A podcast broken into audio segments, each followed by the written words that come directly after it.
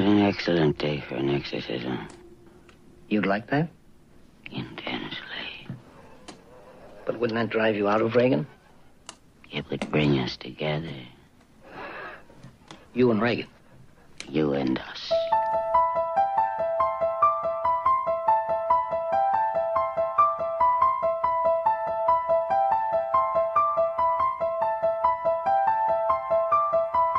Fantastica.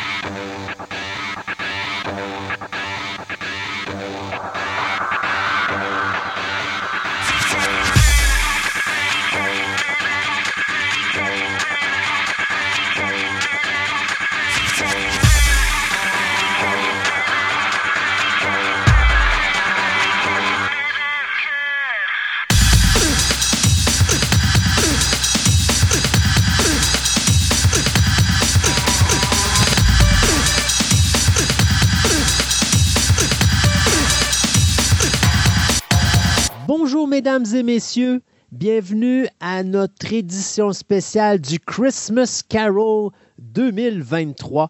Et cette année, on fait les choses comme pas d'habitude, c'est-à-dire qu'on va vous parler de Pazuzu, on va parler de démons, on va parler de possession, tout ça à la veille de Noël parce que le 26 décembre prochain, ce sera le 50e anniversaire de The Exorcist, puis on a décidé de fêter ça en grand ici à Fantastica. Donc, mon nom est Christophe Lassens et à côté de moi se trouve mon comparse de travail, M. Sébastien Côté. Bonjour Sébastien. Salut! T'as-tu remarqué que pour la veille de Noël, je t'ai appelé Monsieur? Ouh! Hein? Hey, euh, euh, c'est tout un honneur. Ben écoute, c'est ton cadeau de Noël cette année, prends-les. Oui, c'est ça.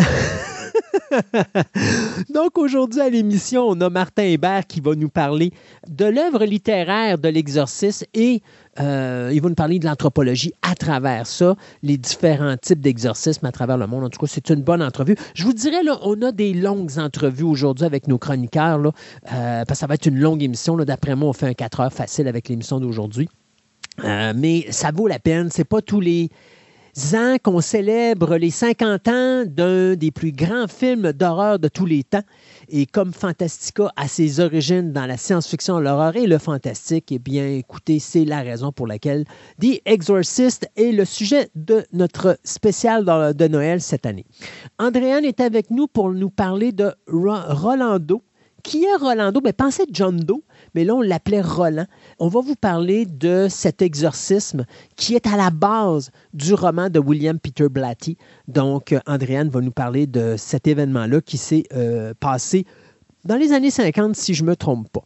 Et au final, eh bien, euh, Marie-André Dorval, qui est notre euh, nouvelle chouchou ici l'émission, que les gens adorent écouter quand elle parle cinéma, euh, eh bien, elle va être de retour pour parler avec moi des différents films de possession qui ont été faits à Hollywood, incluant bien sûr la saga de The Exorcist. Donc, c'est les sujets de notre émission, en plus de nos nouvelles traditionnelles, les nouvelles express, et ce que Sébastien va nous foutre encore une fois sur notre ex-Twitter. Eh boy. Pour compléter ce 4 heures et quelques d'émissions sur les 25 ans d'exorcisme, bien, vous avez deux autres émissions que vous pouvez écouter. Soit le programme double que j'ai sorti la semaine dernière, qui, euh, dans, dans lequel je vous parle de la réalisation des deux premiers films de la saga, soit Exorcist de 73 et euh, The Heretic Exorcist 2 de 1977 et le programme double de la semaine prochaine, qui à ce moment-là va vous parler euh, de Exorcist 3 et des deux versions du Exorcist 4, soit Exorcist The Beginning et Dominion, prequel to the Exorcist, les deux films qui ont été faits euh, respectivement en 2004 et en 2005. Mais on va souligner un de nos commanditaires et après ça, moi et Sébastien, on va essayer de se rappeler de la première fois qu'on a écouté The Exorcist. Ce segment de début d'émission vous est présenté par Horreur Fanatique. Enfin, une boutique juste pour vous, passionnés du monde de l'horreur. Horreur Fanatique est un véritable cabinet de curiosité où vous y trouverez divers articles inusités touchant à ce domaine, incluant des films en cassette vidéo, DVD ou Blu-ray, de la musique en cassette, CD ou vinyle, une multitude d'accessoires promotionnels de toutes sortes, ainsi que des objets de rituels voodoo africains. Allez découvrir ce magasin incroyable et mystérieux situé au marché aux puces Saint-Michel, au 7707 avenue Shelley à Montréal, ou encore, vous pouvez assister à leurs différents encans en streaming en vous rendant directement sur leur site web au horreurfanatique.ca. Horreur Fanatique est la place où vous rendre, vous, amateurs du monde de l'horreur. Et donc, le 26 décembre prochain, The Exorcist va célébrer ses 50 ans. La grosse tristesse dans cette histoire-là, je te dirais, Sébastien, c'est le fait que le créateur de l'événement soit William Friedkin. Et je ne parle pas le créateur de la version littéraire, mais je parle bien sûr de la version cinématographique parce que c'est dont on parle aujourd'hui, est décédé cet été. Donc, il est décédé quelques mois avant de pouvoir assister aux 50 ans de son bébé. Et je trouve ça triste parce que dans toute la saga de The Exorcist, c'est le seul qui a compris ce qu'il y avait entre les mains. C'est le seul qui a compris comment nous amener un sujet surnaturel comme ça, irréaliste, et le rendre crédible. Alors que les autres réalisateurs se sont amusés à nous balancer des histoires de technologie versus la, la croyance, donc, à ce moment-là, on parle bien sûr des hérétiques, où est-ce que là, on a un certain réalisateur du nom de John Boorman qui nous montre une machine qui fait des boum, boum, boum, pour nous baisser notre niveau et nous endormir pendant deux heures de temps. Euh, il y a bien sûr William Friedkin qui, lui, a su tout simplement revenir en arrière, puis euh, s'arrêter deux secondes, puis dire on va s'intéresser plus aux prêtres qu'à l'effet de possession. On va s'arrêter plus au fait qu'on a ici un prêtre qui est en train de perdre la foi et dont cet événement-là va tranquillement, pas vite, la lui redonner et faire en sorte qu'il va commettre le sacrifice ultime.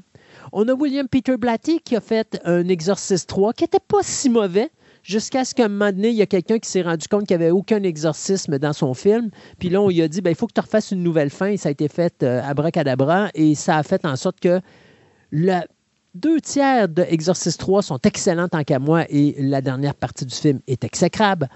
Et après, ben, vous avez cette espèce de guerre où est-ce qu'on a un réalisateur qui a fait un film qui s'appelle Dominion, Prequel to the Exorcist, qui se passe avant le film de 73, où est-ce que le réalisateur voulait montrer un petit peu comment que le père Merrin est devenu le père Merrin et qu'il a été confronté pour la première fois à Pazuzu?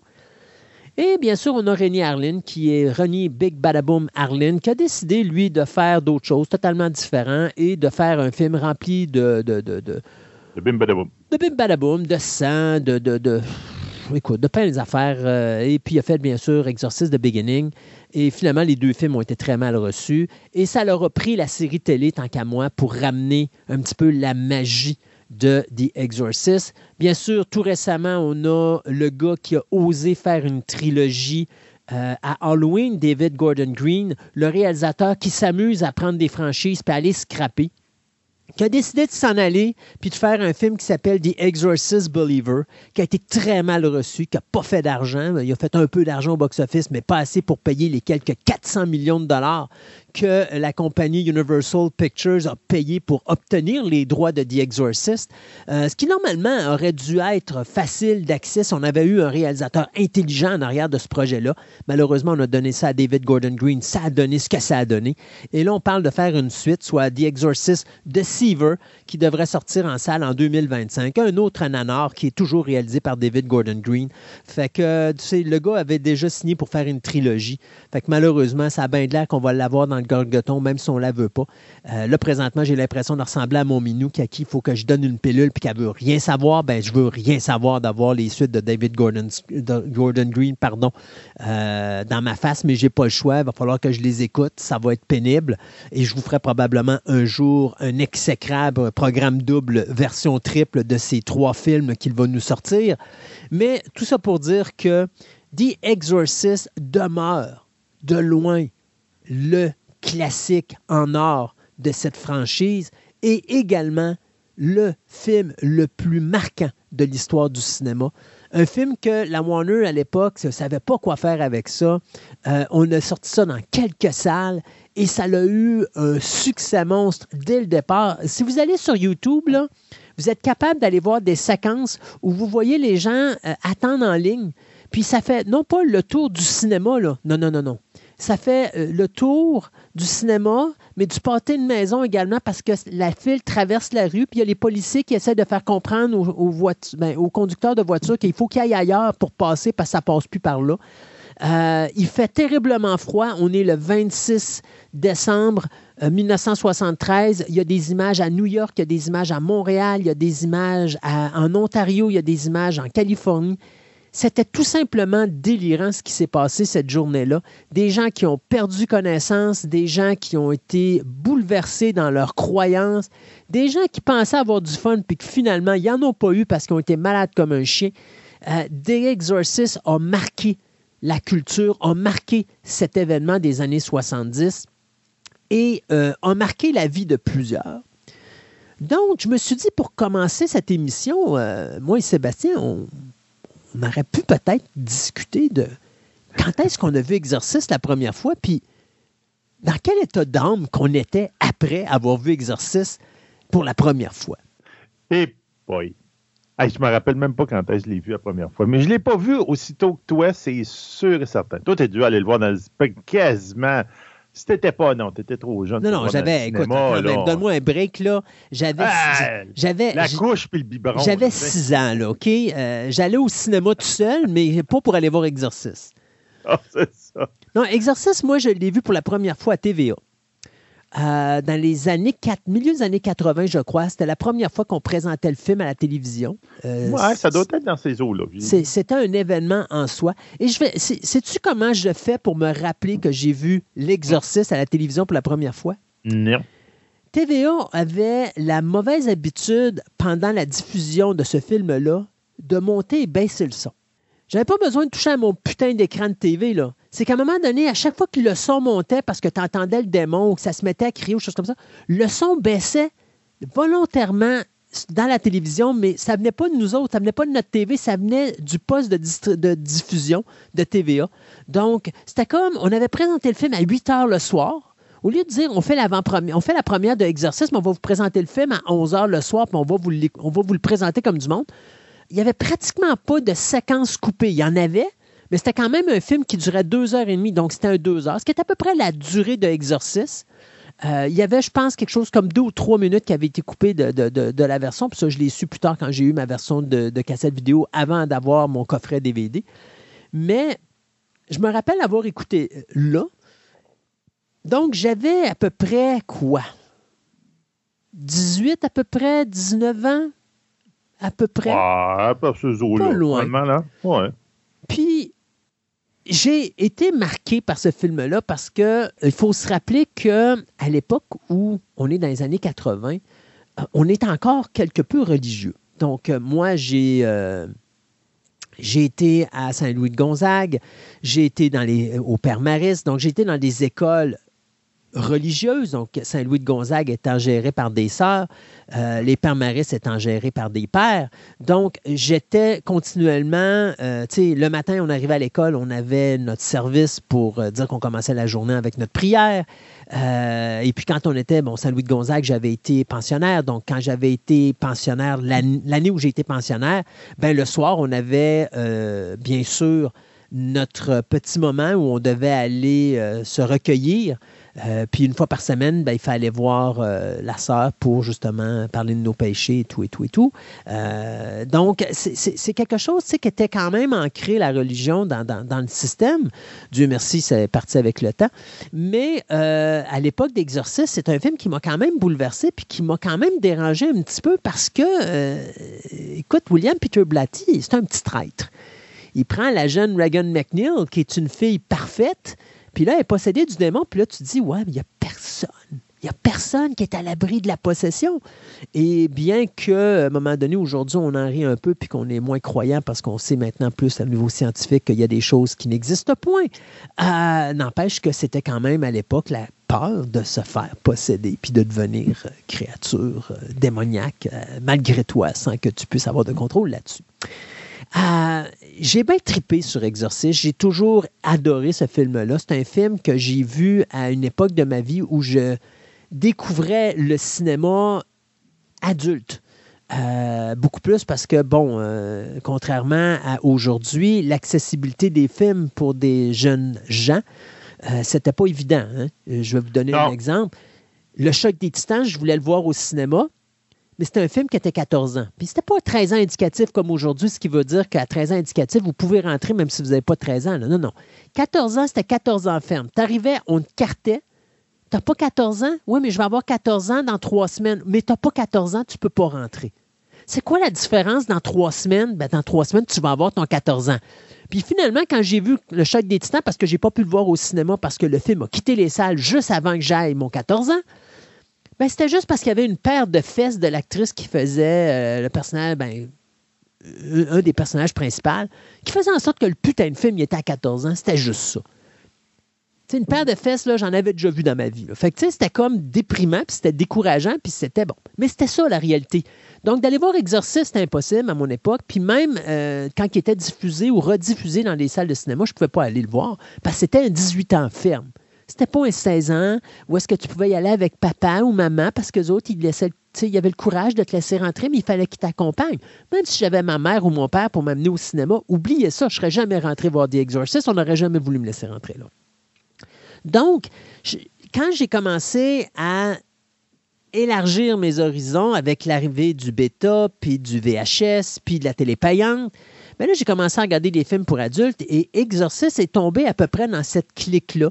Euh, donc, Exorcist, euh, Who Can Kill a Child ou Les Révoltés de l'an 2000, une coupelle de films adultes, Shining et tout ça, des films que j'ai découverts pratiquement tous en même temps.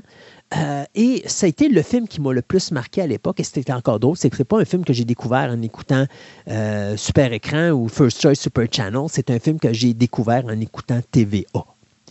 Donc, c'est comme ça que j'ai écouté ça. C'est comme ça que j'ai été euh, frappé par The Exorcist. Et c'est un film que j'ai euh, écouté, puis je l'avais enregistré à cette époque-là parce qu'on avait notre bêta à la maison, donc j'enregistrais tous mes films que je voulais réécouter. Et je pense que j'ai dû écouter Exorcist dix fois dans la semaine après que je l'ai vu la première fois. Et c'est un film qu'à chaque fois que je l'écoutais, je l'admirais de plus en plus. Et je me suis surpris à un moment donné à me rendre compte que l'exorcisme comme tel n'était pas si intéressant que ça. Mais c'était ce qui arrivait au père Carras. Puis c'était ce qui arrivait à Chris McNeil, qui m'intéressait beaucoup plus. Et le visuel, la direction photo de ce film-là, la façon que la caméra nous montre euh, pas ce qu'on veut voir. Et donc, à ce moment-là, qui fait marcher notre intellect, qui fait marcher notre imagination et qui nous terrorise beaucoup plus que ce que l'on voit à la télévision. Et c'est l'un des premiers films avec Texas Chainsaw Massacre où je me suis rendu compte que les gens créaient de fausses réalités. C'est-à-dire qu'on a vu des choses qui n'étaient pas là.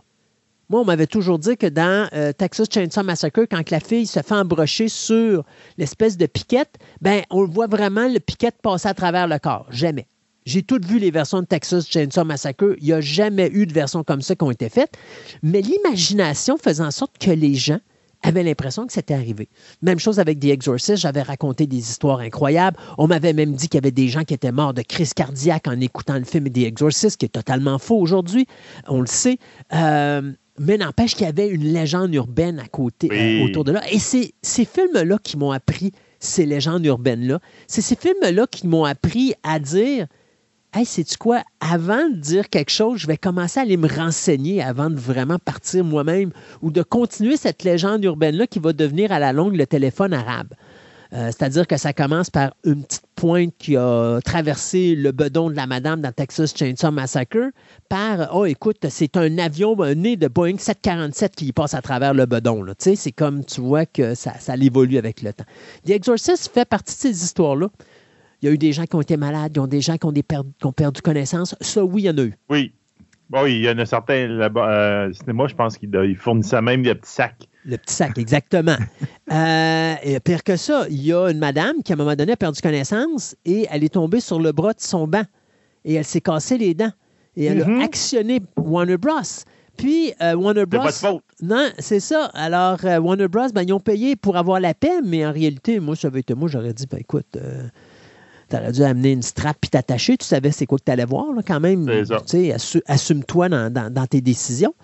Euh, mais il y a beaucoup de gens qui disaient Ah, il y a du monde qui sont morts de crise cardiaque. Oh, il y a du monde qui ont eu des crises d'épilepsie parce que le film, à un moment donné, on voit la tête du démon, ce qui est totalement faux parce que la tête du démon, tu la voyais dans la bande-annonce.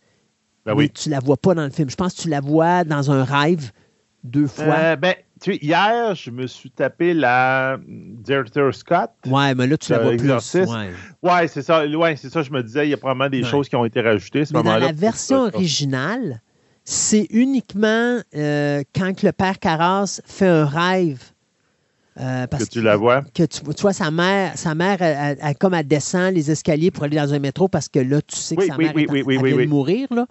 Puis c'est là que tu vas le voir, le visage de, de Pazuzu. L'autre, dans le, euh, dans le Director Scott, il y a une fois, c'est quand la mère rentre dans la maison, puis il y a comme des flashs d'électricité, puis tu le vois sur le, sur le mur. sur le mur. Ouais, c'est ça. Puis en fin de compte, c'est des tests. En fin de compte, j'ai j'ai cru voir que c'est des tests de, de Maquillage, maquillage, oui. qui ont été faits, qui ont juste. Ça n'a pas donné des C'était pas résultats bon, escomptés. Friedkin, Juste assez pour faire d'autres choses avec. Exactement. Friedkin l'a pris pour la bande-annonce, puis il l'a inclus dans sa séquence, juste pour dire, mais ça a son impact pareil. Là. Euh, la bande-annonce, c'est quelque chose quand tu l'écoutes pour la première fois. Oui. Euh, mais c'est ça. Donc, euh, il y a des gens qui disaient qu'il y avait du monde qui était mort de crise cardiaque. Non. Mais, cependant, la réalité là-dedans, c'est qu'il y a des propriétaires de cinéma qui appelaient pour louer des ambulances et mettre les ambulances en avant de la salle de cinéma pour juste donner, l'impression que c'est un film, que oui, il y a des gens qui peuvent avoir des malaises cardiaques en écoutant le film. Donc, il y a une légende urbaine qui a été entretenue avec l'exorcisme. Entretenu par les, euh, les, les propriétaires. Ah, bon. Exactement. Fait que moi, c'est ça mon expérience avec Exorcist. Euh, c'est ce que ça l'a amené dans mon, dans mon, je te dirais, dans mon évolution cinématographique. Et euh, Exorcist est pour moi, je te dirais, également une malédiction parce que la majorité des films surnaturels, je vais, je vais les regarder d'un œil, tu sais, genre, ouais, je suis déçu. Parce qu'on n'est pas capable de refaire ce que, ce que Friedkin a fait en 73, c'est-à-dire de prendre un sujet puis de le traiter d'une manière crédible. Et dans ces dernières années, il y a des, des réalisateurs ou des réalisatrices que j'ai vus dans des films où est-ce qu'on a retourné un petit peu, on est retourné un petit peu à cette crédibilité-là, et ce que j'aime beaucoup. Euh, je prends juste dans la deuxième saison de The Exorcist, puis je vais en reparler dans l'émission probablement, parce que c'est quelque chose que je trouve admirable. As-tu vu la série télé? Non. Non. Dans la deuxième saison, c'est le troisième épisode. Euh, nos deux prêtres se font envoyer dans une maison parce qu'il y a une femme qui prétend que sa fille est possédée du démon. Vous allez remarquer dans The Exorcist, euh, on a des règles à suivre pour voir si effectivement un enfant est possédé ou pas. On se dit, pourquoi qu'ils mettent ces règles-là? On va en parler dans l'émission parce que justement, il y a des raisons pourquoi ça existe. Mais dans cet épisode-là, ils nous les font comprendre. Donc, il rentre dans la maison, il voit cet enfant-là qui semble avoir des effets de possession, euh, qui vomit comme Reagan vomissait dans le film de 73. Euh, tu sais, bon, il y a- il y a- tous les aspects sont là, mais le prêtre principal, lui dit, il y a quelque chose de louche dans l'histoire. Puis là, pose des questions, pose des questions. Puis à un moment donné, il y a une travailleuse sociale qui arrive, puis qui dit, vous savez, votre fille n'a pas été à l'école depuis tant de temps, puis là, c'est le temps de la retourner à l'école et tout ça. Et le prêtre va la voir et commence à avoir une discussion avec. Et ce qui lui a répondu, comme, euh, ce qu'il lui donné comme réponse, fait en sorte que, oh, minute, OK, euh, ça m'intrigue. Et donc, il va dans la chambre de bain. Et en allant dans la salle de bain, il découvre des bouteilles. Et quand il revient, c'est pas la fille qui va euh, accrocher sur un mur avec sa croix, mais c'est la mère qui va accrocher avec sa langue. Parce que là, il va lui dire Hey, t'es qui, toi, pour donner des médications pour forcer des crises épileptiques à ton enfant, puis forcer des vomissements pour faire croire qu'elle est possédée du démon? Et là, il va se rendre compte que la femme en question est une femme pardon, de Chris McNeil, la Chris McNeil du film original, qui, elle, avec le temps, parce que la première saison est une suite au film de 73, euh, avec le temps, a écrit un livre sur son expérience avec cet événement-là euh, de euh, l'exorcisme. Et cette femme-là est devenue obsédée et fait tout pour devenir la Chris McNeil. La nouvelle Chris McNeil. Et donc, elle force son enfant à croire qu'elle est possédée du démon. Et donc là, ben justement, à un moment donné, l'enfant se ramasse à l'hôpital et là, on essaie, de comprendre avec le psychologue comment on peut ramener cet enfant-là comme du monde parce que là, cet enfant-là est scrappé à vie. On comprend, là, elle est traumatisée avec ce que sa mère y a fait vivre. Et la mère, ben, c'est une folle.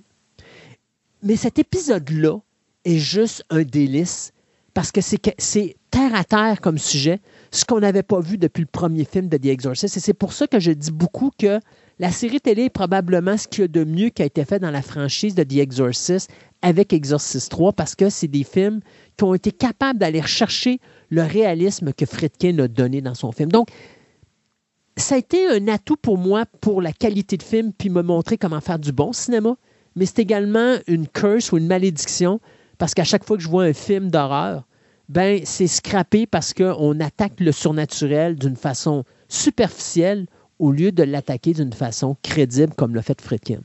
Oui, de ce côté-là, il est vraiment spécial, ce film-là. C'est pour l'avoir réécouté hier. Mettons, à, à réécouter hier avec, euh, je te dirais, dans son entièreté, avec un œil de 2023, là, c'est Ouais. c'est- c'est vraiment pas, c'est... J'avais pas besoin de mon petit sac, là, mettons. Oh non, non, mais on, a évolué On avec n'est le plus temps. là. On n'est plus là. Mais à l'époque, c'était épouvantable. Pour- tu, tu regardes ça, tu dis 73. Est-ce quand tu dis que la jeune actrice, elle, elle s'est fait payer des, des bodyguards Ouais. pendant six mois après la, par la production, après le film, parce que le monde, c'est un sacrilège, qu'est-ce qu'elle avait fait là, puis elle menaçait, là. Oh oui. Hey, ça n'a aucune mesure. Là. Maintenant, on fait la même affaire pour quelqu'un qui se fait une blackface, puis tout ça, on n'est plus pas en tout là. là. Non. Comme- Non, on était un autre genre. Là. non, puis euh, de toute façon, euh, tu sais, quelqu'un me, me- me demanderait aujourd'hui, Christophe, crois-tu qu'on peut refaire un film comme Exorcist? Je vous dirais, on a passé proche de le faire avec la conjuration de Conjuring. On n'était pas loin jusqu'à ce que le réalisateur nous foute le démon sur le dessus d'une armoire puis qu'on voit c'était quoi le démon en question. Puis dans ma tête, c'était comme, pourquoi tu as fait ça? Tu avais un film parfait jusque-là et là, tu viens de le scraper. Tu avais réussi à refaire ce que Friedkin avait fait en 73 en nous donnant des suggestions de, puis tu as réussi à le scraper. Mais sinon, tu ne seras jamais plus capable de réaliser quelque chose comme Exorcist a fait. C'est impossible. Non, c'est ça, parce que maintenant, il faut que tu le vois ici, c'est pareil. Comment ça s'appelait le film avec Jean Renault? Il y avait une valise, là. Ronin? Ouais, René. Tu sais, où la valise, tu sais pas ce qu'il y a dedans à la fin du film. Et là, tout le monde il se déchirait sa chemise partout puis disait Je veux savoir ce qu'il y a dans la valise. Je veux le voir. C'est pas vrai que tu, tu me fais tout un film autour de il court après une valise, puis que je ne sais pas ce qui est dans la valise à la fin. Mais c'est la même chose présentement. C'est que je peux comprendre la- ton, autre vers- ton autre film que ah, il a montré le démon parce que probablement qu'il s'est fait faire des pressions à un moment donné. Tu dis non, non, tu, tu, tu peux pas faire un film là-dessus sans le montrer. Non, les gens sont pas assez Le intelligents pour comprendre. Ben non, c'est Le ça. monde ne voudront pas. Le monde n'est pas capable d'assumer que tu ne montres pas. Oh, je suis pas sûr. Moi, sais-tu quoi? Je pense que c'est vraiment sous-estimer le public. Ça, je suis d'accord, là. Mais, tu sais, c'est pareil comme, tu sais, moi, euh, moi, ça ne m'a pas dérangé de voir la valise. Mais il y a du monde qui ont déchiré leur chemise pour dire, je veux savoir ce qu'il y a dans la valise. C'est quoi dans la valise? On s'en c'est pas- fout. Hein? Ben, je sais. Mais il y en a qui s'en foutent pas, Ouais. justement. Puis il y en a bien des producteurs ou des, des, euh, des personnes qui donnent de l'argent. Les autres aussi, s'en foutent pas. De, de voir la, que la petite toupie à la fin de- d'Inception, on sait-tu qu'elle tombe pas ou elle tombe? Ah, Il y en a, là, regarde, ils vont te faire des déblatérations là-dessus, puis tout. Là. Et Ah, qu'est-ce regarde, Oui, mais qu'est-ce qui va faire que ce film... je vais te sortir quelque chose, Ouais. là, puis je me dis, après tant de temps, on parle encore de ça. Ouais. Ça, je vais te mon- euh, tantôt dans les news, euh, euh, spoiler, vous irez voir là tantôt. Mais, Mais, mais tu vois, c'est sa raison pourquoi on parle d'Inception après tant d'années. À cause de la putain de toupie. ben oui, de la putain de toupie, ou encore euh, dans, euh, avec le film avec Schwarzenegger euh, qui va sur Mars, là. Ah, mais Total Recall. Total Recall.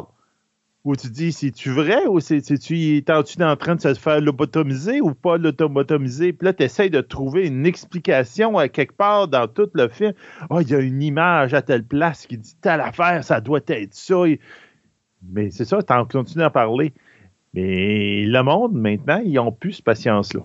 Ah, je te dirais, en bonne partie, c'est pas qu'ils sont pas capables d'être capables, mais ils n'ont plus cette Ils patience-là. sont habitués d'avoir tout cuit dans le bec. C'est ça. Hmm. Donc, à un moment donné, c'est plate, là, mais faut pas, euh, je ne veux pas le savoir, je vais le voir. Ouais. Ben, Euh, ça, l'adage, là, il pas- Donc, je peux comprendre les pressions qui se font donner les producteurs, les réalisateurs de ce film-là par les producteurs, puis dire faut que tu le montres. Tu peux pas le dire non, non, regarde, tu me parles d'un film d'exorcisme, il n'y a pas d'exorcisme à la fin. Il dit Ouais. non, non, faut qu'il y en ait un. Ah oui, shoot. Puis le pire, le pire, quand tu parles d'Exorcist 3, c'était niaiseux, hein? Exorcist 3, c'était ça. Puis William Peter Blatty écrit son livre Légende. Euh, pas Légende, mais Légion. Puis il amène ça, puis il fait son scénario, puis il donne ça à Morgan Creeks et à Warner Bros. Puis les deux compagnies regardent ça, puis disent OK, c'est beau, fais ton film. Ils ont le scénario devant eux autres. là. Il n'y en a pas d'exorcisme. La fin finissait que euh, le Jiminy Killer faisait ce qu'il faisait parce qu'il cherchait l'approbation de son père, puis il voulait se venger de son père. À la fin du roman, le père de Jiminy Killer meurt. Et le Jiminy Killer quitte le corps euh, du père Carras. Ça finit comme ça. Il n'y en a pas d'exorcisme. Ça s'appelait pas Exorcist 3, ça s'appelait Legion. Alors, quand on arrive avec le film fini, tout le monde regarde le film et se dit Ouais, c'est bien beau ton film, mais il est où l'exorcisme? Il n'y en a pas. Vous aviez le scénario d'en face. Oh, mais là, ça nous prend un exorciste. Sinon, on ne peut pas appeler ça Exorcist 3. C'est pas, pas comme ça que je l'ai appelé non plus. Mais non, mais le film s'appelait Exorcist 3, il ne l'appelait pas Ouais. Legion, mais il s'appelait, en réalité, Ouais. ça s'appelait Legion Exorcist 3. Mais Ouais. l'idée, l'idée était là pareil, je veux dire, le concept était génial. Et si vous regardez le film de Blatty, moi j'adore les deux tiers. Je déteste la conclusion. La conclusion est ordinaire. Moi, l'exorcisme, je m'en serais passé. La seule chose qui n'est pas bonne dans l'Exorciste 3, c'est l'exorcisme. En, en- en tel, parce que c'était pas supposé être là. Hmm? J'aurais préféré avoir un exorcisme psychologique, comme ça aurait dû être, dans la relation entre euh, le policier Kinderman, puis euh, euh, le Jiminy Killer, que d'avoir la cochonnerie qu'on a eue à la fin du film. Euh, bon, mais c'est ça. Puis je trouve ça dommage. Je trouve, je trouve que c'est dommage de voir que l'auditoire. Puis tu sais, la majorité du temps, je considère que c'est pas nécessairement la majorité des gens qui sont comme ça, parce que si tu regardes des films où est-ce qu'on va se foutre des producteurs qui vont dire faut que tu fasses ça, puis qu'on fait totalement le contraire, sont des films qui marchent au box-office. Christopher Nolan fait plein de choses qu'il n'est pas supposé faire. Puis sais-tu quoi, les gens vont le voir, puis ses films sont toujours au top du box-office. Oui. Donc, quelque part, arrêtez de sous-estimer votre auditoire. Puis il va peut-être avoir plus de monde au cinéma. Peut-être que la raison pourquoi il y a moins de monde au cinéma présentement, c'est peut-être parce que vous prenez les gens pour des abrutis, puis les gens sont écœurés de se faire traiter pour des abrutis. Là. Ben, tu leur donnes exactement ce qu'ils s'attendent à, avoir. Ben, tu sais, Mais prenons. dans ce bel- vas-y, tu ne vas pas au cinéma. là. Ah oui, c'est le plus bel exemple. Quand on a fait épisode 1, 2, 3, les gens chialaient, mais c'est pas Star Wars. Fait que Disney reprend ça, ils refont un Star Wars traditionnel, épisode 4, 5 et 6 avec l'épisode euh, 7. On bougonne. On veut pas ça, on veut d'autres choses. On fait l'épisode 8, on fait totalement le contraire. Ouais, mais là, on veut avoir le vieux Star Wars. Ben, crève, branchez-vous. Fait qu'on a fait un mix avec le 9, qui est probablement le pire de la série, tant qu'à moi. Fait que, tu sais, c'est Ouais. comme. c'est- au lieu d'écouter le monde, faites donc ce que vous avez à faire. Puis le reste, Ouais. laissez donc faire. De toute façon, vous allez vous faire chigner d'un bord ou de l'autre ce que vous voulez faire. Alors, ben, c'est- ça, on est, on est à une époque, c'est justement que n'importe qui a le droit de dire n'importe quoi par les Internet et sa voix est amplifiée. On, a toutes des, euh, des, des porte-voix oui, pour exact. faire aller une autre chose. Alors que dans le temps, là, tu, tu voyais, tu ben, le monde, sont-tu allés le voir? Oui. Bon, ben, parfait, le monde a aimé ça, Mm. c'est tout. On passe à d'autres appels, mais il n'y a pas besoin de savoir, là, toute la masse, puis tous les, les, les- médias. Il dit, arrêtez de regarder les, euh, les maudits euh, médias euh, sociaux, puis il dit, foutez-vous-en, puis on Faites passe à d'autres appels. Oui, exactement. Je serais curieux de voir, parce que à un moment donné, je me posais la question, mettons qu'on ferait Exorcist. Probablement qu'aujourd'hui, si on ferait Exorcist, on ferait une mini-série, genre en 7 ou 8 épisodes, un peu comme euh, Mark Ouais. Flanagan fait sur Netflix avec les Fall of House of Usher et House of Haunted Hill et compagnie. Moi, je pense que ça serait trop long. Parce que je pense que le charme de The Exorcist, c'est justement qu'il n'est pas long. C'est très condensé, mais c'est au point et on s'attaque vraiment directement au problème, que ce soit le problème des hôpitaux, puis de, je dirais pas l'incompétence de la médecine, mais d'une certaine façon, l'apprentissage de la médecine dont les cobayes testent, c'est nous autres les êtres humains. Euh, parce que c'est ce qui se passe avec. Tu c'est drôle parce que Exorcisme est terrifiant pour deux raisons. Il est terrifiant à cause du démon, mais il est terrifiant aussi à travers tout ce que les hôpitaux te font subir. Parce que ce que Reagan McNeil subit au niveau de l'hôpital, c'est pire quasiment que ce que le démon il fait dans le film. Euh, et, ça, c'est quelque chose tu qui est très condensé, mais qui laisse une grosse impression. J'ai peur que si on ferait un remake aujourd'hui de The Exorcist, qu'on dirait, Hey, sais-tu quoi, on va faire une mini-série de 7 heures ou de 8 heures, ça serait tellement long que finalement, on se noierait dans, dans ça. Puis ça serait un exercice qui durerait probablement une heure, une heure et demie, là, où est-ce que ça deviendrait interminable. Euh, je pense que ça serait bien, par exemple, qu'on ressorte quelque chose de peut-être 2h15, 2h20, où est-ce qu'on pourrait justement approfondir un petit peu l'aspect du, du père Carras, puis justement de ses pertes de croyances, puis euh, la relation entre lui et l'Église, qui est un sujet qu'on survole un petit peu. Pas, qu'on pas comp- on comprend ce qui se dit, mais pas trop, effectivement. Euh, mais je pense que c'est ça qui pourrait être intéressant. Puis l'exorcisme, ben, finalement, c'est juste quelque chose qui est, euh, qui est secondaire. Ce n'est pas la raison d'être de, de- de- euh, du film. Mais ça n'a pas été ta première expérience de voir le director Scott. Là. Tu avais déjà vu Exorcisme avant ça. Ben, c'est ça. J'avais déjà, déjà vu, comme je t'ai dit, probablement que j'ai été vu dans à peu près dans les mêmes eaux que toi. Je l'ai sûrement jamais loué. Je suis jamais le voir au cinéma, c'est sûr. Et euh, j'ai dû le voir effectivement à la télévision. Euh, je me rappelais de beaucoup de, de places, faire de même, mais moi, ça m'avait moins frappé que toi parce que ben, je suis moins un amateur de ce genre de, de, de, de film-là, de style horreur ou faire de même. C'était pas vraiment dans mon dans ma tasse de thé. Mais euh, c'est ça, mais hier, comme je l'ai écouté, puis là, j'ai compris, je comprends en, en t'écoutant parler, puis tout, je vois un peu plus ton, ton approche du film, puis effectivement, je suis d'accord avec toi, là.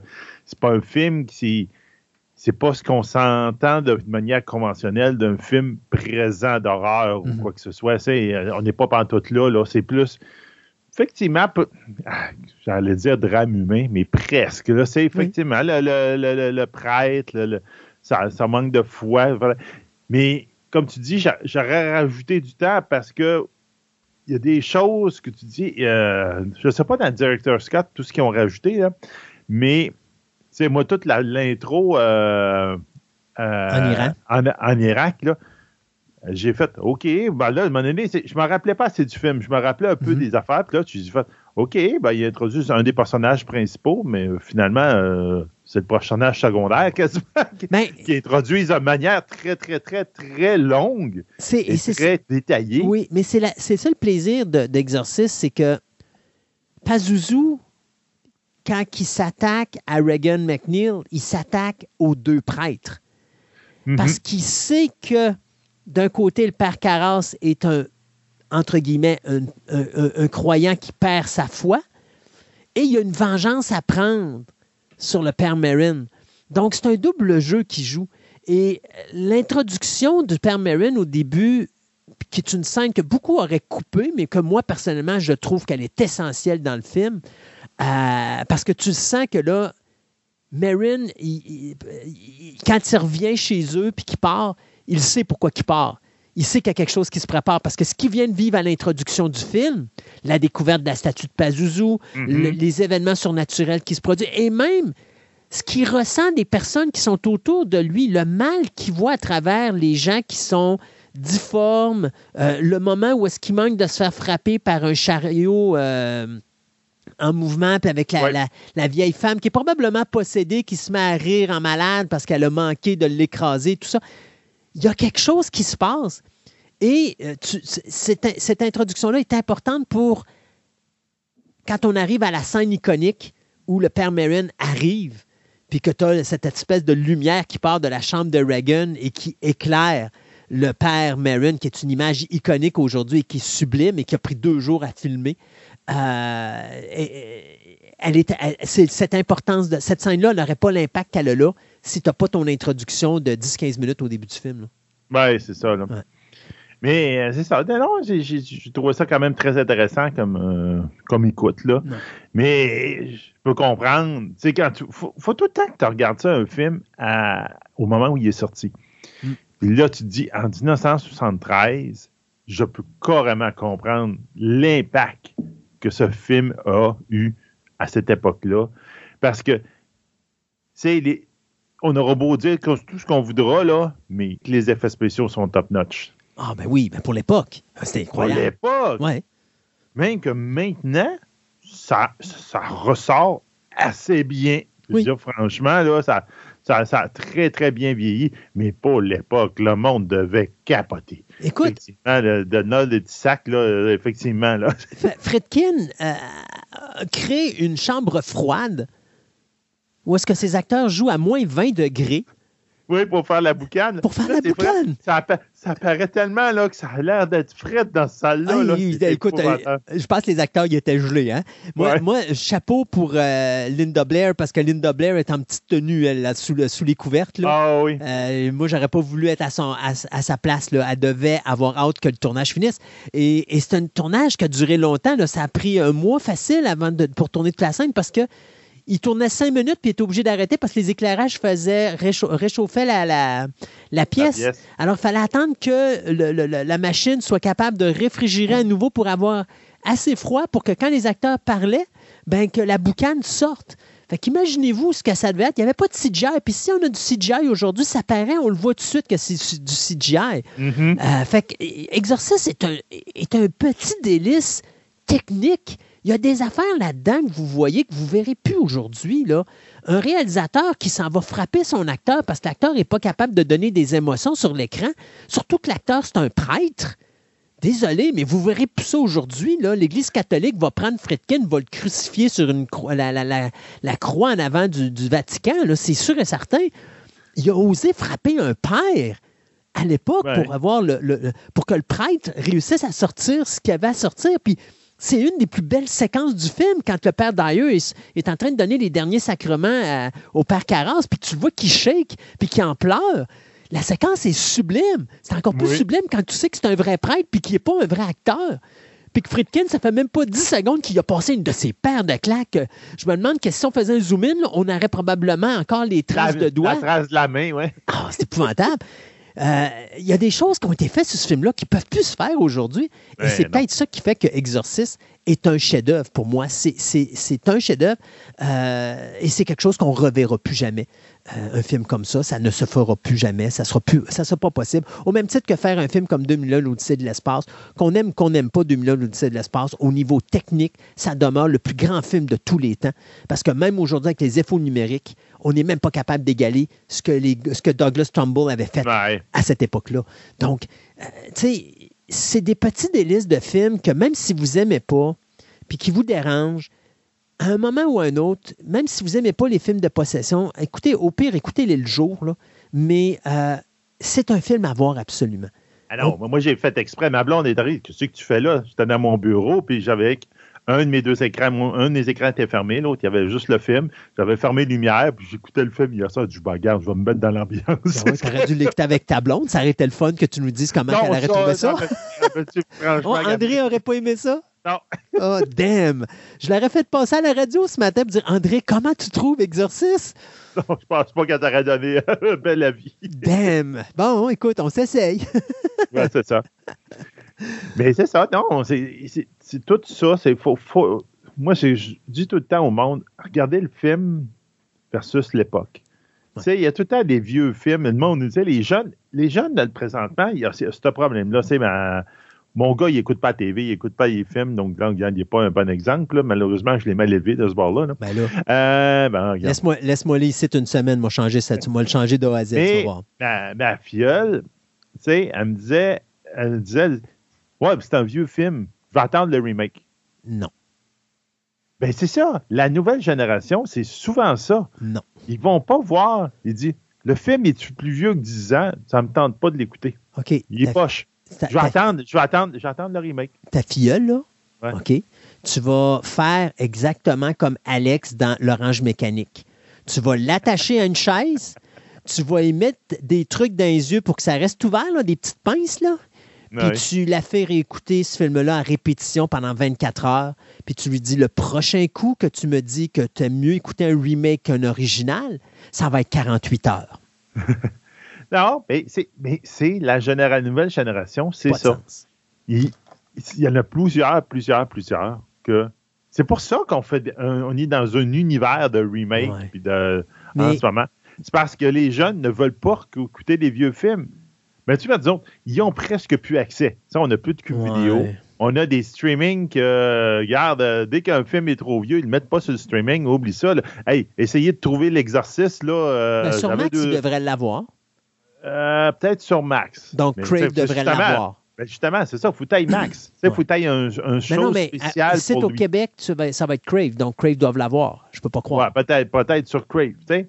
Mais tu sais, j'avais Netflix. Netflix est quand même supposé d'être assez, mettons, vaste, là. Il n'y a pas dessus. Non, non. Il y a pas la même. Tu sais, c'est comme. Tu sais, c'est de plus en plus difficile d'écouter des vieux films. Puis les jeunes sont plus intéressés. Ils veulent voir des nouveaux. Ouais. Tu sais, comme. ils- Puis ils sont pas prêts à se mettre. Tu sais, on est dans une époque où. euh, il faut pas parler. à comment on pourrait dire ça? Euh, on peut pas parler de, de l'esclavage. On peut pas parler Non. de ça. Ah, non, non, ben ça, c'est- c'est c'est méchant. C'est dire, non, non, on, on parle pas de ça. On essaie d'oublier notre passé puis de- d'oublier notre affaire. Donc, imagine dessus les films, même? On est dans le même pattern. là. Ouais. Ils veulent pas. C'est- C'est c'est- c'est Non, dommage. non, mais c'est pas la majorité, là, mais tu il y a une grosse partie que c'est ça. s'il y a des jeunes qui nous écoutent présentement, qui Les n'ont jeunes, jamais vu appelez-nous là, sur notre ligne euh, 1 8 8 8 1 888 ouais, c'est ça. Non, sérieusement, là, asseyez-vous devant la TV ce soir, trouvez-vous là une copie d'Exorcist, puis vous l'écoutez. Puis je vous le garantis, il n'y a rien qui s'est fait comme ça. Euh, ça- on ne peut pas passer par-dessus certains classiques dans la vie. Euh, attendez pas le remake, là. Il n'y aura jamais rien qui va égaler ce film-là. Ça, on ne sera c'est jamais ça. capable. Vous allez écouter le remake, vous allez dire Ouais, c'est donc ben pas. Je sais pas si c'est terrible que ça. Écoutez l'original, revenez en 73, vous allez comprendre. C'est un C'est ça. film qui est marquant et même encore aujourd'hui, c'est un film qui s'écoute très bien. Puis écoutez pas la Oui. version du réalisateur, là, comme mon ami Sébastien a fait. Écoutez la version de deux ben, heures originale. Oui, oui. Euh, moi, j'ai acheté le coffret. J'ai le coffret euh, des, de tous les films de la saga, euh, c'est-à-dire le 1, le 2, le 3, le 4A et le 4B. Euh, ils sont tous dans le même coffret. Puis dans le 1, ben, vous avez les deux versions, mais j'écoute jamais la version du réalisateur. J'écoute toujours la version originale parce que je trouve que c'est la meilleure. Et écoutez la version originale de 71, ça vaut vraiment la peine. Hey, on va arrêter ça parce que sinon, on va faire un 5 heures d'émission. Ouais, c'est ça. Euh, donc, on s'arrête pour euh, souligner un autre de nos commanditaires et on vous revient dans quelques instants avec nos nouvelles de la semaine.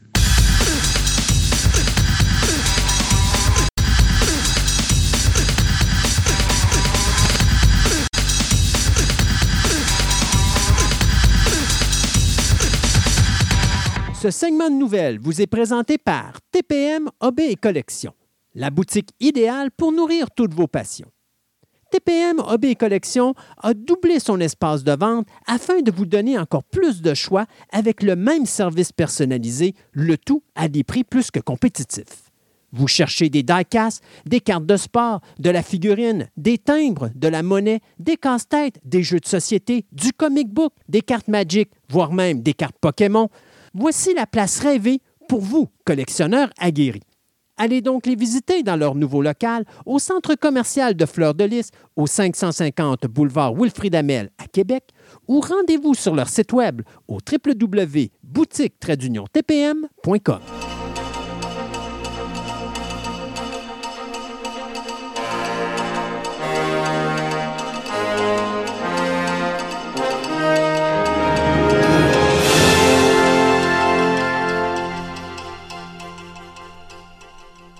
Et on va commencer ce segment de nouvelles avec trois décès. D'abord, on va partir euh, le bal avec euh, M. Ryan O'Neill, l'acteur connu pour son rôle de Olivier ou de Oliver dans le film Love Story en 70, qui était, écoutez, c'est simple, c'était le film des années 70. Euh, eh bien, il nous a quittés à l'âge de 82 ans des suites d'un cancer de la prostate.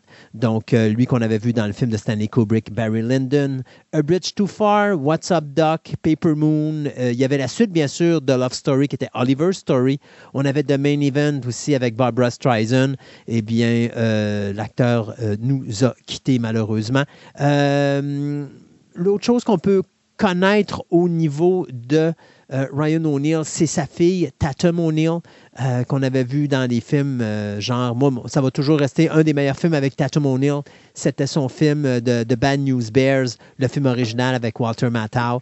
Donc, Ryan O'Neill qui nous quitte à l'âge de 82 ans. Un autre gros morceau à Hollywood qui part, ce- celui-là, eh bien, c'est une autre légende, le scénariste-producteur Norman Lear qui nous a quitté à l'âge de 101 ans. Lui qui a marqué la télévision des années 70, principalement pour des séries télé comme All in the Family. Il y avait aussi The Jefferson, qui est extrêmement important, Archie Bunker's Place. Euh, il y avait Mary Hartman, Stanford and Son, Mod, euh, qui a été fait de 72 à 78. Donc, c'est une personne qui a été extrêmement importante dans le domaine des euh, séries télé de cette période-là. Et c'était un artiste qui était surtout reconnu pour apporter des points qui était très controversé pour l'époque. Euh, donc, Norman Lear était un gars qui n'avait pas peur de, euh, justement, toucher à ces points sensibles que personne à Hollywood voulait toucher, mais lui le faisait euh, au niveau des séries télé. Et c'était des séries télé qui étaient écoutées par plusieurs personnes, probablement dans les shows les plus importants, notamment le de Jefferson, qui était également un des shows les plus écoutés de sa génération. Donc, il est décédé à l'âge de 101 ans le 5 décembre dernier de sa belle mort, soit de cause naturelle. Finalement, André Brager, euh, l'acteur qui est mort après une courte maladie à l'âge de 61 ans, on va s'en rappeler surtout pour ses deux rôles, soit celui de détective Frank Pembleton dans la série Homicide Life on the Street et du Captain Raymond Holt dans la série Brooklyn Nine-Nine de 2013 jusqu'en 2021. Mais on l'avait vu aussi dans des films comme Glory, on l'avait vu dans Poseidon, le remake Frequency, The Mist, Primal Fear, Fantastic Four, Rise of the Silver Surfer, City of Angels et Salt. Et à la télévision, bien, on l'avait vu dans quelques téléfilms de Kojak, tout comme également les mini-séries euh, remake de The Andromeda Strains et Salem's Lot. Donc, André Broger, qui décide, qui décède pardon, à l'âge de 61 ans. Donc, euh, on parlait tantôt dans notre intro que justement, il y a des, des mythes ou des affaires que le monde n'arrête pas de vouloir euh, s'accrocher et contester et ne pas comprendre comment ça se fait. Ben, il y a 25 ans environ, on a eu le, un, un grand bateau qui a coulé euh, au cinéma. Donc, on s'entend Pas le qu'on parle de- Titanic, on parle de Titanic. Et c'est quoi le point le plus controversé de Titanic? le bateau? Non, bah, ben, du, du film en général. Oh mon Dieu, que euh, Winslet a laissé mourir Leonardo dans l'eau. C'est ça. Mais Les ça, être-. Les cœurantes. Donc, euh, donc c'est ça, effectivement. Et Il y avait de la place sur le maudit, la maudite planche pour qu'il puisse embarquer à côté d'elle. James Cameron lui-même s'est écœuré d'avoir ça. Et donc, il a fait une, euh, euh, une expérience avec des, des gens de forensic, donc de- qui, qui font des, euh, des enquêtes criminelles. Puis ils ont fait une étude scientifique basée sur ça. Donc, ils ont mis carrément du monde en deux stun people en hypothermie avec la fameuse planche. Puis ils ont mis des, des- moniteurs cardiaques, etc., pour regarder l'hypothermie. Et ils ont déterminé qu'il y avait de très fortes probabilités qu'il y a une, rien qu'une des deux personnes qui allait survivre de toute manière d'une autre. Donc, il fallait qu'il y en ait un qui se lâche. Oui, il y avait de la place à la planche, mais la planche aurait qu'à aller probablement, puis que les deux auraient gelé. C'était mieux qu'il n'y rien qu'un. C'est sûr qu'il y a plein, il y a de variables que tu peux rentrer, l'adrénaline là-dedans et tout, la, la terreur, etc. Mais ça a été maintenant démontré scientifiquement. Jack devait mourir pour qu'il y ait un film et qu'il y ait quelqu'un qui compte l'histoire. Aïe, aïe, aïe, aïe, aïe, aïe, aïe. Mais moi, je comprends pas. The Futureman avait déterminé l'affaire avec le, la planche, je dis, euh, où le AI de James Cameron disait, The Almighty James Cameron disait qu'il y avait une seule personne qui peut fitter sur cette planche. Donc, Aïe, aïe, aïe, aïe, aïe, aïe, aïe. On ça. va-tu en revenir? On va-tu en revenir? On va-tu en revenir? Ben Best- là, peut-être que Ouais. là. Ça n'a pas de sens. Euh, Best of Enemies, c'est le prochain film euh, qui va mettre en vedette l'acteur Bradley Cooper et euh, Christian Bale. Donc, euh, c'est un film qui euh, est basé sur le livre Best of Enemies, The Last Great Spy Story of the Cold War, qui a été écrit par Eric Desenhall et Gus Russo. Euh, pour le moment, on n'a pas véritablement de réalisateur de signé, malgré qu'on dit que Bradley Cooper serait peut-être en tête de liste. Mais ce qu'on sait, c'est que c'est Amazon Prime qui vient de remporter les enchères avec une offre à sept chiffres pour acheter les droits d'auteur de cette production. Donc, euh, le film qui va mettre en vedette, bien sûr, Cooper et Bale, euh, raconte l'histoire de l'agent du CIA, Jack Platt, euh, qui va être interprété par Cooper, et un agent du KGB, donc M. Gennady Vadislenko, qui va être interprété par Christian Bale, qui vont développer une amitié au-delà du conflit de leurs pays respectifs. Donc, c'est un projet qui vient d'être confirmé. On n'a pas de date de sortie ou autre. On sait que le scénario sera écrit par Eric Warren Singer. C'est le gars qui est derrière l'écriture du scénario de Top Gun Maverick. Donc, Best of Enemies, ça va aller sur Amazon Prime. Ceux qui ont beaucoup aimé le personnage de Jenny Lannister dans Game of Thrones vont être contents de savoir que l'acteur Nicolaj Coster, Waldo, c'est pas tout un nom, euh, qui, a, interprété le fameux rôle dans Game of Thrones, ben il va, euh, on va le voir dans une nouvelle production de la BBC prochainement. Donc, il va interpréter euh, le rôle principal d'une série médiévale et sanguinaire qui va relater l'histoire du plus célèbre personnage de l'histoire de la monarchie britannique, c'est-à-dire Guillaume le Conquérant. Donc, il va être Monsieur Guillaume le Conquérant. Donc, la, série va être intitulée euh, King and Conqueror. Cette production américano-britannique va passer sur la chaîne CBS ainsi que BBC. Et il va revenir euh, sur toute la cette partie de l'histoire de, de l'Angleterre où euh, le roi d'Angleterre, Édouard le Confesseur, va mourir sans aucun héritier et qui va comme faire des guerres pour essayer de savoir qui c'est qui va être le roi à la place du roi. Donc, ça va venir à peu près exactement euh, au moment de la... Ils vont célébrer le millénaire de la naissance de Guillaume le Conquérant, justement, qui est prévu pour 2027. Donc, on- ça devrait être dans ces eaux-là, grosso modo, qu'on va voir la série. À cette occasion, euh, d'autres séries qui vont être faites en France cette fois-là, qui vont être produites par les studios euh, Media One, qui va aussi mettre en place Guillaume le Conquérant. Donc, euh, comme d'habitude, il y a quelqu'un qui a une idée, mais il y en a deux autres qui vont en avoir.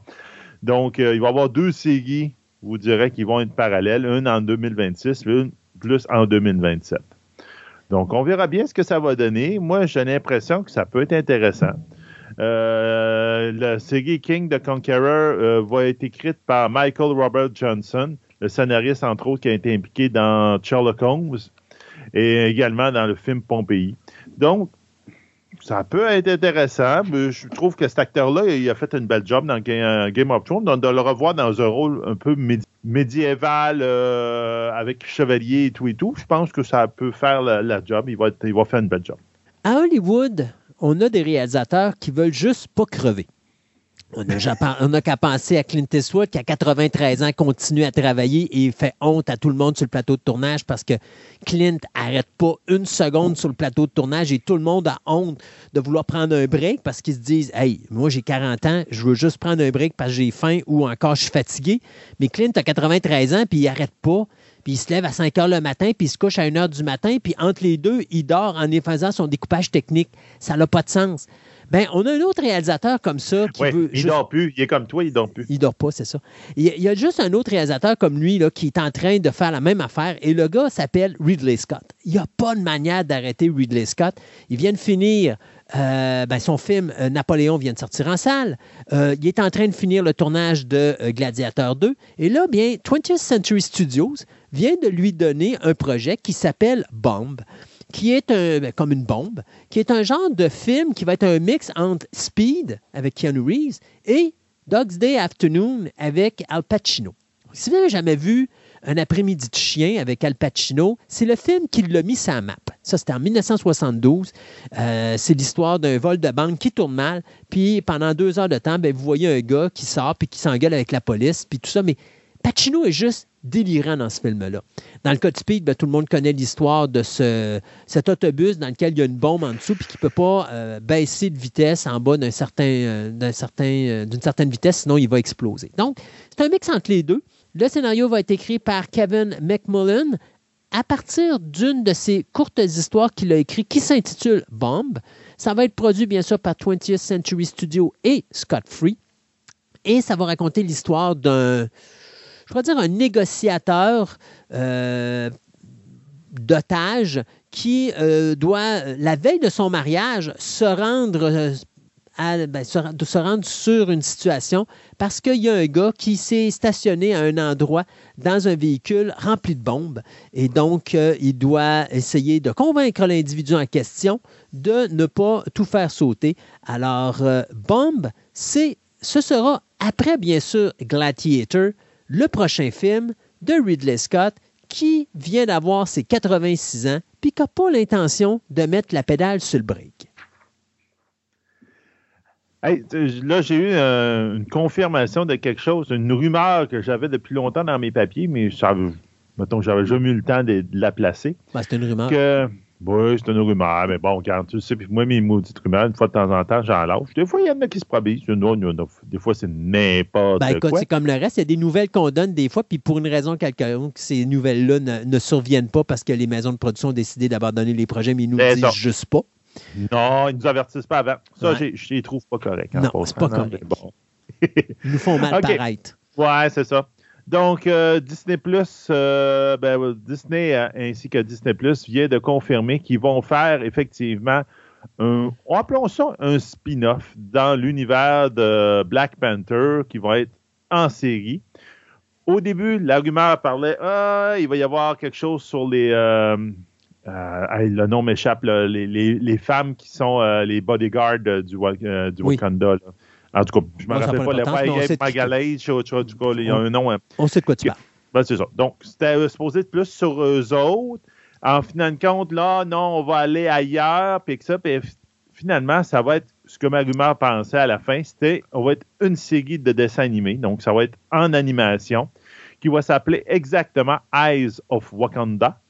Ça va compter l'histoire de guerriers qui sont envoyés dans le monde, à travers le monde, pour retrouver des euh, dangereux artefacts faits à base de vibranium qui ont été perdus au cours de l'histoire du Wakanda. Donc, probablement, je veux dire, euh, peut-être que ça va faire que ça va à une autre époque. Peut-être qu'on va voir un autre que le personnage de Black Panther qu'on a vu dans les films. Peut-être qu'ils vont arriver à dedans, on va avoir peut-être des flashbacks de quand est-ce ça a été perdu, ces artefacts-là. Tu sais, je, verrais bien quelque chose, style, euh, comment ça s'appelait, le House, euh, le show qu'il y avait à Sci-Fi Channel, là, tu sais, où ils trouvaient des artefacts, là, euh, un peu style steampunk, là, euh, Warehouse 13, je pense. Oh mon Dieu, hey, c'est vieux ça. C'est vieux, ça. Mais c'est, ça serait, c'est parce que c'était le fun, parce que, tu sais, ils trouveraient après un artefact, mais en même temps, il y avait comme l'histoire autour, puis tout, puis tu voyais des- tu sais, un format un petit peu comme ça, je pense que ça ferait bien, ça ferait, euh, c'est un peu épisodique d'épi- de- d'épisode en épisode, puis ça serait je, pas trop se prendre au, au- hyper au sérieux. Je pense que je- ça serait le fun pour Disney+. Là. Surtout que leur dernier projet, il il en arrache, là, puis je, me semble qu'ils ils ont du potentiel de faire des bonnes choses, mais je ne sais pas où est-ce qu'ils s'en vont avec bien des, des projets, là, puis avant la pandémie, Disney était au top. Après la pandémie, Disney est dans le trouble. Puis c'est c'est une- c'est- Ouais. c'est triste parce que c'est leur centième anniversaire, alors que Warner Bros. également, c'est leur centième anniversaire. Warner Bros., dans leur cadeau d'anniversaire, se sont tapés Barbie. Oui. Disney, eux autres, se tapent la merde. Euh, C'est ça. puis C'est triste parce que c'est quand même une belle compagnie. Ça serait triste de les voir sombrer dans, dans- dans l'oubli. Mais tout ce qu'on voit présentement, c'est Bob Chapek. Là, j'ai hâte que ça finisse, puis j'ai hâte que Bob Iger arrive dans le décor, puis que ça change parce que là, Disney a besoin d'un changement drastique. Mais, tu sais, dis-toi une chose. Disney a passé à travers une crise pendant la Deuxième Guerre mondiale. Euh, euh, Cendrillon l'a sorti de là. Après ça, il y a eu la période des années 70-80 où est-ce que ça a été euh, catastrophique également parce que là, on, changeait de vision, on voulait faire du film plus adulte et finalement, on a créé des nouvelles compagnies, fait que ça a permis justement des films comme Pretty Woman, Armageddon, tout ça, de sortir de la marque. oui. Fait que Disney faisait de l'argent, mais pas sous le nom de Disney et ça prendra la petite sirène en fin des années 80 pour retrouver euh, pendant une longue période le succès. Et là, ben là, on est dans la, on est retombé dans une troisième déchéance, là, une troisième période très difficile dans le cas de Disney, mais c'est juste une question de temps. là. Ils vont trouver le sujet qui va les ramener sur la map. Puis, euh, Ben, je trouvais qu'il il devrait revenir à. Disney Plus, c'est un beau média pour Ouais. revenir un peu à ses bases. Tu sais, on avait euh, National Treasure, la série. Ouais. Je trouvais que c'était bien parce que ça revenait un peu au film pour en- pas pour enfants, pour ados, pour Ouais. enfants. C'est un peu dans celle-là. C'est un peu comme là, j'espère qu'ils vont faire quelque chose avec, euh, voyons, euh, euh, les Olympiens, là, le. ah, Percy, Jackson. Percy Jackson est olympienne. C'est le forme. Tu sais, à un moment donné, on a regardé des, des, euh, des séries comme. euh, puis on disait un livre, ça, c'est un beau Ouais. projet pour Disney parce que Disney, c'était son genre. tu sais. Ouais. Puis là, tu sais, comme, retrouve un peu tes. Ta on magie. A encore Ouais. Ta magie. On a encore besoin de ces films. Ah oui. Définitivement. dans les trailers, je vais vous donner un, un film, puis c'est pas tout que tout le monde s'attendait, puis je fais, je regarde le trailer, tu dis, oui, c'est pas ce que je m'attendais, mais je vois le vert, moi je trouve que c'est un beau film de famille. Ouais. C'est comme, tu as besoin de ce genre de film-là. Oui, tu peux faire d'autres choses à côté. C'est Disney Plus n'est pas obligé d'être juste ça, mais c'est au moins ces projets-là donnent-leur Essaye pas de changer le monde, puis de changer l'univers, puis de, de ah, on va devenir tout bien correct avec la nouvelle maintenant. Fais juste quelque chose de le fun pour les jeunes. Puis d'ailleurs, c'est ce que Bob Iger disait en entrevue. Il dit il faudrait qu'on arrête d'essayer d'être aimé par tout le monde, puis il faudrait peut-être qu'on commence à juste donner du bon produit. C'est ça, puis d'être politique correct pour toutes les points de la même. Tu sais, quand à un moment donné, là, euh, une œuvre a été écrite à une certaine époque, le monde l'a aimé, tu l'adaptes, pourquoi tu la changes? Ouais. Le monde a aimé cette œuvre-là, Ou si tu Dans- la changes, dans ce setting-là, dans ça. cette époque-là.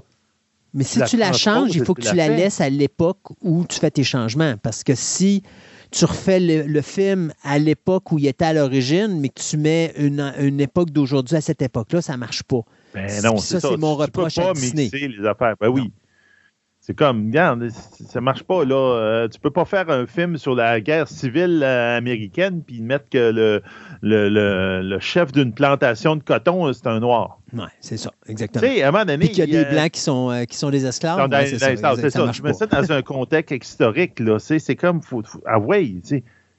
Bon, c'est ça. Bon, en tout cas, on revient tout le temps avec ces maudite niaiseries-là. Ben oui, Mais bon, donc, faute. au bout de la ligne, là, c'est ça. euh, j- je, suis bien content de ce nouveau projet-là qui vont tomber dans l'univers de Wakanda. Puis, je trouve que c'est un beau setting de mettre en dessin animé parce que justement, il y a beaucoup d'effets spéciaux.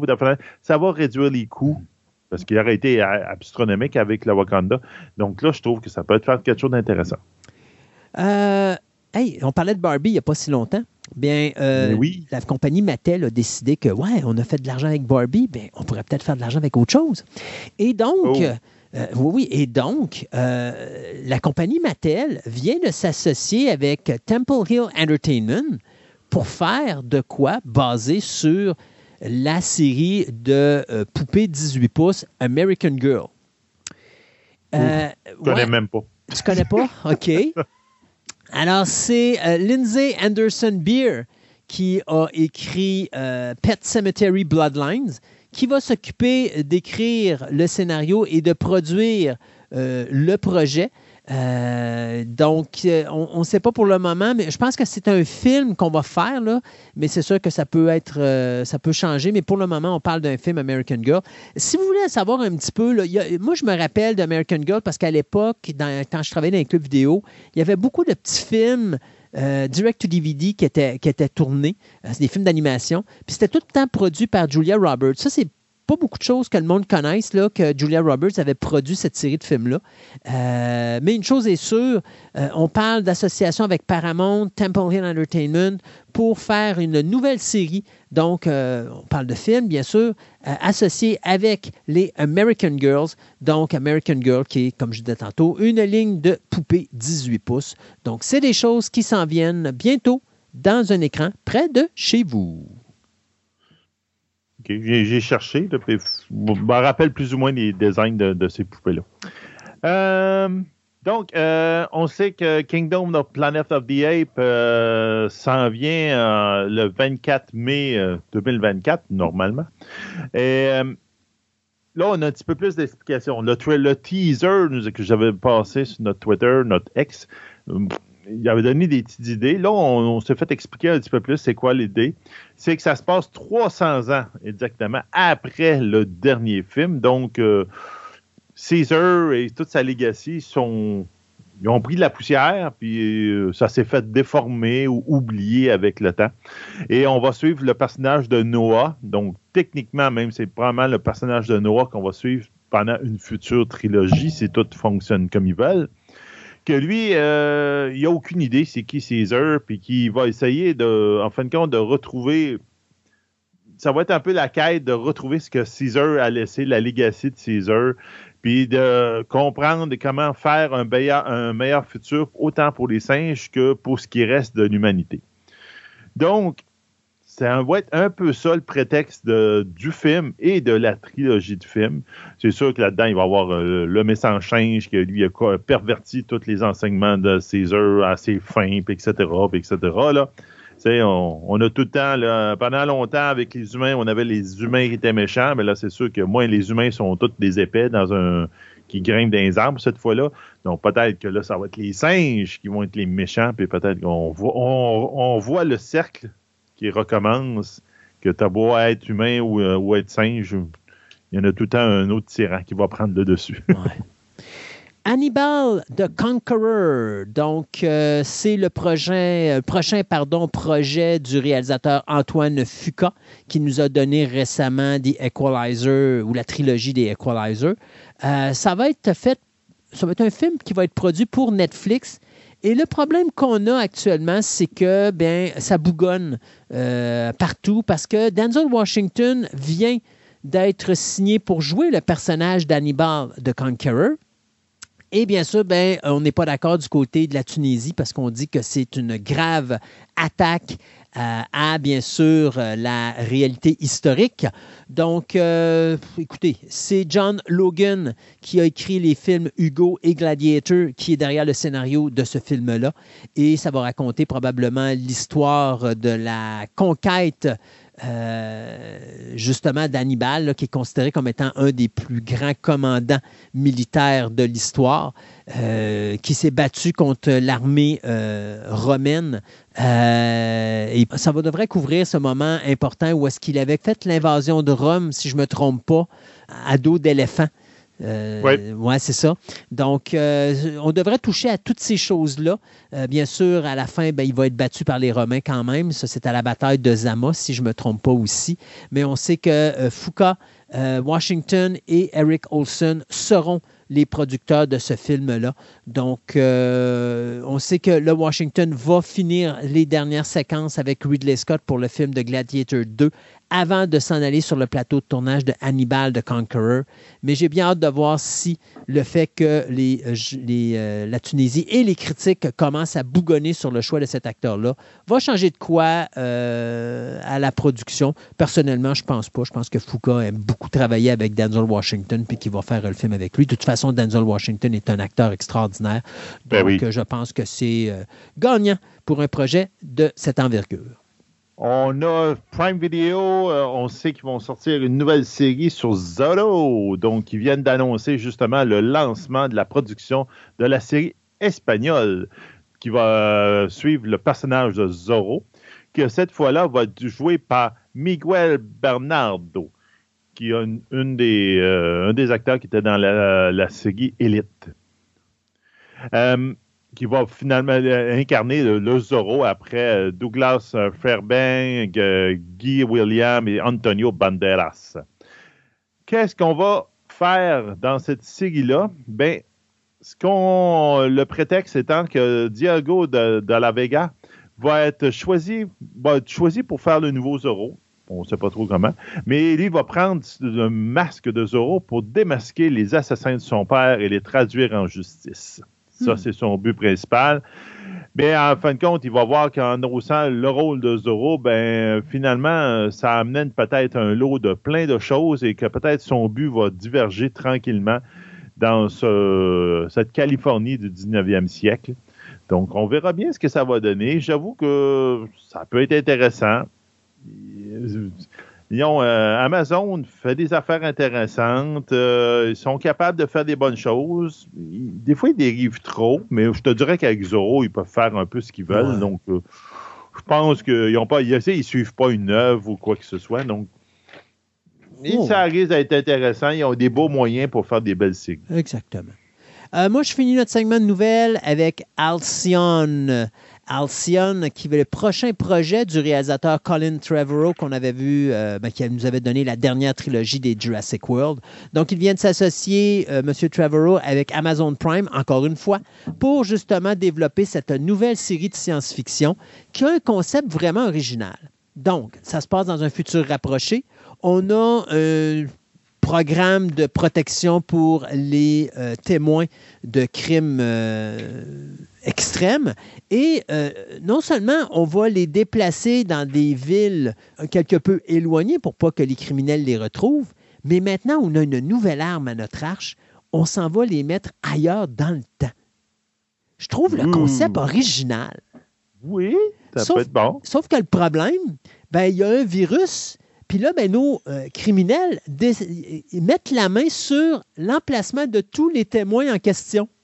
Et là, ben, ils envoient des hitmen pour aller éliminer les témoins et donc, bien sûr, euh, du côté du euh, système de Witness Protection Program, ben, il faut qu'on envoie des personnes pour protéger ces gens-là. Et c'est euh, Nathan Crew, qui est un simple technicien, qui est forcé à, à voyager dans le temps pour essayer de sauver justement tous ces témoins de l'attaque de ces tueurs à gages. Donc, c'est Richard Smith qui va s- signer euh, le euh, scénario de l'épisode pilote et c'est Trevorrow qui va réaliser et produire le pilote. Après ça, on verra ce qui va se passer si la série va être acceptée par Amazon Prime ou pas. Euh, c'est basé sur une nouvelle qui s'appelle Hiding in Time, qui a été écrite par Christopher Long et c'est David Holmes qui va être le showrunner, Holmes ayant travaillé sur la série Get Shorty, MGM Television, Metronome Film Company et 121 sont derrière le projet pour le financement de celui-ci. Donc, Halcyon, un projet qui s'en vient sur Amazon Prime. On commence cette dérive complète dans la possession et on va rejoindre Martin Hébert pour nous parler de l'œuvre littéraire de euh, The Exorcist. Et on vous revient dans à peu près un trois heures pour vous faire des nouvelles express et vous dire ce que Sébastien a encore eu une fois le courage de mettre sur notre ex-Twitter.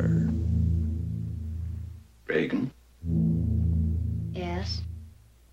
that time in the room. Try and remember Father Merrin just before he died. We're alone. Is his heart strong? Resolved? He is praying. Is he in pain? Yes. Is he casting out the unclean spirit? He is praying.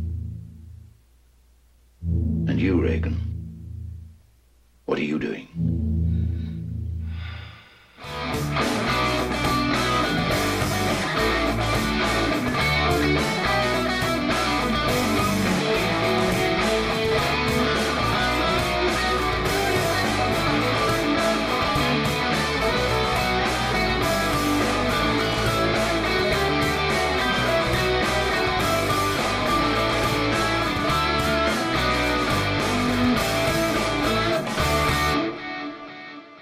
Et quoi de mieux pour parler d'exorcisme que de parler à notre exorciste principal ici à l'émission, qui est nul autre que Martin Hébert. Martin qui fait euh, de l'anthropologie et qui va nous parler un petit peu de la vision d'un anthropologue face à l'univers de l'exorcisme, puis également de comment William Peter Blatty s'est, euh, ou plutôt ce qu'il a présenté dans euh, sa- son roman de 1971.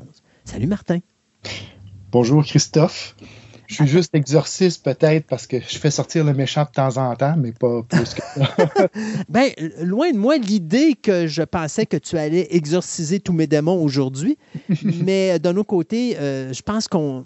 Tu sais, c'est 50 ans, puis en réalité, c'est 50 ans pour le film de 73, c'est officiellement 52 ans après l'écriture du roman de William Peter Blatty, mais 50 ans d'une histoire qui encore aujourd'hui réussit à traumatiser les gens qui sont d'une façon ou d'une autre, que ce soit au niveau de la lecture ou au niveau du visuel avec le film, touchés par cet univers-là, euh, qui sont bouleversés par ça.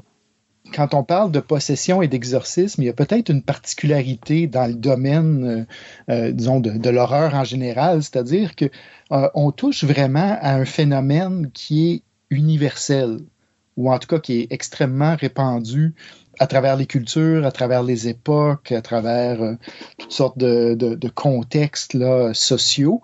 Et c'est ça qui est intéressant parce que Blatty met vraiment euh, le doigt sur euh, quelque chose qui touche les gens largement et euh, qui a une réalité encore jusqu'à aujourd'hui. hein. On va en parler, mais l'exorcisme est, est encore pratiqué, notamment par des groupes chrétiens fondamentalistes, par exemple, à travers, bon, vous avez peut-être entendu parler des, des fameuses thérapies de conversion euh, pour les, surtout, euh, euh, disons, qui, qui ciblent les adolescentes et adolescents euh, homosexuels, LGBTQ, euh, disons, euh, à l'intérieur de, bon, qui grandissent dans des familles euh, fondamentalistes, là, et euh, une ben, premièrement, des thérapies qui ont été déclarées euh, euh, illégales dans, dans 26 pays. Euh, et une composante quand même assez importante de ces, euh, de ces thérapies-là ou de ces interventions ou de ces agressions-là, carrément, euh, c'est la pratique de l'exorcisme. Donc, si vous regardez des manifestations encore aujourd'hui, dans la communauté LGBTQ, vous allez plus, euh, vous allez voir des gens avec des pancartes. euh, J'ai été exorcisé euh, 22 fois, des choses comme ça. Donc, c'est, euh, il y a une composante encore très sombre et Blatty, dans son livre, ben, euh, justement, euh, fait ressortir à la fois, disons, l'aspect très ancien et très lointain des croyances en la possession et l'exorcisme, mais en même temps, justement, touche à quelque chose qui veut, veut pas, a une certaine proximité avec l'expérience des gens. là. Moi, je me rappelle euh, d'un film qui s'appelle The Exorcism of Emily Rose. Je ne sais pas si tu l'as déjà vu. Euh, The Exorcism of Emily Rose, il est intéressant pour une chose. C'est une jeune femme qui se retrouve possédée d'un démon, puis là, soudainement, euh, on appelle un prêtre. La jeune femme va mourir et on va se retrouver en cours parce que le prêtre est accusé euh, d'avoir tué cette jeune femme-là parce qu'il n'a pas donné les soins nécessaires au moment où ça devait être donné et il ne l'a pas nourri non plus comme il faut. Euh, et ça, c'est des choses que je crois que dans l'histoire, on a vu souvent, des situations comme ça. Et ce qui m'impressionnait dans ce film-là, c'est qu'on regarde les deux aspects d'un exorcisme. Le premier étant l'aspect religieux et l'autre côté, l'aspect réaliste de la psychologie. La- le psychologue qui est sur place, puis qui est là pour dire, euh, je m'excuse, mais euh, il y a des maladies psychologiques qui font qu'une personne peut se croire ben, euh, possédée d'un démon. Oui, ben absolument. Et le livre de 1971 de Blatty est tout entièrement construit autour de cette question-là. C'est-à-dire que euh, le livre se lit vraiment comme un roman policier d'une certaine façon, euh, où c'est une enquête vraiment. en fait, il y a deux enquêtes parallèles. Il y a celle du, du père Carras et, et celle du, du lieutenant Kinderman. Donc, un policier qui enquête sur euh, la mort du, du réalisateur là, de, euh, de, de, Chris McNeil. Là. Et de l'autre côté, ben, il, la mère, Chris McNeil, la, la, mère de, la jeune Reagan, fait appel à, à, à un prêtre justement pour qu'il l'aide parce que la médecine, la psychiatrie, il n'y a rien qui a l'air de fonctionner. Mm. Donc, en parallèle, on a vraiment euh, justement des interprétations très, très réalistes et des interprétations euh, qu'on pourrait dire théologiques. Et précisément pour ben, les raisons que je donnais tout à l'heure et, celles que tu as rajoutées avec euh, l'exorcisme d'Emily Rose, l'Église catholique, dans ce récit-là, elle est vue comme étant très, très, très, pas juste prudente, mais très résistante à l'idée de, pratiquer des exorcismes.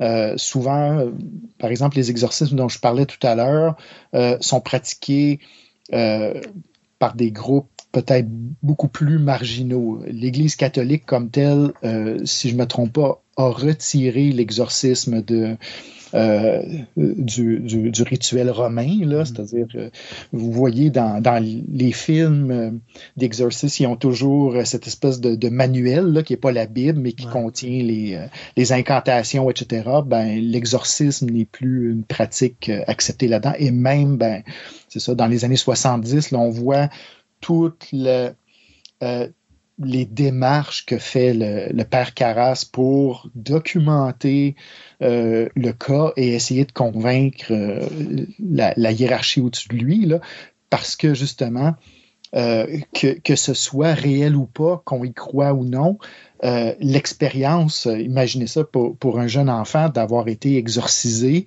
c'est un traumatisme à vie. Là. Oui. Ben, ça, va m'amener à, cette question-là.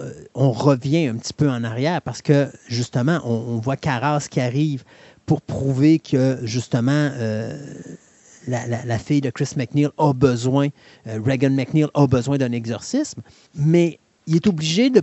Tu sens qu'il y a une institution en arrière, qu'il y a une histoire.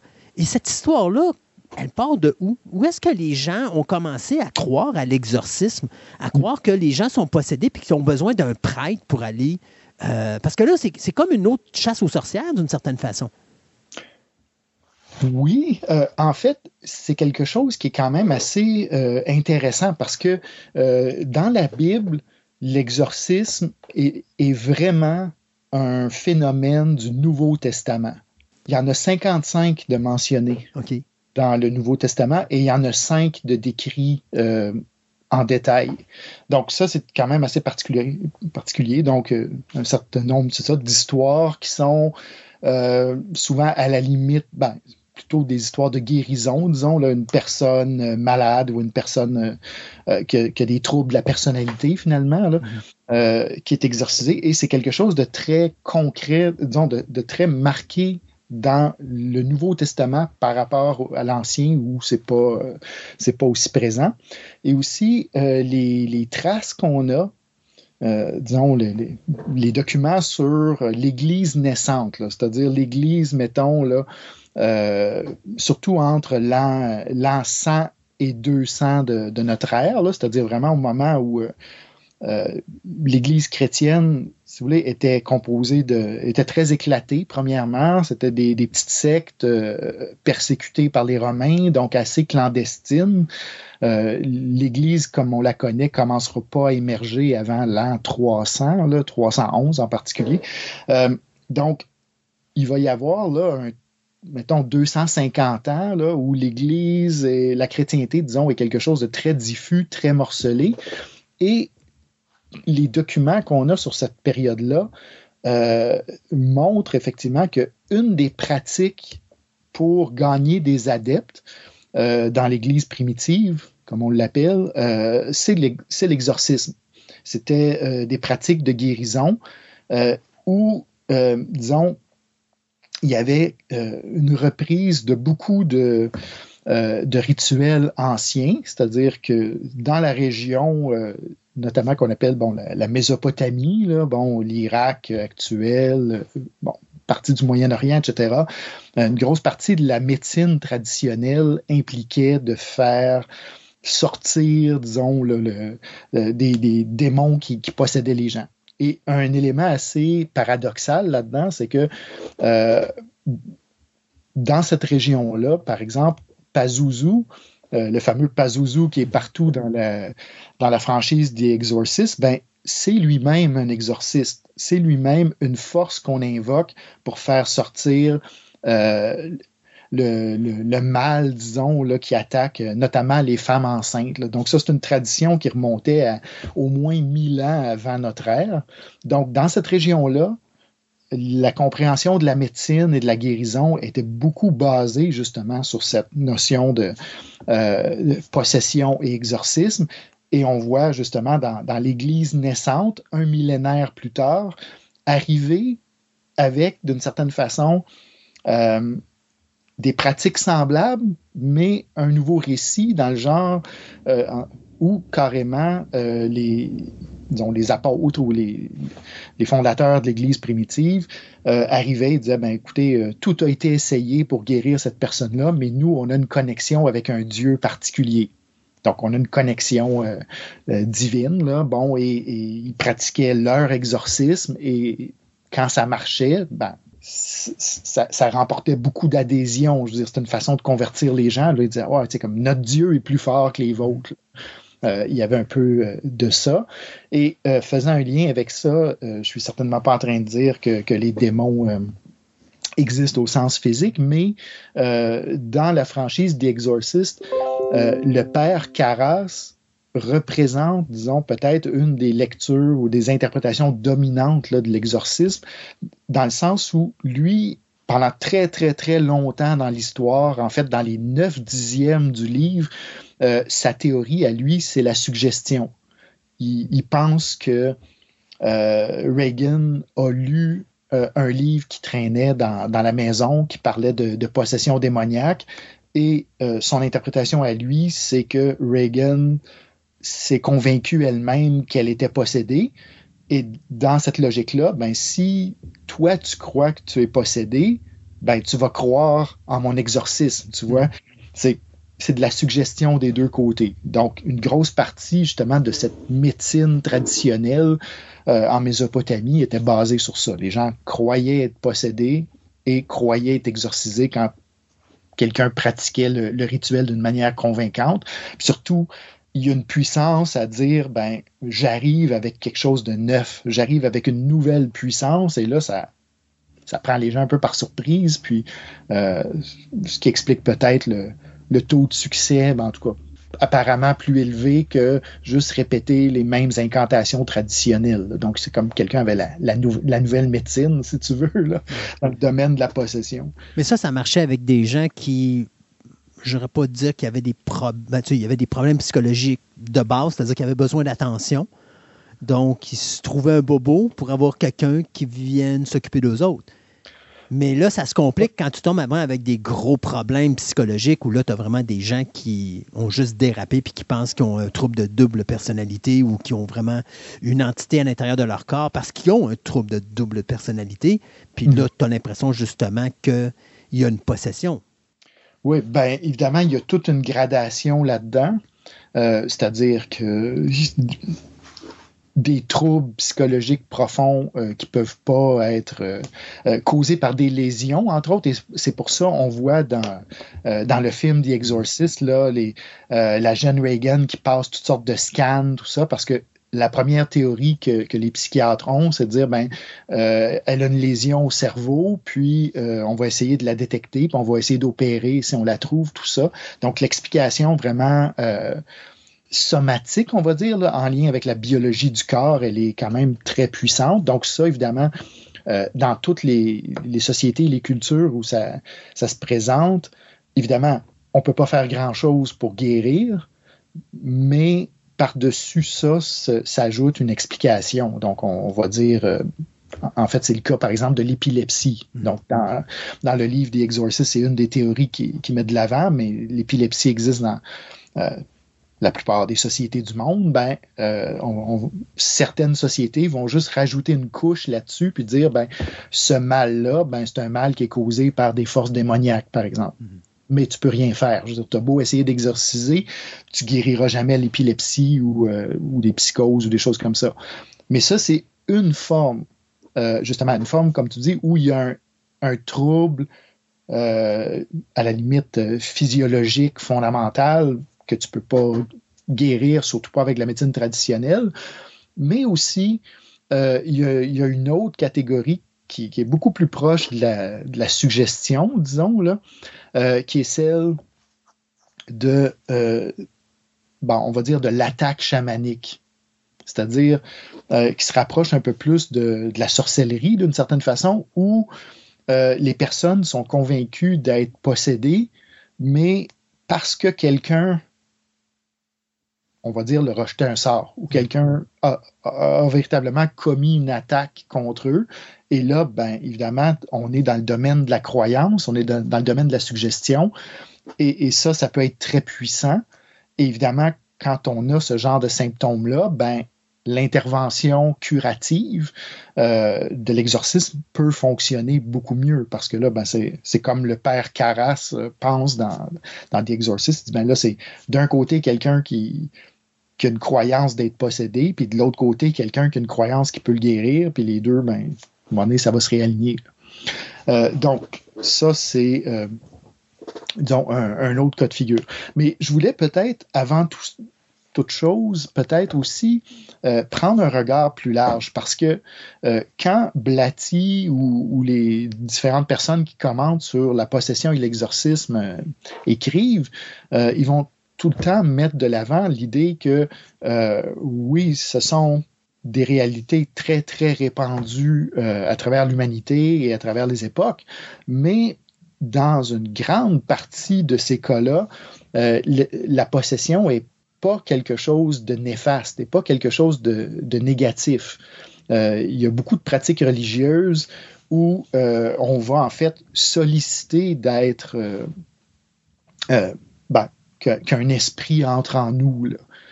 Euh, et ça, ben, c'est une dimension importante parce que, euh, par exemple, les missionnaires, quand ils sont allés bon, en Afrique, ils ont été euh, confrontés avec des, pratiques, disons, des croyances en la possession dans différentes sociétés, ils ont, souvent vu ça tout de suite comme quelque chose de démoniaque, alors que pour les gens, ben, c'était au contraire une manière de, communiquer avec des forces surnaturelles, y compris en Europe. Euh, il existe une grande, grande variété de, de mouvements religieux dans l'histoire européenne euh, où euh, une grosse partie de la pratique, c'est justement d'être habité par euh, un esprit qui n'est pas nous. Donc, techniquement, c'est c'est de la possession. tu sais. Euh, des groupes où les gens vont se mettre à parler en langue, par exemple, euh, au milieu d'un d'un groupement religieux, ben, donc, de- de- je dirais pas une messe, mais un- un- une rencontre, disons, là, de, la même communauté religieuse, mais là, quelqu'un tout d'un coup va se mettre à parler euh, dans une langue que personne comprend, et là, on va commencer à interpréter ça, et euh, c'est quelque chose qui, qui est valorisé là, dans un certain sens. On est en 1973. Mm. Euh, c'est un film qui frappe, mais de plein fouet, la population. À un point tel que les gens vont dans la salle, puis à un moment donné, ça sort de la salle, puis ça s'évanouit, ou ça a un malaise. Euh, bien sûr, il y a des histoires qui ont été rajoutées là-dedans, là, des décès ou des choses comme ça. Il y a eu des moments où on se dit, oh, il y avait une ambulance, mais oui, mais c'était organisé avec le gars du cinéma qui, lui, voulait faire un événement avec Exorciste parce que c'était extrêmement populaire. On est le lendemain de Noël. On présente pour la première fois un film sur l'exorcisme et la population se pitch dans les salles de cinéma. C'est quoi la mentalité de l'époque qui fait en sorte que Exorciste frappe si fort alors qu'on est dans... Il faut, faut parler des États-Unis, qui est une population extrêmement religieuse. Tu vas voir un film d'un enfant possédé par un démon, puis que deux prêtres vont essayer d'exorciser, mais tu écoutes ça le lendemain de Noël. Qu'est-ce qui fait que ce film-là a autant frappé la curiosité de cette population-là de 1973? Oui, ben, c'est une excellente question. Puis je dirais que là, il y a beaucoup de.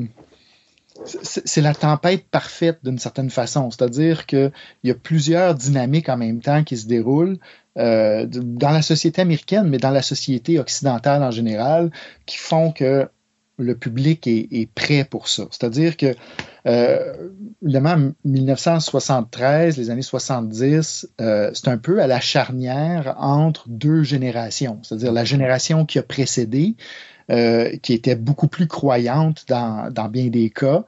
Euh, bon, donc l'héritage, euh, si on fait juste se rapporter au contexte québécois, par exemple, bon, la, société québécoise d'avant 1960, euh, c'est une théocratie, c'est une société où le religieux est partout, euh, les gens sont immergés là-dedans, mais aussi une société où les gens ont une connaissance de, ce, euh, de cet univers-là. C'est-à-dire que d'avoir été à l'église euh, toutes les semaines, d'avoir eu de l'éducation religieuse, etc. Et les gens maîtrisent ces codes-là. Ils maîtrisent encore, bon, ils savent c'est quoi. Euh, une étole, par exemple, l'espèce de, de, de, pièce de tissu que les prêtres portent là, autour du cou.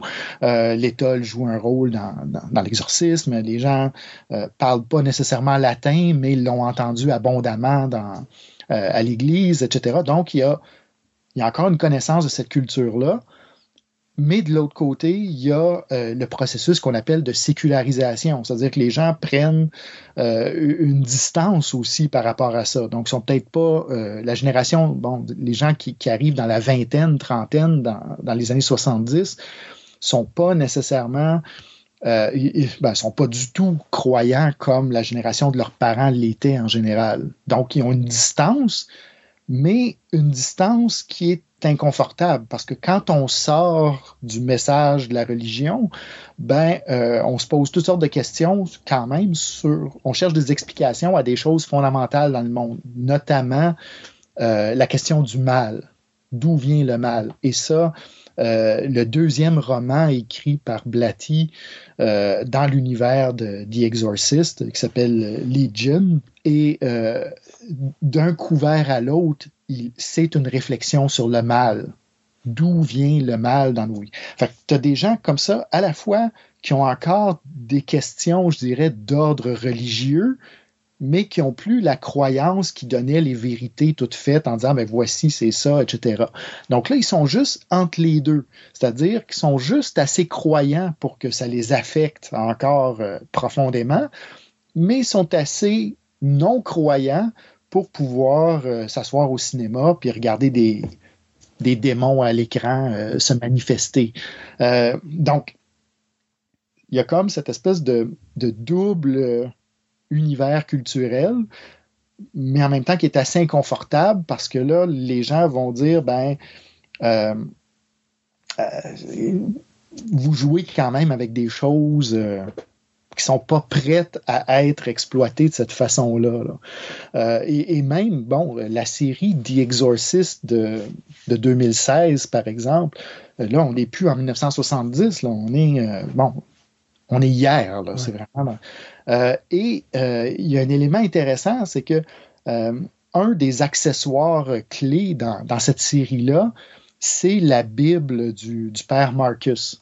Euh, je ne sais pas si, tu visualises. le père Marcus, c'est le principal exorciste, disons, mm-hmm. de, la série. Puis, euh, euh, il traîne sa Bible avec lui, mais c'est une Bible que lui-même a modifiée abondamment. quand il la feuillette, on voit qu'il y, y, a des paragraphes qui ont été euh, qui, ont été coupés puis recollés de d'autres versions de la Bible. Il y a des bouts, il y a des pages barbouillées, il y a des pages déchirées, il y a des pages, etc. Puis bon, moi, comme on a peut-être déjà parlé, je m'intéresse beaucoup aux accessoires euh, de papier qu'on voit dans, dans, les films et au cinéma, etc. Puis je suis allé sur des forums justement de gens qui, qui étaient intéressés par la reproduction de, de ces, de ces artefacts-là. Et là, euh, il y avait beaucoup, beaucoup de commentaires, encore en 2016, en disant non, là, ça, c'est aller trop loin. C'est prendre une Bible et euh, la vandaliser finalement. Donc, euh, il y avait, les gens étaient encore très, très disons, critiques, même des gens tout à fait sécularisés, là, qui disaient, ben, écoute, faites plutôt le- L'exercice traditionnel. Ben, l'exercice traditionnel ou euh, faites des, des reproductions d'accessoires d'autres choses, mais touchez pas à une Bible que vous, que vous couperiez, barbouillerez de toutes sortes de façons. là. Puis, et, c'est dit explicitement euh, dans la série elle-même. Il y, y a un autre personnage qui regarde Marcus et dit Ben, c'est pas un sacrilège de faire ça à une Bible. tu sais. Puis Marcus il dit Non, non, je l'ai juste adapté à. Ouais, ben, ben, c'est ça que j'allais dire parce qu'on on le voit en partant dans le début de la première saison, quand Marcus est, euh, est confronté avec un de ses, euh, de ses supérieurs parce qu'il est en train d'exorciser un petit garçon, puis que le prêtre il dit non, ben là maintenant, il faut qu'on fasse telle chose. Puis lui fonctionne selon les règles de l'Église, alors que Marcus est rendu plus loin que ça parce que lui, il n'a pas été formé pour suivre les règles de l'Église. Il a été formé pour faire un exorcisme à n'importe quel prix. Alors pour moi, qui joue dans la Bible, ça ne me dérange pas parce que c'est son arme d'attaque. Il la modifie en fonction du démon qui est en face de lui, ce qui est totalement normal quand tu as une personne qui est confrontée avec un ennemi.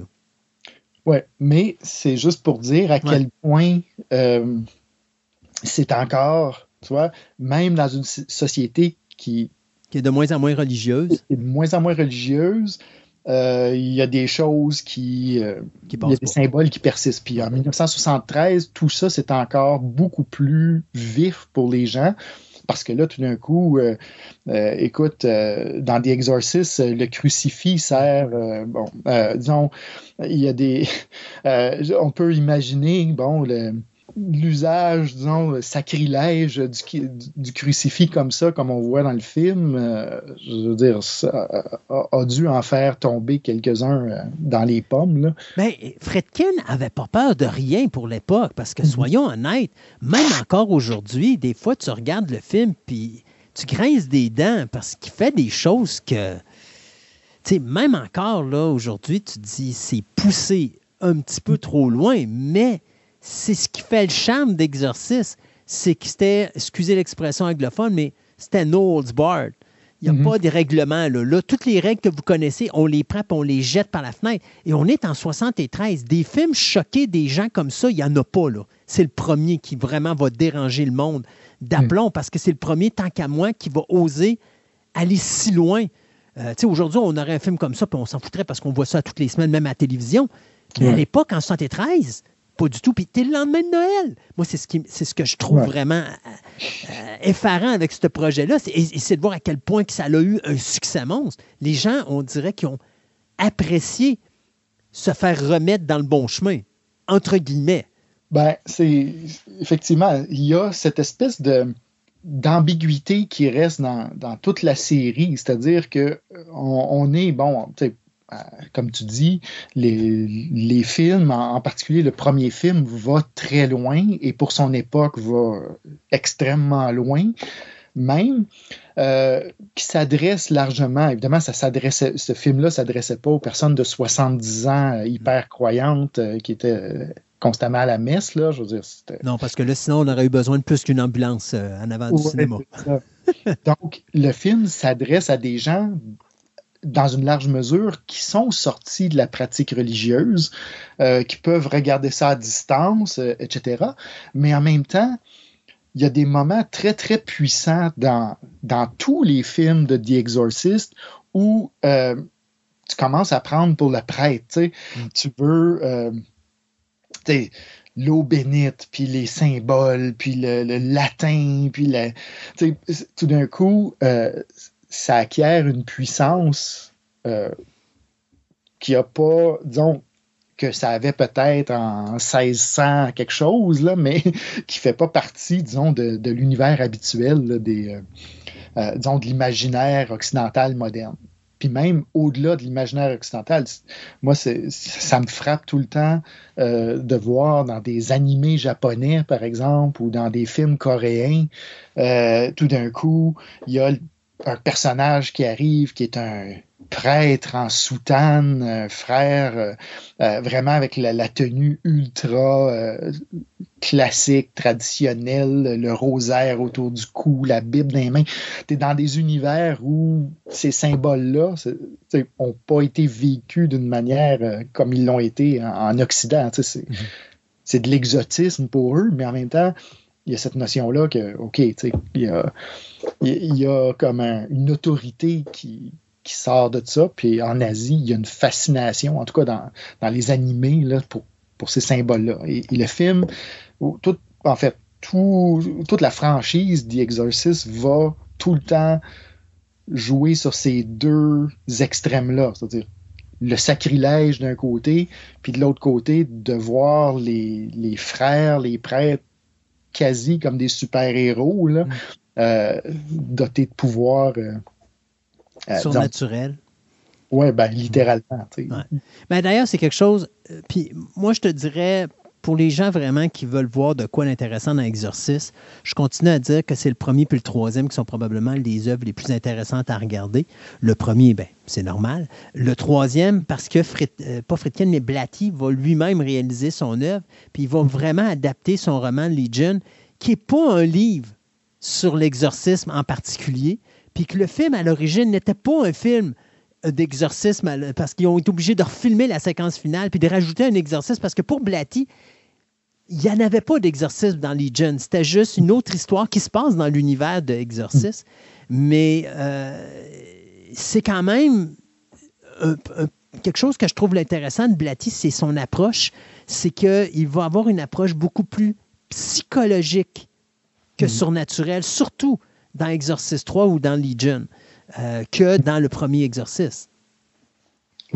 Euh, tout à fait. C'est-à-dire que euh, Blatty, euh, bon, il y a une approche psychologique, mais je dirais même plus loin que ça, il y a une approche holistique, c'est-à-dire que euh, regarde le phénomène de la possession et, de l'exorcisme selon tout le spectre. J'ai parlé tout à l'heure, bon, des causes euh, euh, physiques que, que, que des troubles de la personnalité peuvent avoir, mais euh, c'est fascinant dans ces deux livres-là comment Blatty il découpe ça pratiquement comme un oignon, là, couche par couche, toutes les hypothèses, toutes les, euh, les interprétations. C'est ça. Il y en a beaucoup de psychologiques, mais il va le mêler beaucoup aussi avec euh, des interprétations anthropologiques, de, faits culturels, du fait qu'on est immergé là-dedans.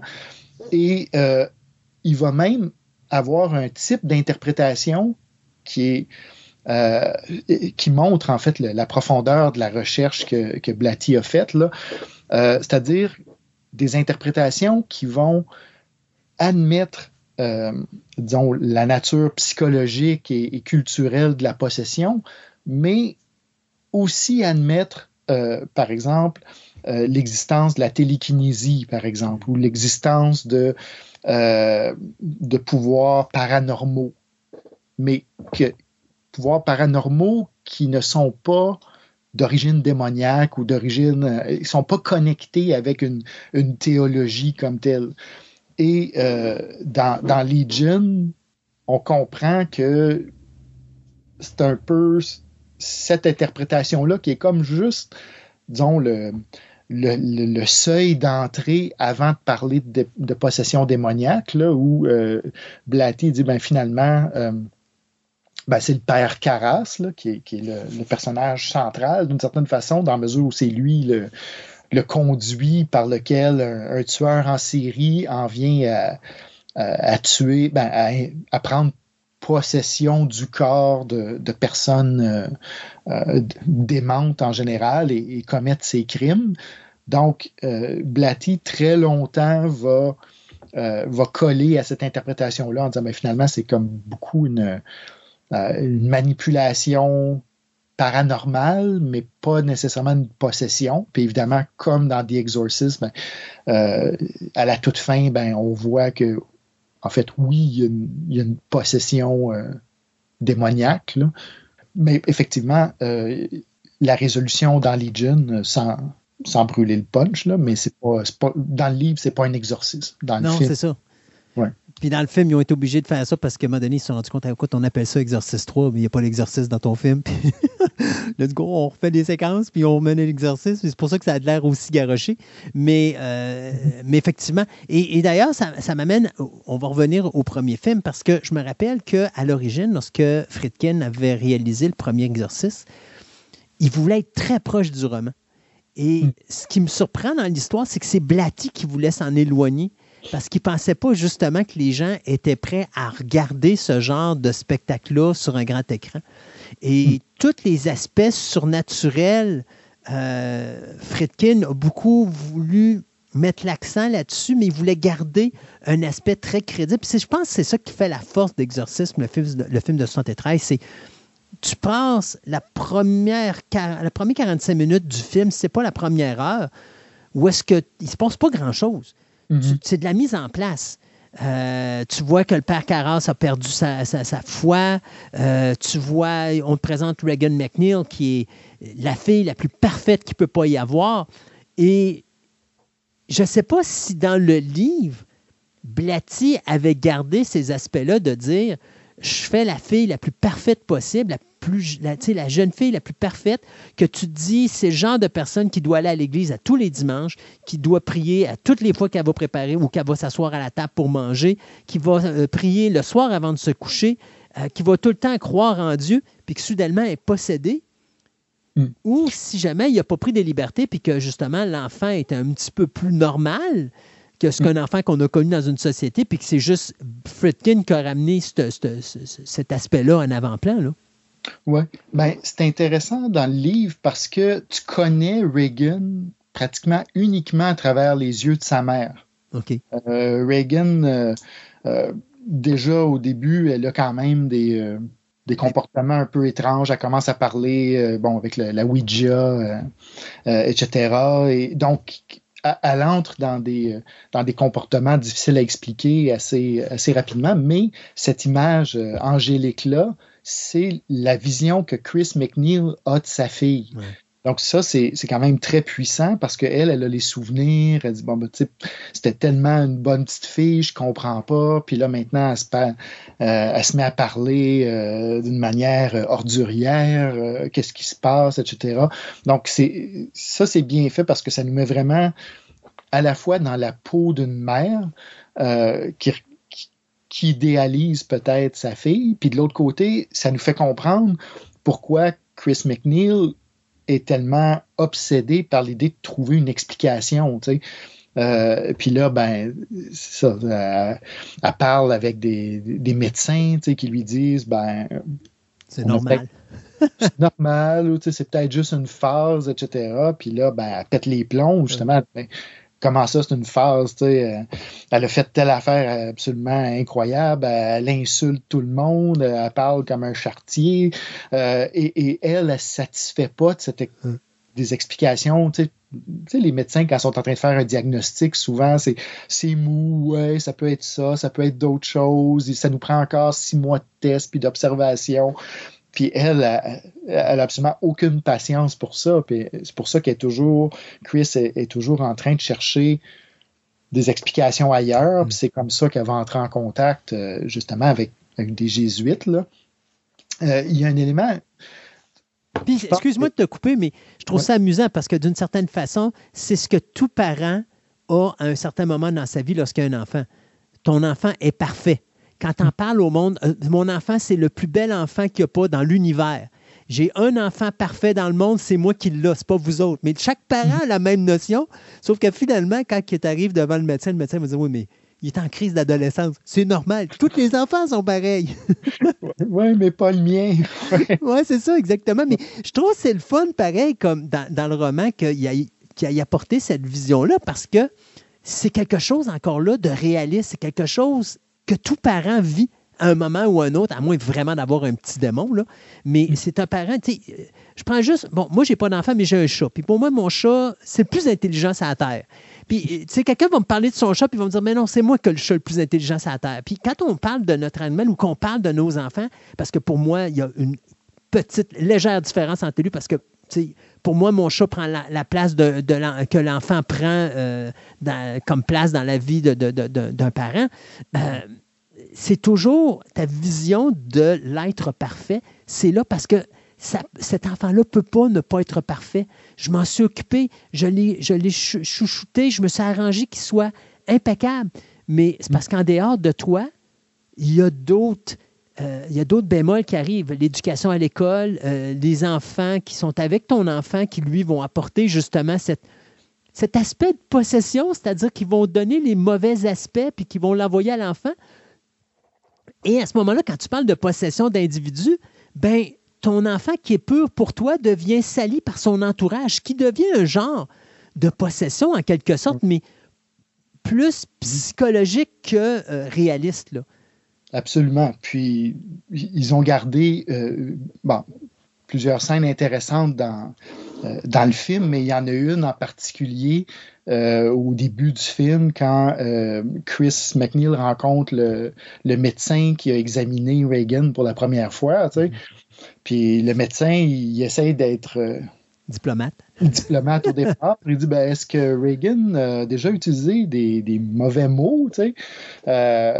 Euh, Puis là, ben, Chris, ben, ben, ouais, non. tu sais. Puis le médecin dit ouais, mais pourtant, quand tu étais en consultation, euh, elle, elle m'a insulté, pas à peu près. Ça y là, au toast. ouais, et là, tu vois, Chris, qui veut pas le croire, donc elle dit dites-moi exactement ce qu'elle a dit. Dites-moi là, le pour. tu sais, Comme ça, elle a besoin de se convaincre, puis elle veut confronter le médecin d'une certaine façon. Je dis, ouais, tu, tu dis que ma, ma fille est vulgaire, ben, qu'est-ce qu'elle a dit, mot pour mot, dis-le-moi. Et là, le médecin répète et, et- et- est complètement muette. Là, Ouais, c'est là, vraiment. Elle se rend compte que, OK. Puis ça nous amène, je pense, au cœur de toute cette question-là, de la possession, de l'exorcisme. C'est cette question-là, justement, de savoir d'où vient ce mal-là. Mhm. Et là, on, on touche à- à cet élément où il y a deux explications. C'est-à-dire que euh, ne pouvant pas croire que ce mal-là vient de l'intérieur de sa fille, euh, il n'y a pas d'autre choix que d'invoquer quelque chose d'extérieur, de dire, ben là, il faut qu'il y ait un corps étranger dans cet être parfait-là. Euh, et ça, ça nous ramène justement à tout, tout l'univers, disons, anthropologique de la possession, parce que euh, on a vu qu'il y a dans beaucoup, beaucoup de sociétés, à beaucoup d'époques, euh, beaucoup de traits des gens sont représentés comme quelque chose d'externe qui, nous habite. Euh, dans la Grèce antique, justement, bon, on parlait beaucoup des démons. Les, démons étaient l'explication que, beaucoup de, Grecs, dans la Grèce antique, avaient pour expliquer une diversité de, de choses. Par exemple, les muses. Euh, les muses appartenaient à une catégorie d'êtres qui étaient des démons, euh, sauf que la muse entrait en toi et là, ben, tu, faisais une œuvre d'art incroyable. Tu vois, Euh, on a remplacé cette explication externe-là par une, une explication interne qu'on va appeler la créativité. Tout d'un coup, ça devient quelque chose dont l'être humain est capable par lui-même. Exorcisme surfe sur cette question-là, mais autour de la question du mal. En disant, ben là, finalement, euh, d'où vient le mal, pourquoi les êtres humains sont, capables de telles atrocités? Euh, et là, constamment, il va y avoir des personnages euh, qui, vont, rappeler que ben, l'être humain est parfaitement capable par lui-même d'être maléfique euh, et d'autres personnes qui vont arriver avec des, dans ce cas-là, disons, des preuves, de dire, ben, OK, non, mais cet enfant-là, par exemple, c'est pas juste, ça vient pas juste d'elle, ça vient de l'extérieur. Et on voit, on voit ça euh, encore et encore euh, dans le fameux Exorcist 4, euh, qui existe en deux versions. Ouais, c'est ça, j'allais dire lequel, le beginning Ouais, ou bien le Dominion? Regarde, ça se mélange dans ma tête. J'ai écouté les deux un à la suite de l'autre. C'est le même scénario, euh, refilmé deux fois, là, euh, avec le même acteur principal. Donc, euh, mais dans, je pense que c'est dans The Beginning, en tout cas, un des deux. Ben, Le- C'est simple. S'il y a de la soupe au pois, c'est dans The Beginning. Si c'est plus psychologique, c'était dans Dominion. Ouais, c'est. je pense que c'est Dominion. En tout cas, le père Merrin, à un moment donné, il dit euh, la possession, c'est l'explication facile. Ouais. c'est beaucoup plus facile de croire que quelque chose de purement maléfique s'est emparé des gens. Euh, et lui a connu, évidemment, bon, euh, euh, la Deuxième Guerre mondiale, il a, il a vécu bon, l'occupation nazie, bon, qui l'a fait défroquer parce qu'il pouvait plus croire que, que Dieu existait dans un monde où c'était possible d'avoir des atrocités comme ça. Donc, et ça, ça revient tout le temps, tu sais, cette idée-là que c'est c'est une manière que les humains ont peut-être de se protéger eux-mêmes, de dire ben le mal vient, c'est une contamination externe, alors que évidemment dans les faits, ben on n'a pas nécessairement besoin de ça pour expliquer pourquoi les humains se comportent d'une manière euh, complètement atroce. Mais en même temps, ça aide à expliquer le monde autour de nous. Pour- pourquoi quelqu'un change de, de comportement rapidement? Qu'est-ce qui peut faire que tout d'un coup, euh, une personne n'a plus l'empathie qu'elle devrait avoir, euh, etc. Donc, euh, c'est pas pour rien que ce- cet univers-là, disons, d'explication, il est resté avec nous très, très longtemps. Puis, on, ben, tu l'as dit, tu sais, comme tout à l'heure, tu parlais, bon, à moins d'avoir un petit démon comme enfant, là. Ouais. Euh, donc, c'est c'est dans nos expressions euh, courantes. Je sais pas qu'est-ce qu'il a pris. euh, je sais pas Exactement. Puis, tu tu vas souvent, souvent voir ça. euh, puis, tu on n'a pas besoin d'aller loin, là. Tu vas voir, mettons, quelqu'un qui va assassiner une autre personne. Ah, mais c'est tellement un bon garçon ou une bonne fille, on n'a jamais eu de problème avec, elle faisait pas de bruit, il était pas dérangeant, il était pas, tu sais, c'était pas... C'est toujours, OK, mon voisin, ou c'était parfait, puis on comprend pas ce qui s'est passé, puis Mhm. Puis, tu sais, t'as pas besoin d'aller loin. Là. Tu le vois. Dès régulièrement, quand il va y avoir un crime qui va être commis, un meurtre ou quelque chose du genre, tu, tu lis les commentaires des gens dans le journal ou tu lis, tu écoutes les commentaires du monde, c'est toujours la même chose qui ressort. Tout le Mhm. temps, tout le temps, tout le temps. C'est comme jamais on aurait pu s'imaginer que. Ouais. Puis si on aurait été dans les années euh, 1600, 1700 ou 18 ans, euh, 1800, pardon, ben, on aurait probablement dit il est probablement possédé. Mhm. On aurait rajouté cette phrase-là, ce qu'on ne fait plus aujourd'hui parce qu'on ne croit plus vraiment à la possession. Enfin, la majorité de la population ne croit plus à la possession. là. Il y en a encore une partie qui y croit. Mais Mhm. euh, c'est sûr que certains que oh, il a probablement été poussé par les forces du mal à commettre ce geste-là parce que jamais il aurait euh, pu le faire. Ça m'amène à Amityville. Mhm. Amityville, où cet homme se lève dans la nuit puis il tue ses- sa famille au complet. Puis après ça, il dit qu'il y a une voix qui parlait puis qui l'a forcé à tuer sa famille. Euh, bon, là, on a pendant, comment- pendant, pendant combien d'années on a cru que la maison d'Amityville avait été possédée jusqu'à aller la détruire puis la reconstruire une autre par-dessus pour justement dire, ben là, euh, les forces maléfiques qui sont dans cette maison-là n'existeront plus. Mais en réalité, le bonhomme avait juste un problème dans la tête. Puis c'est quoi? C'est de la schizophrénie rendue jusque-là s'il s'entend parler à lui-même? Mais tu sais, Ouais. c'est ça. Aujourd'hui, on peut expliquer beaucoup plus certaines, certaines situations. Mais à l'époque, tu peux jamais t'imaginer qu'un en- qu'un enfant ou qu'un adulte puisse commettre un crime comme ça. Donc, automatiquement, il doit être possédé par les forces du mal. Mhm.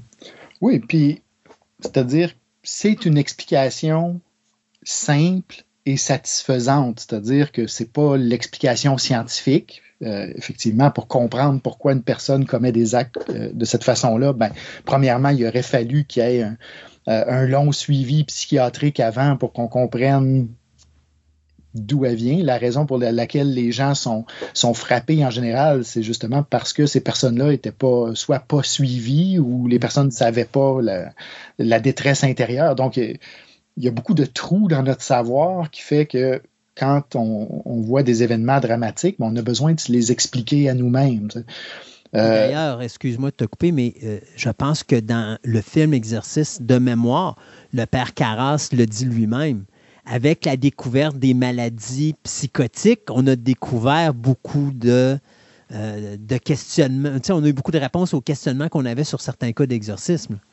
Oui, puis il y a beaucoup de- d'efforts qui est fait dans le premier film euh, Exorciste pour vraiment montrer que euh, le père Carras euh, est aussi un, un psychiatre de calibre mondial. À un moment donné, il se met à, à expliquer les, les institutions où il est allé. Il, était, bon, euh, il a eu un, doctorat à Harvard, il est allé travailler à Yale, il est allé travailler à, l'Université Johns Hopki- Hopkins à, Baltimore, qui est la plus grande euh, institution de- d'enseignement de, la médecine aux États-Unis, probablement.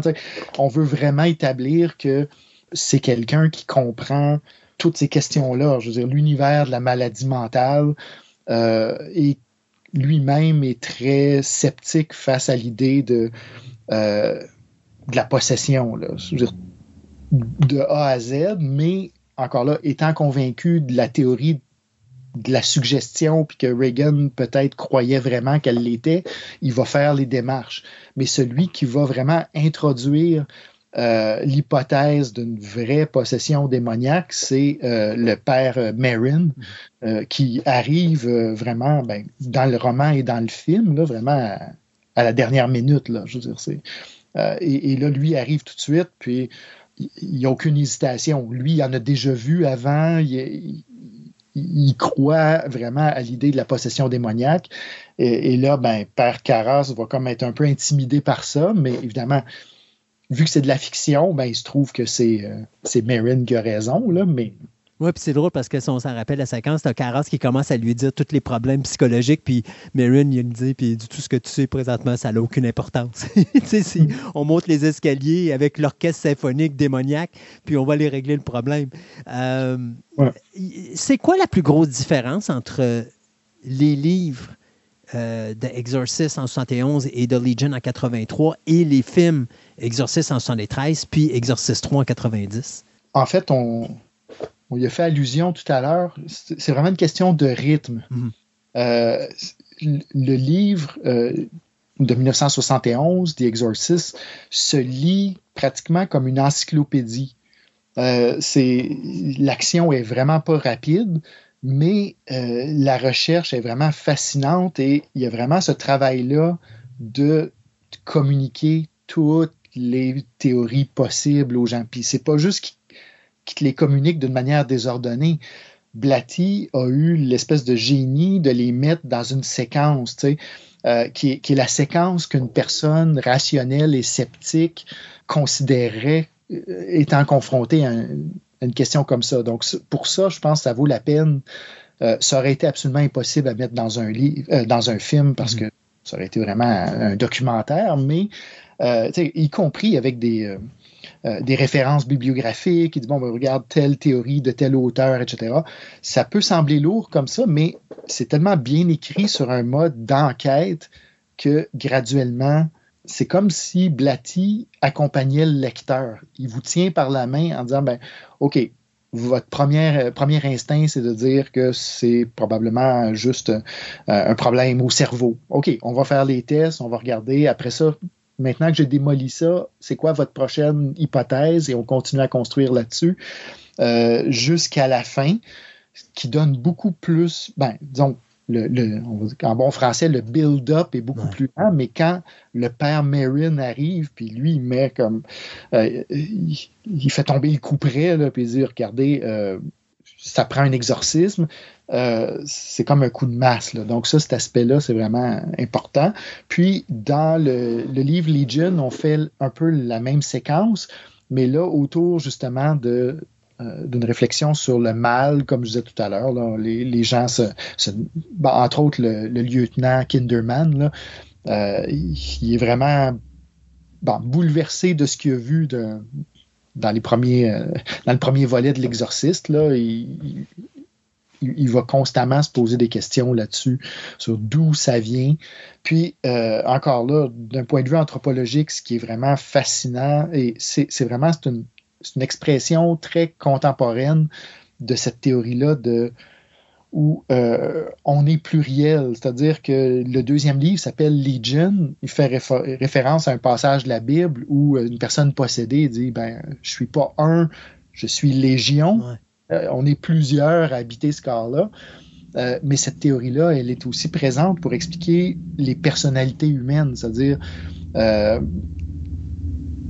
dans plusieurs sociétés, puis dans plusieurs courants même de notre société, on n'est pas un bloc monolithique, on n'est pas juste une personne taillée d'une pièce, on est habité par les gens qui sont venus avant nous, on est habité par euh, le bon ange et le moins bon ange, etc., qu'on peut écouter ou non. Donc ça, cet aspect-là est assez, euh, euh, important. Puis évidemment, euh, les, deux romans, puis toute la série euh, de, films va travailler beaucoup autour de ce questionnement-là sur d'où est-ce que notre personnalité vient et comment elle est façonnée.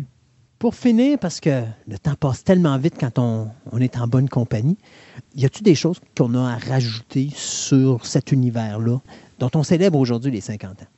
Se rappeler euh, ce que le lieutenant Kinderman euh, pose comme question euh, encore et encore, c'est-à-dire que évidemment, on est entouré dans, la franchise des Exorcistes d'atrocités, de, de laideur, de mal, etc.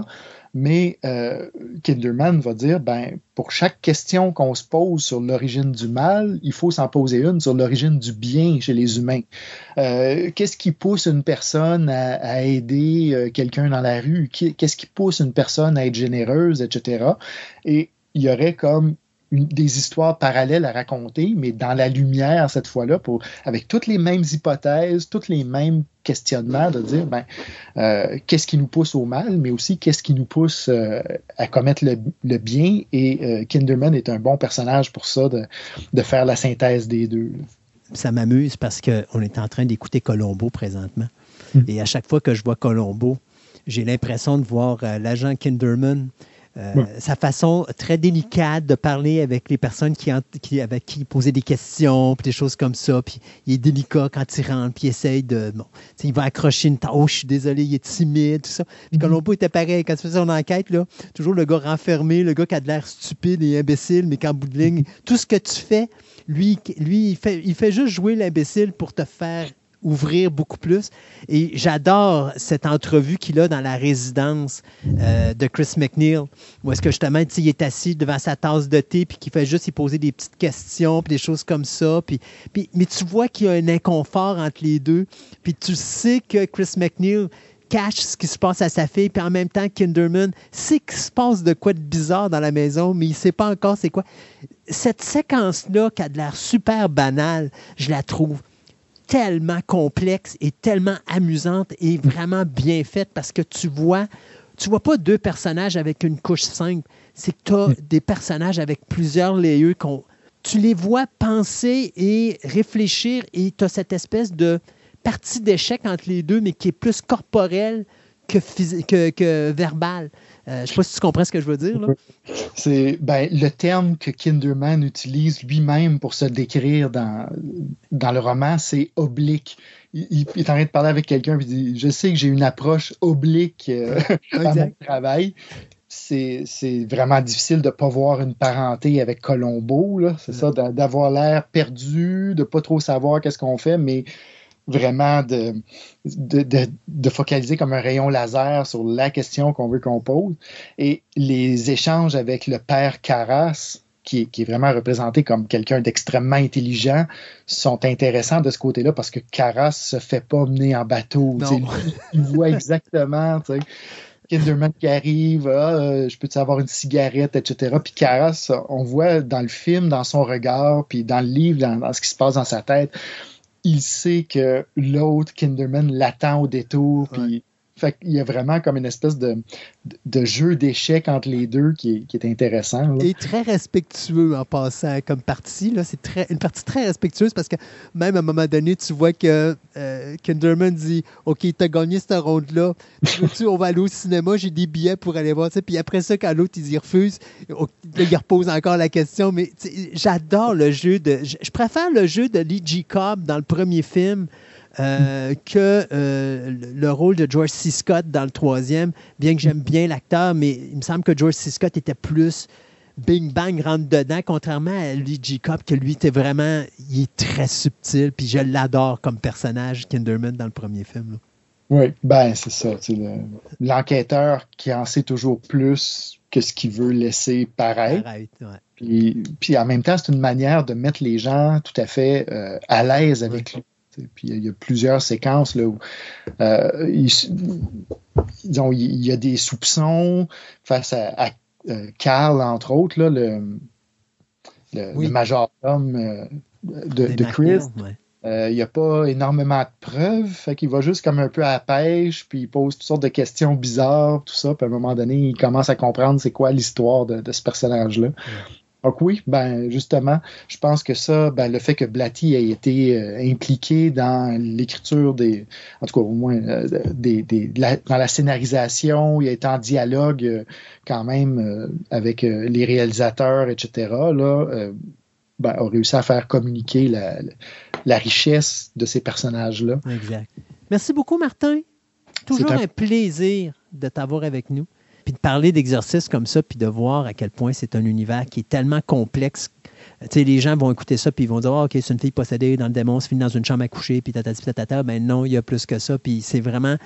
Euh, S'il y a des gens qui ont encore peur de voir le film original parce qu'ils ont l'impression que ça va être un film poche et plate, Exorcist est pour moi le plus grand film d'horreur de tous les temps. Et il y a tellement de raisons pour ça, mais je pense que la crédibilité d'avoir justement pris une histoire puis d'avoir pris le temps de la développer et surtout montrer le côté humain de tous les personnages fait en sorte que ce film-là a un impact. Puis aujourd'hui, tu vois des films d'exorcisme qui sont faits et il n'y a jamais aucun film qui est arrivé ou qui va, et je suis prêt à parier jusqu'à la fin des temps, arriver à à côté, juste ne serait-ce qu'à 50% la mm -hmm. qualité de produit qui a été donné par Friedkin en 73 avec, euh, avec Exorcist. Parce que lui, il l'a pris avec sérieux, contrairement à d'autres réalisateurs qui prennent ça comme étant un film surnaturel, un drame fantastique. On veut en mettre plein la gueule. On veut montrer plein de, de femmes dont les têtes tournent à 360 degrés, puis qui marchent en forme de tortue, puis qui montent ses murs, puis tout le kit.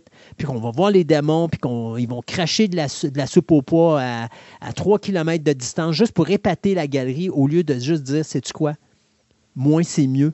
Faites juste nous monter le côté humain. Puis je pense quelque chose que la série télé avait réussi à faire d'une certaine façon aussi, qui avait ramené cet aspect-là. Là, euh. Puis encore là, le film, euh, le roman, disons, premier roman, premier film, euh, doivent être abordés comme des enquêtes. Mais ce qui est intéressant, c'est ça, c'est que c'est des enquêtes, comme tu dis, intelligentes, mais menées avec plusieurs formes d'intelligence.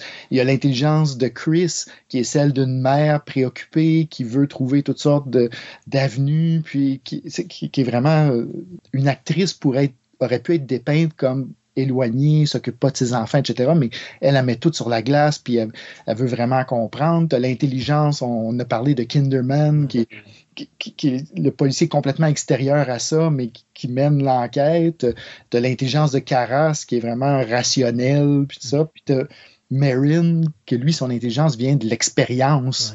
Ouais. C'est quelqu'un qui l'a vu déjà et, et l'a vécu euh, ce mal-là. Et, et, là, les quatre ensemble vont comme faire une espèce de, de jeu de billard. Ils vont se frapper les uns sur les autres tout le temps pour qu'on arrive plus ou moins à comprendre qu'est-ce qui s'est passé vraiment avec cette petite fille-là. Là. Merci beaucoup. Puis, euh, j'ai bien hâte qu'on fasse d'autres chroniques ensemble. Toujours un plaisir, Martin. Don't ever touch me with that again, priest!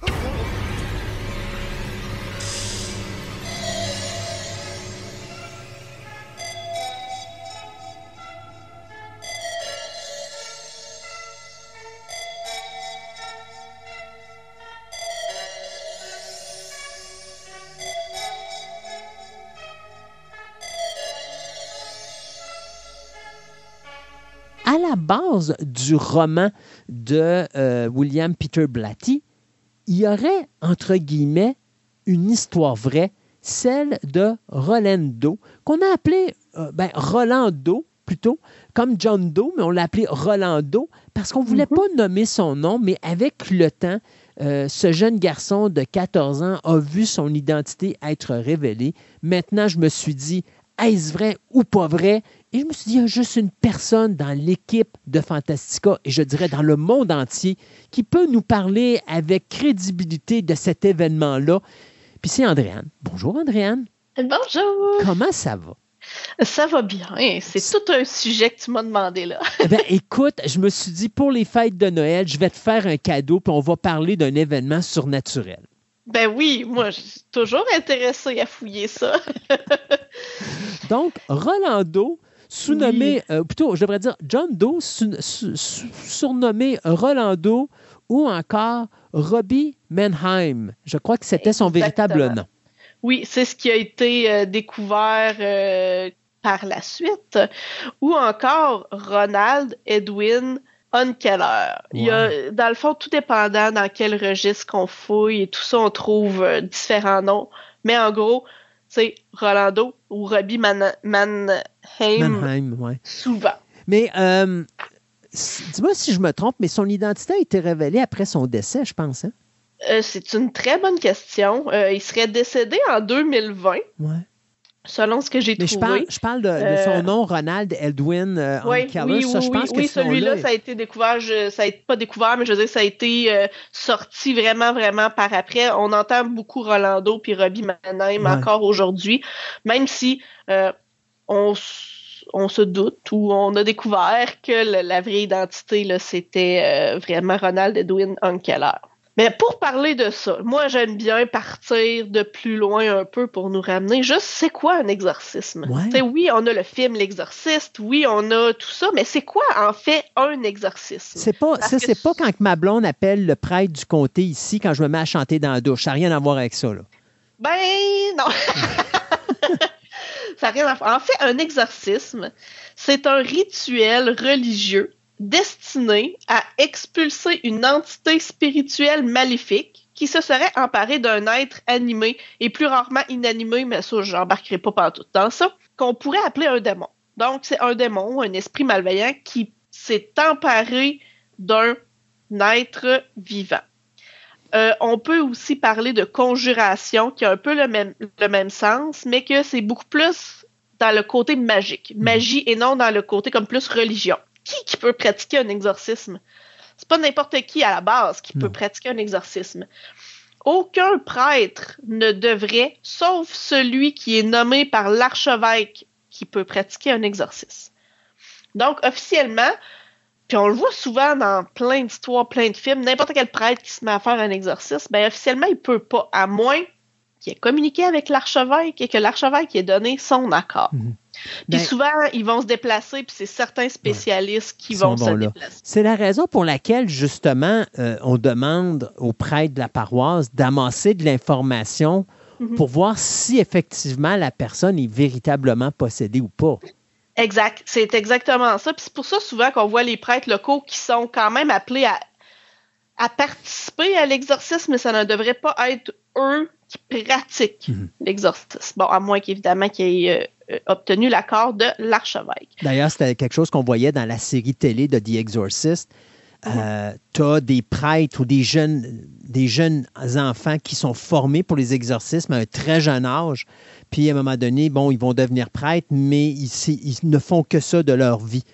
Euh, combattre le mal Oui. et justement être présent pour faire justement les exorcismes. Il n'y a pas personne d'autre qui peut les faire à leur place. Puis même Non. quand un prêtre dit je veux le faire, habituellement, le je sais pas le Vatican, mais la personne qui représente le Vatican, justement, sur le secteur où se trouve le- le- Mhm. le- le- euh, la paroisse de- de- de- du prêtre en question, va dire euh, non, tu, tu peux y participer, mais c'est pas toi qui vas le faire. Exact, exact. Puis c'est épuisant pour les prêtres ou en tout cas ceux qui le font, ceux qui ont été nommés de le faire. Généralement, ils sont deux aussi pour ça. Quand il y en a un qui est trop épuisé, l'autre va prendre euh, le dessus.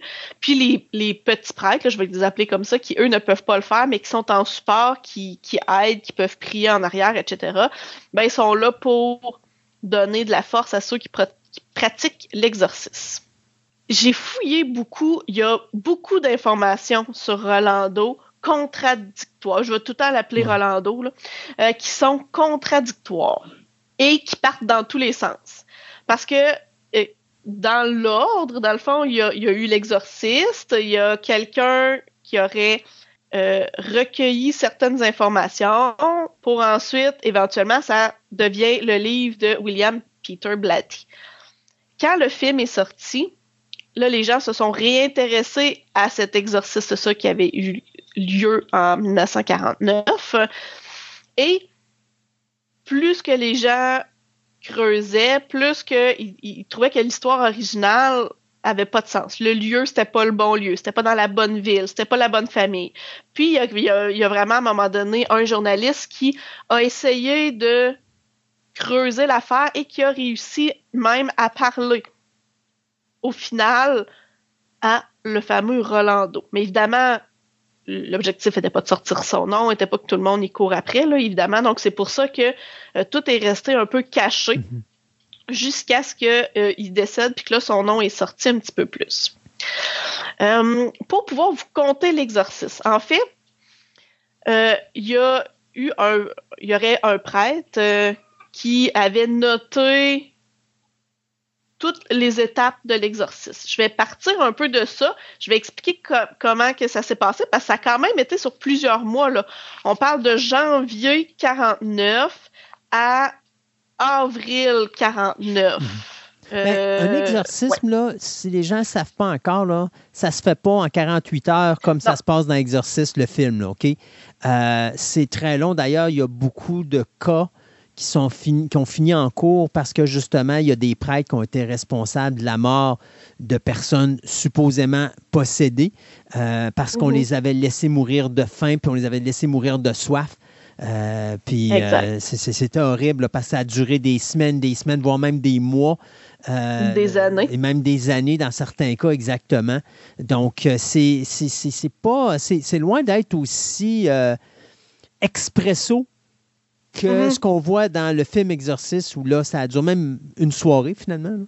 C'est ça. Puis avant d'arriver à l'exorcisme, il y a des, des événements qui se passent sur plusieurs mois. Exact. Puis avant que, exemple, la famille lève la main pour dire j'ai peut-être un problème d'exorcisme, ben, ça fait déjà souvent même des années qu'ils vivent des, euh, des éléments paranormaux autour d'eux. Fait que l'exorcisme en tant que tel, c'est plusieurs séances euh, dans le temps et non une seule séance euh, qui se passe. Donc, dans le cas de notre Rolando, tout part euh, en janvier 49. Le 15 janvier. Puis là, il y a des dates précises sur certains événements, ce que je trouvais quand même intéressant pour voir l'historique. Donc, le 15 janvier 49, avant cette date-là, il n'y a rien. C'est un enfant normal, bon, qui est un peu trop gâté, un enfant unique, qui est quand même difficile, mais c'est un enfant normal. Donc, le 15 janvier, euh, lui, en fait, habite, j'ai oublié de le dire, avec sa tante et de sa, euh, sa tante et sa grand-mère. Donc, on en, ils entendent un bruit dégoulinant dans la chambre de la grand-mère. Chose qui n'est pas supposée d'arriver dans une chambre à coucher. Ben, ça dépend si la grand-mère a des problèmes. de- enfin, Tout à fait. on ne se rend pas jusque-là, là, mais on comprend. Quand ils sont allés voir dans la chambre, il y avait une image du Christ accroché au mur, bon, comme il y avait dans la majorité des chambres à cette époque-là, mais cette image-là tremblait et il y avait des bruits de grattage qui se faisaient entendre sous le plancher et dans les murs. OK. Ce qui est quand même. Les murs, à une certaine époque, c'était normal, mais dans les planchers, non. Et à partir de cette nuit-là, des grattements ont été entendus tous les soirs, de 7 heures à minuit. Ça a duré 10 jours consécutifs. Après trois jours de silence, où est-ce que là, finalement, ça s'était calmé, ben, le garçon a entendu des grincements de chaussures sur son lit. Donc, sur son lit, il entendait des pas. Parce que, tu sais, à l'époque, c'était, bon, Mhm. des lits avec des ressorts, donc on entendait dès qu'il se passait quelque chose. Il a entendu, entendu ça pendant six nuits. La chose qui n'est pas notée puis qui aurait été intéressant, c'est qui dans la famille qui a entendu ça? Est-ce que c'est juste le garçon qui l'a qui l'a euh, qui l'a verbalisé Ouais. ou s'il y a vraiment genre la grand-mère, la mère, la tante qui ont entendu? Le 26 janvier euh, de la même année, 1949, il y avait une tante qui habitait avec eux, tante Tilly, qui s'intéressait vraiment, vraiment au spiritualisme. Puis elle avait déjà initié Roland à la planche de Ouija. Cette tante-là, elle est décédée le 26 janvier 1949 à l'âge de 54 ans. Bon, elle était malade, elle avait la sclérose en plaques, mais la mère de Rolando a soupçonné qu'il y avait peut-être un lien entre la mort de sa tante et les événements étranges qui continuaient, qui vont continuer, je devrais dire, à se produire. Même qu'à un moment donné, les éléments, je- vais en parler par après, là, mais on parle de bruit, de son, de grattement, même de blessures physiques sur l'enfant. Donc, pendant ces événements étranges-là, euh, la madame, qu'on va appeler Madame Do, étant la maman de Rolando, Mhm. euh, elle a même demandé si vous êtes tante Tilly frappée trois fois. ou frappé quatre fois, ou peu importe. Et à toutes les fois, il s'est passé exactement qu'est-ce qu'elle a demandé. Ce qui était assez euh, étrange, compte tenu que, tu elle demandait pas toujours la même chose. Même une fois, elle a demandé ça. Bon, si vous êtes petit, dites-le moi en frappant quatre fois. Il y a eu quatre coups qui ont été entendus dans la chambre à coucher de Roland et il y a eu des griffures qui seraient apparus sur le matelas. Ensuite, on, s'en va euh, en janvier 1949. Là, l'enfant commençait à être agité, commençait à, avoir des signes un peu étranges. Il y a un pasteur euh, local qui s'est arrangé pour que le garçon passe la nuit dans son presbytère. Parce que là, il commençait à avoir des doutes. L'enfant avait des signes un peu. Donc, Roland serait arrivé à. C'est vraiment précis, c'est mhm. intéressant. Il est arrivé à 9h20. Il est resté jusqu'à 9h20 le lendemain matin. Durant la nuit, le, pasteur aurait, entendu des bruits de grattage et aurait été témoin de vibrations du lit, une chaise sur laquelle Roland était assis qui s'est renversée mais en tenant dans les airs. Euh, les couvertures au-dessus de Roland se, déplaçaient. Il aurait, il aurait vu et entendu tous ces éléments-là. À partir du 26 février 1949, il s'est mis à apparaître des égratignures, des marques sur le corps du garçon pendant quatre nuits consécutives. Après les quatre nuits, il y a même des mots qui sont mis à apparaître sur le corps, puis ça ressemblait à des, euh, à des griffeux, dans le fond, à, mhm. comme quelque chose qui a été fait par des griffes. Petit aparté, il a été demandé à ce, euh, aux gens qui ont vu ça, est-ce que vous avez pensé de valider si les ongles du garçon avaient de la peau, savoir si c'est mhm. lui qui s'était infligé ça ou non. C'est pas quelque chose qui avait. Non, c'est pas quelque chose qui avait été validé. Puis, tu sais, il faut être honnête, on est dans une période, mais c'est quoi, 1949? Oui. Les gens sont très religieux. Euh, ah là, ils sont bouleversés par ce qu'ils voient. Alors, ils n'y pensent pas à ce genre de choses-là parce que les gens sont naïfs à cette époque-là, plus qu'aujourd'hui. Exact, exactement. Suite à ça, euh, il y a un, un père plus haut placé, je dirais, qui a commencé à être consulté. Euh, qui était euh, un, prêtre à Montrénier. Juste pour dire, Montrénier, tout le monde disait que le jeune habitait là, mais finalement, c'était pas du tout là qu'il habitait. Donc, probablement que mhm. cet élément-là part du fait que c'était un prêtre du village de Montrénier qui s'en occupait. Donc, ils ont, euh, ils ont proposé à la famille d'utiliser des bougies bénites le soir, de l'eau bénite, des prières spéciales. Là, dans le carnet du, du prêtre, là, pendant quelques mois, euh, on a comme une chronologie un peu, euh, un peu confuse, mais en gros, tout ce qu'on sait, c'est que là, il note tous les éléments qui se sont passés étranges. Genre, euh, les fruits qui volaient à travers la pièce, une table de cuisine qui s'est retournée, de, la nourriture qui s'éloignait des tables, un, manteau qui volait, les fauteuils à bascule qui tournaient sur lui-même, des meubles qui attaquaient les membres de la famille. Qui, puis aurait même, Roland aurait même été euh, renvoyé de l'école parce que son bureau se déplaçait sur le sol dans la salle de classe, puis les professeurs pensaient que c'était lui qui, euh, qui faisait ça. Euh, il y avait de l'eau bénite qui était répandue quasiment tous les soirs. Et il y a eu des tentatives pour baptiser parce qu'il n'était pas catholique, il était luthérien ou quelque chose comme ça, ce qui fait que là, ils ont décidé, ils l'ont baptisé ils ont, essayé, en fait, de le baptiser. Euh, ce qui fait que ça, le jeune aurait mal réagi, il répondait avec rage, il aurait crié. Puis, au travers de tout ça, on s'entend, c'est les signes normaux, ben, le signe normal. Donc, il parle en latin, euh, il crache, euh, il, vole dans la pièce, les éléments en volent. Le 9 mars 1949, donc tout ça s'était fait là au mois de février. Donc il y a un père de l'université de Saint-Louis qui a été appelé pour la première fois et il aurait été témoin des grattages du corps, comme je disais, et les mouvements du lit du matelas. Le 11 mars, euh, il y a un autre père qui, arrive sur les lieux, puis lui, c'est quelqu'un un, petit peu plus spécialiste, qui euh, s'est mis à faire une prière une fois qu'ils ont couché Roland. Et ils ont entendu des bruits monstres dans la chambre, puis il y avait un crucifix qui avait été mis au pied du lit. Le crucifix avait volé, le lit avait volé, euh, les meubles s'était déplacé. Il y avait une immense bibliothèque excessivement lourde. Ça, ça n'aurait pas pu être l'enfant qui aurait déplacé ça, qui s'était déplacé dans la chambre. Le 16 mars 49, l'archevêque, comme je disais tantôt, c'est les archevêques qui peuvent donner le hockey, a donné au père Bowden, qui est le dernier qui était apparu dans l'histoire, la permission de commencer le rite formel d'exorcisme. Et euh, il s'est fait accompagner bon, avec un de ses euh, des, des, personnes qui connaissaient qui était avec lui. Puis c'est lui, by the way, qui aurait sorti l'information du, du livre.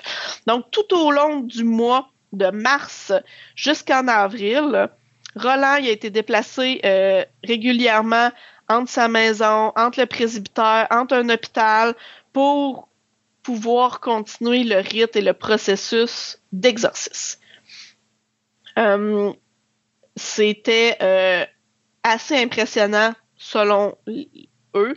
Il y avait des marques qui apparaissaient sur le corps de Roland au fur et à mesure euh, de la poursuite du rite. Euh, les mauvaises habitudes du garçon se sont amplifiées. De plus en plus de colère, jurons, vomissements. il urinait partout, des phrases en latin. Ça a l'air que même un matin, ben un matin, c'est pas vraiment un matin, mais un jour, Roland avait même réussi il était attaché. Souvent, mhm. lors des exercices, il avait réussi à se détacher, prendre un bout du sommier qui avait cassé, puis l'enfoncer dans le bras du prêtre. Chose qui est quand même euh, assez euh, impressionnant. Parce que si je me trompe pas, il y a juste 14 ans, le petit kid. Là. Oui, exactement. Hmm. Le 18 avril, euh, ils ont finalement réussi à terminer l'exorcisme, mais ça a été pénible, ça a été difficile. Et bon, finalement, ils ont finalement réussi. Par contre, quand l'histoire est sortie, quand tout ça est sorti, euh, ils sont mis à. Les gens, au final, plus tard après, évidemment, le film, comme je disais, quand ils sont mis à questionner, ils ont réalisé bon, plusieurs choses. De un, probablement que, ben, de base, le garçon était un garçon qui était euh, très turbulent. De base, c'était pas un, garçon facile, qui avait déjà une espèce de. Euh, il était comme morbide, il, avait il faisait mhm. des mauvaises histoires aussi pour, euh, pour euh, inciter les gens à réagir. Il avait des idées sombres. Oui, exactement. C'était pas un, petit garçon facile. Bon, comme je disais, à, force de recherche, ils ont découvert qu'il n'habitait pas au Mont-Rainier, mais au s'appelle Cottage City, qui est une ville à côté de, cet endroit-là. Ils ont réussi à contacter des amis, des voisins, dont le meilleur ami du petit garçon, qui lui a dit, écoutez, moi je jouais avec lui tout le temps, mais c'était quelqu'un de fondamentalement méchant. tu sais, qui était pas, ben, pas méchant, mais qui était pas gentil, puis qui faisait des choses vraiment juste pour faire réagir les autres. Il a lancé un chien sauvage euh, à la poursuite du petit garçon, même si c'était son meilleur ami. Hmm. C'était un enfant unique, lui, le Rolando. Euh, Puis, tu sais, qui avait pas d'amis, euh, qui était très surprotégé par sa mère, par sa tante, par sa grand-mère. un futur, un futur Ed Gein. Genre, là, ça, c'est quelqu'un d'assez euh, moyennement euh, psychologiquement stable, disons-les. C'était pas quelqu'un de psychologiquement stable. À cette époque-là, on voyait pas ça. Non. Et là, au fil des temps, ils se sont dit, OK, on va analyser les situations, on va re-questionner bon, les prêtres de l'époque, les amis, tout ça. Et ils ont parlé, bon, tu sais, quand je disais que le garçon avait réussi à arracher une partie du sommier mm-hmm. du lit, là, puis de blesser le prêtre. Bien, ce prêtre-là, c'était un prêtre très, très, très impliqué au niveau de sa communauté. Il était, entre autres, euh, c'est lui qui s'occupait du baseball pour les jeunes, parce qu'à l'époque, les entraîneurs, souvent, c'était des prêtres. Euh, et jamais il n'a manqué à sa. C'était à chaque jour. Eux, le baseball, jamais il en a manqué. Jamais il est arrivé avec une écharpe ou euh, quelque chose pour dire qu'il était blessé. Il a jamais. Parce que dans l'histoire, il était devenu dépressif aussi, le prêtre, suite à tout ça. Euh, mais jamais qu'il aurait été vraiment dépressif. Donc, tu sais, déjà en partant, certaines parties de l'histoire commencent à se déconstruire. Là, ils ont dit, bon, mais quand le lit bougeait, à cette époque-là, les lits avaient des ressorts en fil d'acier dessus, puis ils étaient sur roulette. Donc, si le jeune aurait vraiment voulu faire bouger le lit, ben c'était facile de le faire bouger sans que les autres s'aperçoivent que c'était le jeune qui, bougeait puis que ça, ça, mettait du mouvement dans le lit puis c'était possible de le faire déplacer. Aussi, euh, malgré l'histoire qui dit que les meubles se sont déplacés, il y a des choses qui ont volé. Ça, n'a comme jamais été corroboré par personne qui était là vraiment, à part, comme je dis dans le guide, de les notes comme du prêtre. Mais on a l'impression que le prêtre s'est comme laissé aller aussi dans cette histoire-là, où est-ce qu'il s'est mis à imaginer certaines choses, parce que même lui avait peur de ce qui se passait. Donc, est-ce que les meubles, peut-être que le jeune était fort de base. Certains meubles, il aurait pu les déplacer. Peut-être c'est lui qui a lancé certaines choses parce que, tu sais, quand il y a une panique, quand il y a hmm. plein de gens à l'intérieur d'une histoire, souvent l'imagination aussi embarque. Tu vois ce que tu veux bien voir. Exactement. C'est en plein ça.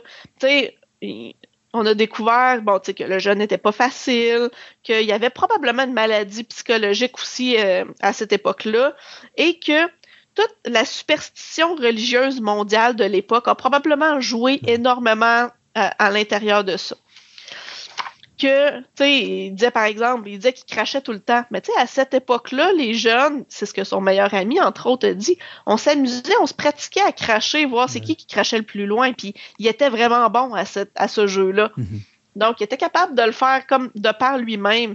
Puis c'était quelqu'un qui cherchait beaucoup, beaucoup l'attention. Beaucoup, beaucoup. Euh, que ce soit positif ou négatif, il voulait faire réagir les gens. Ça fait que de fil en aiguille, l'histoire de l'exorcisme, c'est comme déconstruite. Est-ce que il a vraiment été possédé puis il a été exorcisé? On peut pas le dire. On peut, il y avait probablement un petit bout de psychologique à l'intérieur de ça. Parce que certains détails ont été omis de l'analyse. Donc, tantôt, quand je disais entre autres, regardez en dessous des ongles du garçon, voir si c'est lui-même qui se griffait. Parce que c'est bien possible. Puis un exorcisme, généralement, là, tu vis normalement, tu as la période de l'exorcisme, puis bon, tu recommences à vivre normalement. Ça fait que le jeune, après tout ça, quand il a déménagé, quand il est retourné étudier, quand il était normal, puis c'était normal qu'il soit normal après un, un exorcisme. Mais c'est peut-être juste lui qui a décidé, bon, mais là, à un moment donné, c'est assez. Hmm. Puis je veux continuer ma vie. Puis quand il a été téléphoné, entre autres, euh, par les gens qui ont fait les différentes recherches, mais il n'a pas comme voulu vraiment donner plus de détails. Il a toujours resté évasif. Euh, quand ils ont questionné les prêtres, mais tu sais, est-ce que le jeune, par exemple, parlait vraiment euh, latin? Est-ce que, tu sais, il y a vraiment. Est-ce que c'était vraiment comme avant vous qui parlait latin? Est-ce que là, ben, les gens ont dit ben non. C'était juste le latin qui parlait parce que souvent les exorcisés, euh, ceux mm. qui sont en train d'être exorcisés parlent bon, français, anglais, latin, puis ils vont se mettre à parler allemand, puis d'autres langues. Non, c'était juste le latin. Euh, est-ce qu'il semblait comprendre? Qu'est-ce qu'il disait? Le jeune disait ben moi je pense juste qu'il nous imite.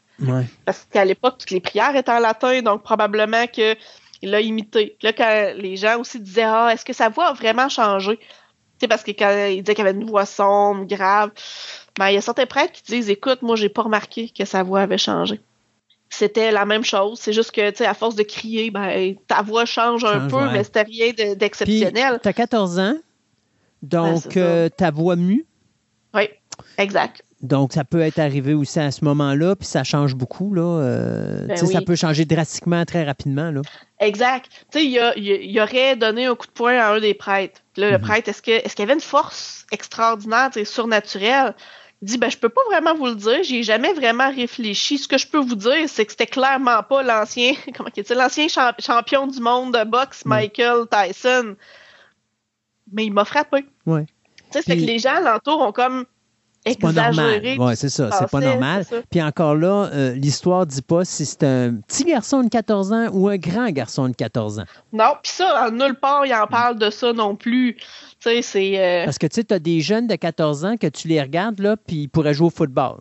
Ah, tout à fait. Puis même, même s'il il était gros comme un chicot, il peut avoir une force ça l'empêche pas le jeune d'avoir une certaine force quand même jusqu'à un certain point parce que ça prend des muscles. Mais, ça, si moindrement il est moindrement retardé aussi, ben ça aussi ça peut amener euh, l'individu a avoir justement une force qui est moins contrôlée, donc justement, il fait des choses qui semblent exceptionnelles en à vrai, mais qu'en réalité, ça ne l'est pas. Là. Mais non, mais non, tout à fait. Puis, pour Rolando, en gros, tu sais, je te dirais que ça fait un bon résumé de cet exorciste-là, euh, qui a évidemment été adapté, qui a été, bon, euh, comme je disais, un petit peu médiatisé, puis corrigé pour l'écran et tout ça. Donc, il y a des choses, tu sais, euh, de- descendre l'escalier à quatre pattes, la tête retournée, tu sais, personne jamais a parlé de ça là, euh, lors de l'exorcisme. Puis je disais que le, le, le film L'exorcisme était inspiré de d'autres exorcismes aussi. Je vais en parler d'un parce qu'il y en a un qui est les possessions de Ludum, qui est quelque chose de plus général. C'est juste un, prêtre qui aurait euh, invoqué le malin, puis euh, à l'intérieur d'une euh, d'une maison avec les, des sœurs à l'intérieur. Ce monsieur-là a été coupable de crimes de sorcellerie. Il avait été brûlé vif à une certaine époque. Parce que c'était en 1600. Là. Donc, mais au niveau des possessions, c'est tout le temps des sœurs qui se mettent à, à cracher, à jurer, à être euh, un petit peu plus euh, euh, violentes physiquement. Mais c'est la, la base de tout exorcisme. Mais ça a pu aussi inspirer l'écriture du livre de l'exorcisme. Et sinon, le deuxième exorcisme, qui est, euh, qui est aux États-Unis, parce qu'on s'entend que euh, euh, Rolando, c'est aux États-Unis. Mhm. Donc, un autre qui s'est passé aux États-Unis, c'est euh, une, un exorcisme dans la ville de, dans la ville de Erling, euh, au Iowa. Ça s'est fait c'est un exorcisme qui, a- qui, qui s'est fait euh, dans les années, à la fin des années euh, 1800, début 1900. Euh, en fait, 1928. Bon, je cherchais, la ville est construite à la fin des années 1800. l'ex- Les séances d'exorcisme ont lieu en 1928. Euh, la dame, euh, c'était une, femme qui, euh, a été victime, euh, s'appelait Anna Eklund, qui est un pseudonyme d'Emma Smith, qui est, euh, bon, qui est- la- jeune fille. Évidemment, comme je disais, les noms sortent toujours bien après là, pour protéger les familles. Donc, euh, cette dame-là euh, aurait été victime d'un démon sur plusieurs, plusieurs années. En fait, elle aurait été probablement, elle a eu des effets pendant une quarantaine d'années de l'exorcisme. L'exorcisme, c'est pas fait sur 40 ans, là, on s'entend, là. Mais euh, entre 14 ans et 40 ans, ce que j'ai dit pendant 40 ans, mais c'est pas tout à fait ça, c'est plus une trentaine d'années, là, entre 14 et 46 ans. Où est-ce qu'elle aurait eu des symptômes de possession, plus ou moins graves au fil des années, parce qu'il y a eu des séances tu sais, au, au fil des années. Donc, elle aurait commencé à, à- à- à démontrer des signes de possession, comme je dis, au cours de son adolescence. Où est-ce qu'elle a démontré une répulsion pour les objets sacrés? Elle a eu des pensées perturbées, une incapacité à entrer dans les églises. Et elle aurait commencé à prenne- prendre part à des actes sexuels indescriptibles. Bon, évidemment, les mêmes choses se passeraient aujourd'hui, puis on n'aurait peut-être pas les Non. mêmes termes pour le définir. Donc, euh, elle aurait eu des exorcismes entre 1912 1928 jusqu'à la fin de 1928. Ou est-ce que c'est le même prêtre euh, qui est devenu euh, à plusieurs fois? C'est surtout à la fin de 1928 où est-ce que là, elle a eu plusieurs sessions qui auraient fini par déboucher sur le fait qu'elle aurait été exorcisée. Mais malgré ça, elle a continué à montrer certains signes de possession au fil des années, mais pas, pas euh, euh, à l'extrême comme on peut voir euh, avant l'exorcisme. Euh, et celle-là, quand on parlait de détérioration du corps tantôt, là, on en a parlé un petit peu du fait que les gens mangent plus, euh, euh, puis qu'il y, y a des prêtres qui ont été un peu jugés pour ça. Ben, elle, cette madame-là, elle a eu, pendant toute la période où est-ce qu'elle a eu des exorcistes, elle a eu une détérioration du corps assez important parce qu'elle refusait de manger. Elle vomissait des débris euh, nauséabonds qui semblaient être des feuilles de tabac alors que Mhm. elle n'en prendrait pas. Euh, ses lèvres, sa tête aurait tout enflé, ce qui fait qu'elle aurait eu de la difficulté à manger. Puis elle s'est mise à parler plusieurs langues qui lui étaient inconnues. L'exorcisme a eu lieu dans une maison euh, encore euh, chez les religieuses. Puis suite à l'exorcisme, il aurait tellement été violent que ces religieuses-là auraient demandé à être transférées ailleurs parce qu'elles avaient maintenant peur de rester à cet endroit-là. Mais, elle a- bon, comme j'expliquais, ils ont réussi à l'exorciser à la fin de l'année 1928. Là, genre, on parle du 23 décembre 1928. Oh, juste à temps pour Noël. Juste à pour Noël! Yes. Puis Ça probablement, aussi, je trouvais ça comique. probablement que pour les fêtes de Noël, ils ont donné un crucifix comme cadeau. Oh, il y a de fortes chances que oui. Et suite à ça, bon, elle aurait été plus douce, plus agréable, même si elle aurait eu des signes de possession encore pendant quasiment euh, toute sa vie. Là, il y a deux histoires qui se contredisent dans ça. Il y en a un qui dit qu'elle a vécu jusqu'à 49 ans, puis il y en a une autre histoire qui dit qu'elle aurait vécu jusqu'à 81 ans. Parce qu'il y aurait deux femmes qui portent sensiblement le même nom dans les mêmes années, puis là, ils- au fil du temps, ils ne savent pas exactement ce serait laquelle des deux. Mais euh, donc, elle a quand même vécu de belles années où est-ce qu'elle a été plus normale. Mais elle, c'est un cas de possession qui aurait été vraiment là longtemps. Et ça l'aurait inspiré probablement l'histoire en partie d'Exorcisme. Bon, on s'entend que c'est très, très, très, très, très majoritairement inspiré de Rolando. Mais celle-là aussi, en fait, c'est les deux cas d'exorcisme en Amérique les plus connus puis les plus euh, recherchés, entre parenthèses, où est-ce qu'on a encore des écrits à ce sujet-là. Comme on peut voir, les cas de possession, c'est beaucoup, beaucoup basé sur la religion, sur la façon de voir le monde de la religion. Aujourd'hui, probablement que ces personnes-là seraient pas considérées comme étant possédées. Ça serait juste considéré comme des personnes qui ont peut-être des problèmes psychologiques ou qui ont peut-être euh, Un trouble des, euh, d'attention. crises. Oui, c'est ça, un trouble d'attention qui a débouché sur d'autres choses Mhm. aussi. Et probablement que aujourd'hui, avec les caméras, avec tout ça, on aurait plus de vomissements, de, de, de, de, de tête qui tournent à 360 degrés, qui souvent sont plus les résultats des gens qui ont peur, qui Mhm. sont là présentement, parce que même les prêtres, on s'entend qu'ils n'étaient pas contents de faire ça. Oui, mais on se comprend. C'était pas quelque chose de, de commun non plus. Donc, euh, euh, souvent, ils, ils étaient eux-mêmes apeurés par ce qu'il se passait. Puis, tu sais, moi, je. Je sais pas si tu as déjà vu la série télé The Exorcist.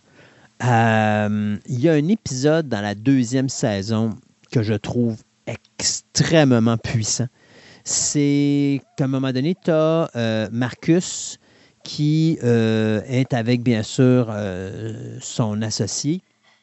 Et les deux hommes doivent euh, s'en aller dans la résidence d'une petite fille euh, parce qu'elle serait techniquement possédée. Alors, ils sont accueillis par une femme qui leur parle de tous les événements. Et tu as un des prêtres qui est persuadé que la petite fille est possédée, mais Marcus est le gars qui s'occupe des exorcismes. Alors, lui, il se dit Moi, j'ai un doute. Ça fait longtemps que j'envoie des exorcismes, j'ai un doute. Mhm. Puis, à un moment donné, bon, il arrive plein d'incidents et à un moment donné, il va vraiment se fâcher contre la femme parce que tu te rends compte que la femme en question, la mère, a, est une femme qui souffre de troubles mentaux, qu'elle a lu le livre de Chris McNeil qui parle justement de l'exorcisme de sa fille, donc Reagan McNeil, et qu'elle est devenue fascinée par ce livre-là, et elle va donner des médications, des pilules à sa fille pour qu'elle ait des effets de possession Wow! Incluant le vomissement qui est causé par des pilules qui donnent des effets de Mhm. nausée soudains. Et aussi le fait qu'elle se met à avoir des, tu sais, comme une, une deuxième personnalité, fait qu'elle a la drogue avec d'autres médications qui créent une deuxième personnalité et tout ça. Et quand tu vois ça à la fin, puis quand tu, tu- tu vois ce qui se passe, puis que tu vois justement Marcus qui confronte la femme, puis qui sort les médications, puis qui commence à lui dire tout ce qu'elle a fait et tout, euh, à un moment donné, bon, il arrive, ils vont arrêter la femme en question et la petite fille se ramasse à l'hôpital. Et là, ben, c'est bien sûr le résultat final où est-ce que tu dis cette jeune fille-là en a pour des années Ben, c'est clair. à se, Exact. à se remettre en état. Parce Mais oui, mais eux qui vivent ça, c'est euh, fou. Là. Ils, se pensent de- ils, ils se pensent fous aussi, eux autres mêmes, là, souvent. Là. Ben, elle, elle croyait qu'elle était possédée par un démon. Ben Puis là, il faut lui faire comprendre qu'il n'y a jamais eu de démon, qu'elle n'a jamais été possédée, que c'est sa mère qui a donné des médications et tout ça. Euh, c'est quelque chose, tu sais, je te dirais, dans la série télé de The Exorcist, c'est l'épisode qui m'a renversé le plus parce que c'est quelque chose que tu vois pas souvent. Et je pense que la seule autre fois que j'ai vu ça, c'était dans un film qui s'appelle The Exorcism of Emily Rose. OK. Où est-ce que là, tu as justement un cas véridique où tu as un prêtre qui se ramasse en cours parce qu'il y a une jeune fille qui est morte pendant un exorcisme. Et là, il te montre les deux, co- les deux côtés de la facette, euh, de, la facette de l'exorcisme. Ça se fait pendant le procès, où est-ce que d'un côté, tu vois l'histoire vue par le prêtre, donc l'aspect surnaturel, Mhm. et tu as une autre euh, bout d'histoire qui est vue par un psychologue, où là, tu vois l'aspect scientifique. Donc, tu vas voir les deux séquences d'une situation qui se passe. Tu le vois du côté surnaturel avec le prêtre et tu le vois du côté scientifique par le Oh, psychologue. intéressant, ça. Excellent film. Euh, si vous ne l'avez pas vu, The Exorcism of Emily Rose, pour moi, c'est le film à voir quand que vous voulez vraiment voir l'arrière-scène de c'est quoi un exorcisme, puis les conséquences de ça. Là, dans ce cas-ci, c'est une jeune fille qui est morte, mais dans l'épisode numéro 3 de la saison 2 de The Exorcist, c'est vraiment tu vois la fille qui est là, puis tu as, le, le- le- la- la- la- tu sais, t'as cette femme qui travaille comme pour notre DPJ à nous autres ici, qui elle vient voir le prêtre, puis qui lui explique que cet enfant-là en a pour des années à justement aller rencontrer des psychologues, Ah oui. des psychiatres, euh, subir des thérapies pour justement la remettre dans le bon chemin parce que sa, sa mère a scrappé à job parce qu'elle était dérangée, puis qu'elle a, il a- elle a réussi à y faire croire qu'elle était possédée du démon alors que c'était pas vrai. Wow. Fait que, tu sais, c'est, quand on parle d'exorcisme, oui, il y a un aspect surnaturel, il y a un, as- un aspect fantaisiste avec le film et tout ça, mais il y a un autre côté de la médaille qui est un petit peu plus dramatique au niveau psychologique où, justement, des fois, ça dérape parce que c'est juste un trouble psychologique. Puis là, tu as des prêtres qui, eux, croient à leur religion, puis ils arrivent là, puis ils pensent véritablement que l'individu est possédé, mais il ne l'est pas. Puis eux vont encourager cet aspect-là de possession, puis de, d'être surnaturel qui a pris possession de leur corps, alors qu'en réalité, c'est juste un trouble psycholo- psychologique. C'est pour ça qu'aujourd'hui, tu n'en as pratiquement plus des exorcismes. Aujourd'hui, tu Ah règles c'est ça. très rare. Non. Tu règles ça avec la, la, la, la, la- avec la psychologie, puis tu règles ça avec le- le- la, la psychothérapie, puis les pilules, puis tout ça. Puis normalement, tu as réglé pas mal le, le, le démon, là, il va se calmer les nerfs. Une fois qu'il va avoir une coupelle de pilules dans le corps, là, il va se calmer les nerfs. Puis après ça, tu vas être capable de, de justement faire comprendre à la personne que là, c'est dans ta tête, ça se passe, mon petit pet. Là. Euh, Mhm. T'entends des bruits, puis t'entends des voix de parler, là, un peu comme euh, Amityville. Ah oui, oui, oui. Tu te rappelles oui. Amityville, ce jeune homme qui prétend qu'il y a un démon qui y a parlé puis qu'il est responsable d'avoir tué sa famille? En réalité, c'est juste des bébites dans sa tête qui ont fait qu'il se parlait à lui-même. Puis il pensait que c'était une voix démoniaque qui parlait, mais en réalité, c'était juste son subconscient. Puis il était, en- il était un petit peu dérangé, mais avec une coupelle de pilules, il aurait été réglé. Puis Ouais. il n'y aurait pas eu le massacre d'Amityville comme on l'a connu. Là. Euh, fait que c'est ça, les exorcismes, un petit peu. C'est ce côté-là véridique qu'on voit pas souvent, qui des fois euh, est très. est plus. Non, puis il est plus dérangeant que l'événement surnaturel comme tel, parce que des fois, tu vois des choses, puis tu te dis comment est-ce qu'un corps humain peut faire ça? Mais Mhm. des fois, le corps humain, quand la tête n'est pas là, il peut faire des choses qui sont vraiment extraordinaires. Ah oui. Ah, c'est clair. Fait qu'on a-tu quelque chose à rajouter à M. Rolando? Je pense que ça fait le tour. Il y aurait toujours un paquet de détails à rajouter, mais euh, je pense qu'on a fait le tour euh, quand même de son histoire, euh, pauvre petit Rolando. Qui malheureusement, comme on disait un peu plus tôt, est décédé euh, il y a quelques, ben, il y a trois ans maintenant, trois Ouais. ans et demi. Euh, lui, il n'est pas mort la veille de Noël ou le lendemain de Noël. là. Il, est, mort. euh, Je sais pas, c'est une bonne question. Je sais pas exactement quand il est décédé, mais euh, non, c'était pas. mais Rolando, c'est le 10 mai qu'il serait décédé. C'est ça. Donc, Rolando qui, euh, qui nous a quittés. Et euh, écoute, c'est quand même quelque chose d'intéressant, puis c'est toujours des choses passionnantes quand tu écoutes des histoires surnaturelles. Je pense qu'aujourd'hui, dans ce que j'ai vu de plus, puis c'est drôle parce que tu as prononcé le mot tantôt, conjuration, Mhm. mais je pense que le film qui se rapproche le plus d'Exorciste version 73, je pense que c'est justement The Conjuring ou La Conjuration qui avait été faite là, il n'y a pas si longtemps.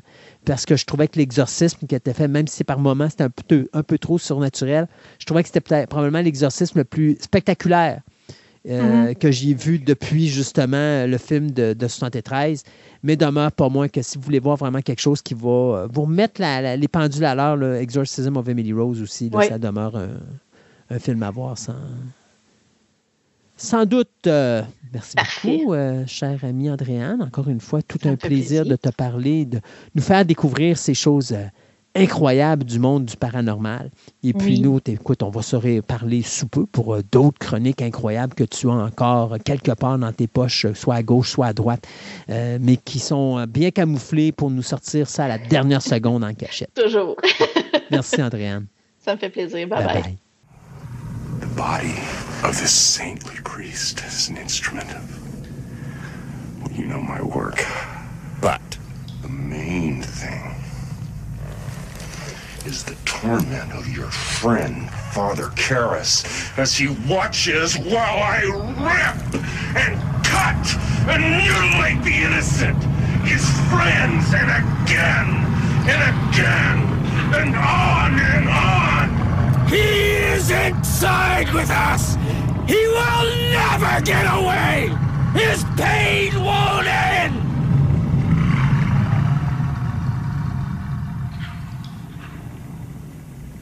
Oh, gracious me. Was I raving?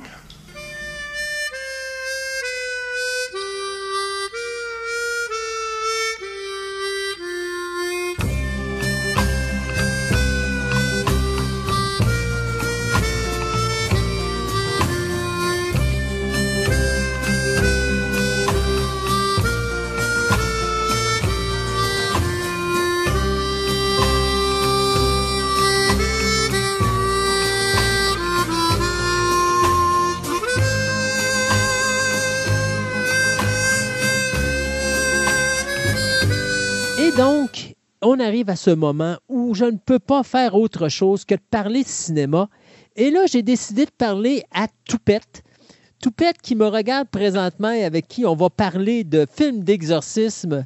Euh, je parle bien sûr de Marie-André, je m'amuse avec elle parce qu'elle me montre, elle travaille, présentement nous sommes par Skype et puis je- tout ce que je vois c'est le dessus de sa tête avec ses cheveux. Euh, je vois même pas son beau sourire. Attends un peu. Ah, C'est mieux? c'est mieux. Voilà, Toupette est arrivé. Bonjour Marie-André. Allô, Christophe. Donc, on va parler de films d'exorcisme. On va parler Oui. d'exorcisme comme tel, parce qu'on n'arrête pas d'en parler depuis le début du show, mais on va parler de films d'exorcisme. Ceux qui aimeraient voir d'autres choses qu'exorcisme, le premier, Oui. ou le troisième s'ils poussent un petit peu, ou la série télé quand ils veulent vraiment avoir de quoi de qualité, mais qui vont Mhm. éviter tout le reste qui a été construit dans la franchise, puis qui vont se retourner vers quelque chose. Moi, personnellement, je vais être honnête, euh, un de mes dadas dans les films d'exorcisme, parce qu'il n'y en a pas tant que ça, mais je pense que le meilleur film d'exorcisme qui a été fait dans les dernières années, ça demeure The Conjuring. Oui, c'est vrai, je suis d'accord. Je suis d'accord, oui, parce que j'allais en parler. Mais moi, je vais, je vais te dire l'exorcisme d'Émilie Rose. The Of Emily Eh oui, voilà. Moi, ça m'a beaucoup, est basé sur une histoire véridique. Ouais. Euh, je te dirais que ça a été un des bons films d'exorcisme Ouais. que j'ai vu dans les dernières années. C'est le fun Un parce film- qu'on voit les deux côtés de la médaille. Tu vois le côté prêtre, Exactement. mais tu vois le côté légal aussi. Exactement, parce que dans la, la, la, la vraie histoire, c'est ce qui s'était produit. Mm. On parle d'une histoire qui s'est passée dans les années 70. Euh, la jeune femme est décédée à l'âge de 23 ans, Ouais. euh, en 76, et c'était justement la, la, la dualité qui est encore aujourd'hui peut-être moins présente parce que la religion est, est, je dirais, moins forte, tout dépendant des pays, tout dépendant des contextes. Mais à cette dépend- époque-là, Tout dépendant des États américains. Exactement. Euh, mais elle, elle était allemande. La vraie fille, c'est en Allemagne que ça s'est passé. Et euh, dans ces années-là, naturellement, bon, elle était très croyante, très pieuse. Donc, c'est sûr qu'elle était convaincue qu'elle était possédée par un démon. Et d'un autre côté, on avait euh, la médecine qui disait non, elle a une maladie. Euh, pas forcément, parce que les gens associent beaucoup les exorcismes, les personnes possédées à la maladie mentale, oui, mais il y a aussi les maladies neurologiques qui, à l'époque, n'étaient pas détectées. Comme euh, une personne qui était épileptique à l'époque était considérée comme possédée par le démon. Oui, Bon. effectivement. Euh, c'est ce c'est ce qui est arrivé avec cette jeune femme-là, euh, qui est tombée malade. Et en fait, c'était plus par... euh, bon, ne elle ne s'alimentait plus, elle s'est laissée mourir, en fait. Et on a pratiqué quand même 67 exorcismes sur cette jeune femme-là. Euh, parce que, bon, elle était euh, tellement convaincue euh, qu'elle est allée du côté de la religion, de l'Église, plutôt que de se revirer du côté de la médecine. Voilà. Mais encore là, médicalement parlant, en 76, il faut se dire que les maladies neurologiques euh, qu'on connaît aujourd'hui, à cette époque-là, on n'en parlait pas. Donc, est-ce qu'on aurait pu la diagnostiquer? Je ne sais pas. Bref, c'est- malheureux, mais c'est une histoire vraie. Moi, je continue à dire que le meilleur film de possession, c'est Repossessed, qui a été fait en, en 1990. Je ne sais pas si tu connais. Non? Avec euh, Leslie Nielsen et Linda Blair, Ah oui, oui, oui, oui, mais c'est qui était une comédie. OK, oui. qui est un des pires films que j'ai vu dans ma vie, mais enfin, euh, c'était quand même euh, une belle satire. D'ailleurs, c'est drôle parce que on a eu le droit euh, à avoir Exorcist 3. Euh, fait qu'on avait poussé justement euh, William Peter Blatty à sortir son film beaucoup plus vite. Euh, puis à Ouais. refaire ses séquences finales parce qu'il avait été obligé de réinventer une séquence d'exorcisme à la fin, ce qui fait que la fin d'Exorcist 3 est horrible. Mais euh, il a été obligé d'appuyer sur l'accélérateur au plus sacrant pour être capable justement de sortir son film avant Repossessed pour pas que Repossessed aille chercher l'argent au box-office. Euh, Finalement, les deux ont été chercher le même box-office, c'est-à-dire pas beaucoup d'argent. Mais, Mhm. mais c'est ça. Mais revenons à, à nos moutons.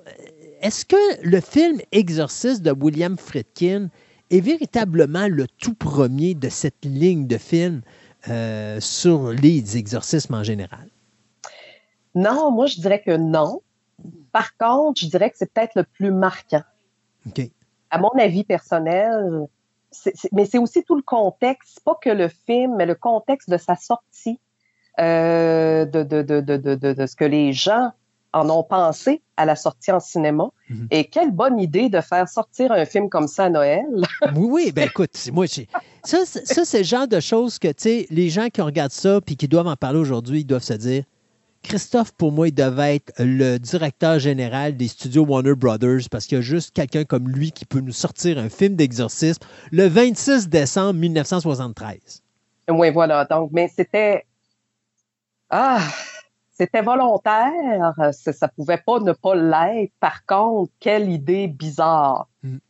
C'est clair, déjà que le film a déjà tellement fait de, de brouhaha.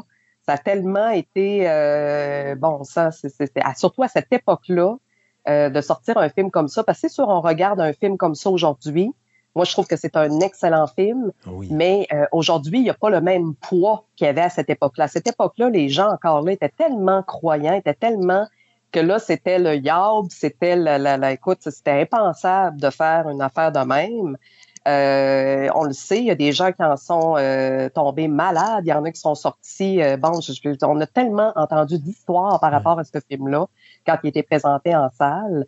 Euh, pourtant, euh, ça a été un film qui a été un des films les plus rentables au cinéma. Le, dans la seul dans la franchise qui a fait de l'argent. Exactement. Euh, et avec raison, parce que c'était c'était tellement le, le contexte. Et quand on en parlait justement avec euh, la crise actuelle des, des acteurs à Hollywood, euh, quand on disait qu'un film comme euh, Friedkin a fait à cette époque-là ne se referait plus aujourd'hui. Non. Et c'est vrai. Ouais. Mais c'est là que ça, ça a toute son, Son son, charme, importance pour moi, son charme. Mm. Parce que effectivement, si Friedkin n'avait pas été un fou comme il l'a été, on n'aurait pas eu l'exorcisme. Non. Euh, ce qu'on aurait pu aujourd'hui.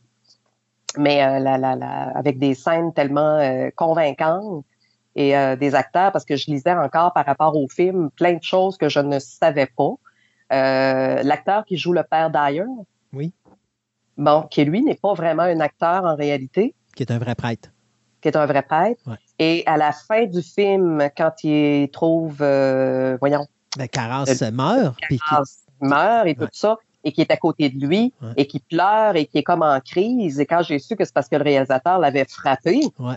pour qu'il puisse avoir, euh, pouvoir donner cette performance-là, parce que ce n'est pas un acteur. Donc, ça a été, euh, ça a été un film quand même qui a dû être très difficile pour les acteurs de tourner. Ben, tu Je sais me à la place, ça n'a pas dû être le fun. Ah non, pas du tout. Mais tu sais-tu, ben écoute, soyons honnêtes, euh, toutes les séquences d'exorcisme qui sont tournées dans la chambre à coucher de Reagan, Oui, avec Euh, les congélateurs. avec les congélateurs, la salle réfrigérante, où est-ce que euh, tout le monde sur le plateau de tournage ont tous des manteaux, puis des mitaines, puis des tucs, puis quasiment des foulards. Là. Puis il y a des Oui. photos sur le web. là. Si les gens ne me croient pas, vous avez juste à aller sur Internet, il y en a des photos de, de- de- de la production. Euh, et les acteurs sont en tunique. Et Linda Blair est en petite tenue dans son pyjama avec les couvertes qui sont retirées de son corps. Fait que je peux-tu vous dire qu'il faisait quoi, moins 20 dans la salle de réfrigération? Là? Euh, c'est- délirant. Puis ils ont tourné, ça a pris un mois à filmer cette scène-là au complet. Euh, non, non, écoute, c'est pas pour rien qu'on l'appelait Wacky Willy, euh, William Friedkin, sur le plateau de tournage, mais effectivement, la scène du père Dyer, ça, ça- ça demeure toujours une histoire, une anecdote que je raconte aux gens, puis les gens ne me croient pas quand je la raconte, mais l'histoire s'est vraiment passée comme ça. On est rendu peut-être à la 20e prise, puis William Friedkin n'est pas capable de sortir rien de ce- de- de- du, du père Dyer. Euh, ou c'était- je pense que c'était euh, Malone, je pense son nom. ou en tout cas, euh, Je ne me rappelle plus le nom de l'acteur, mais Ouais.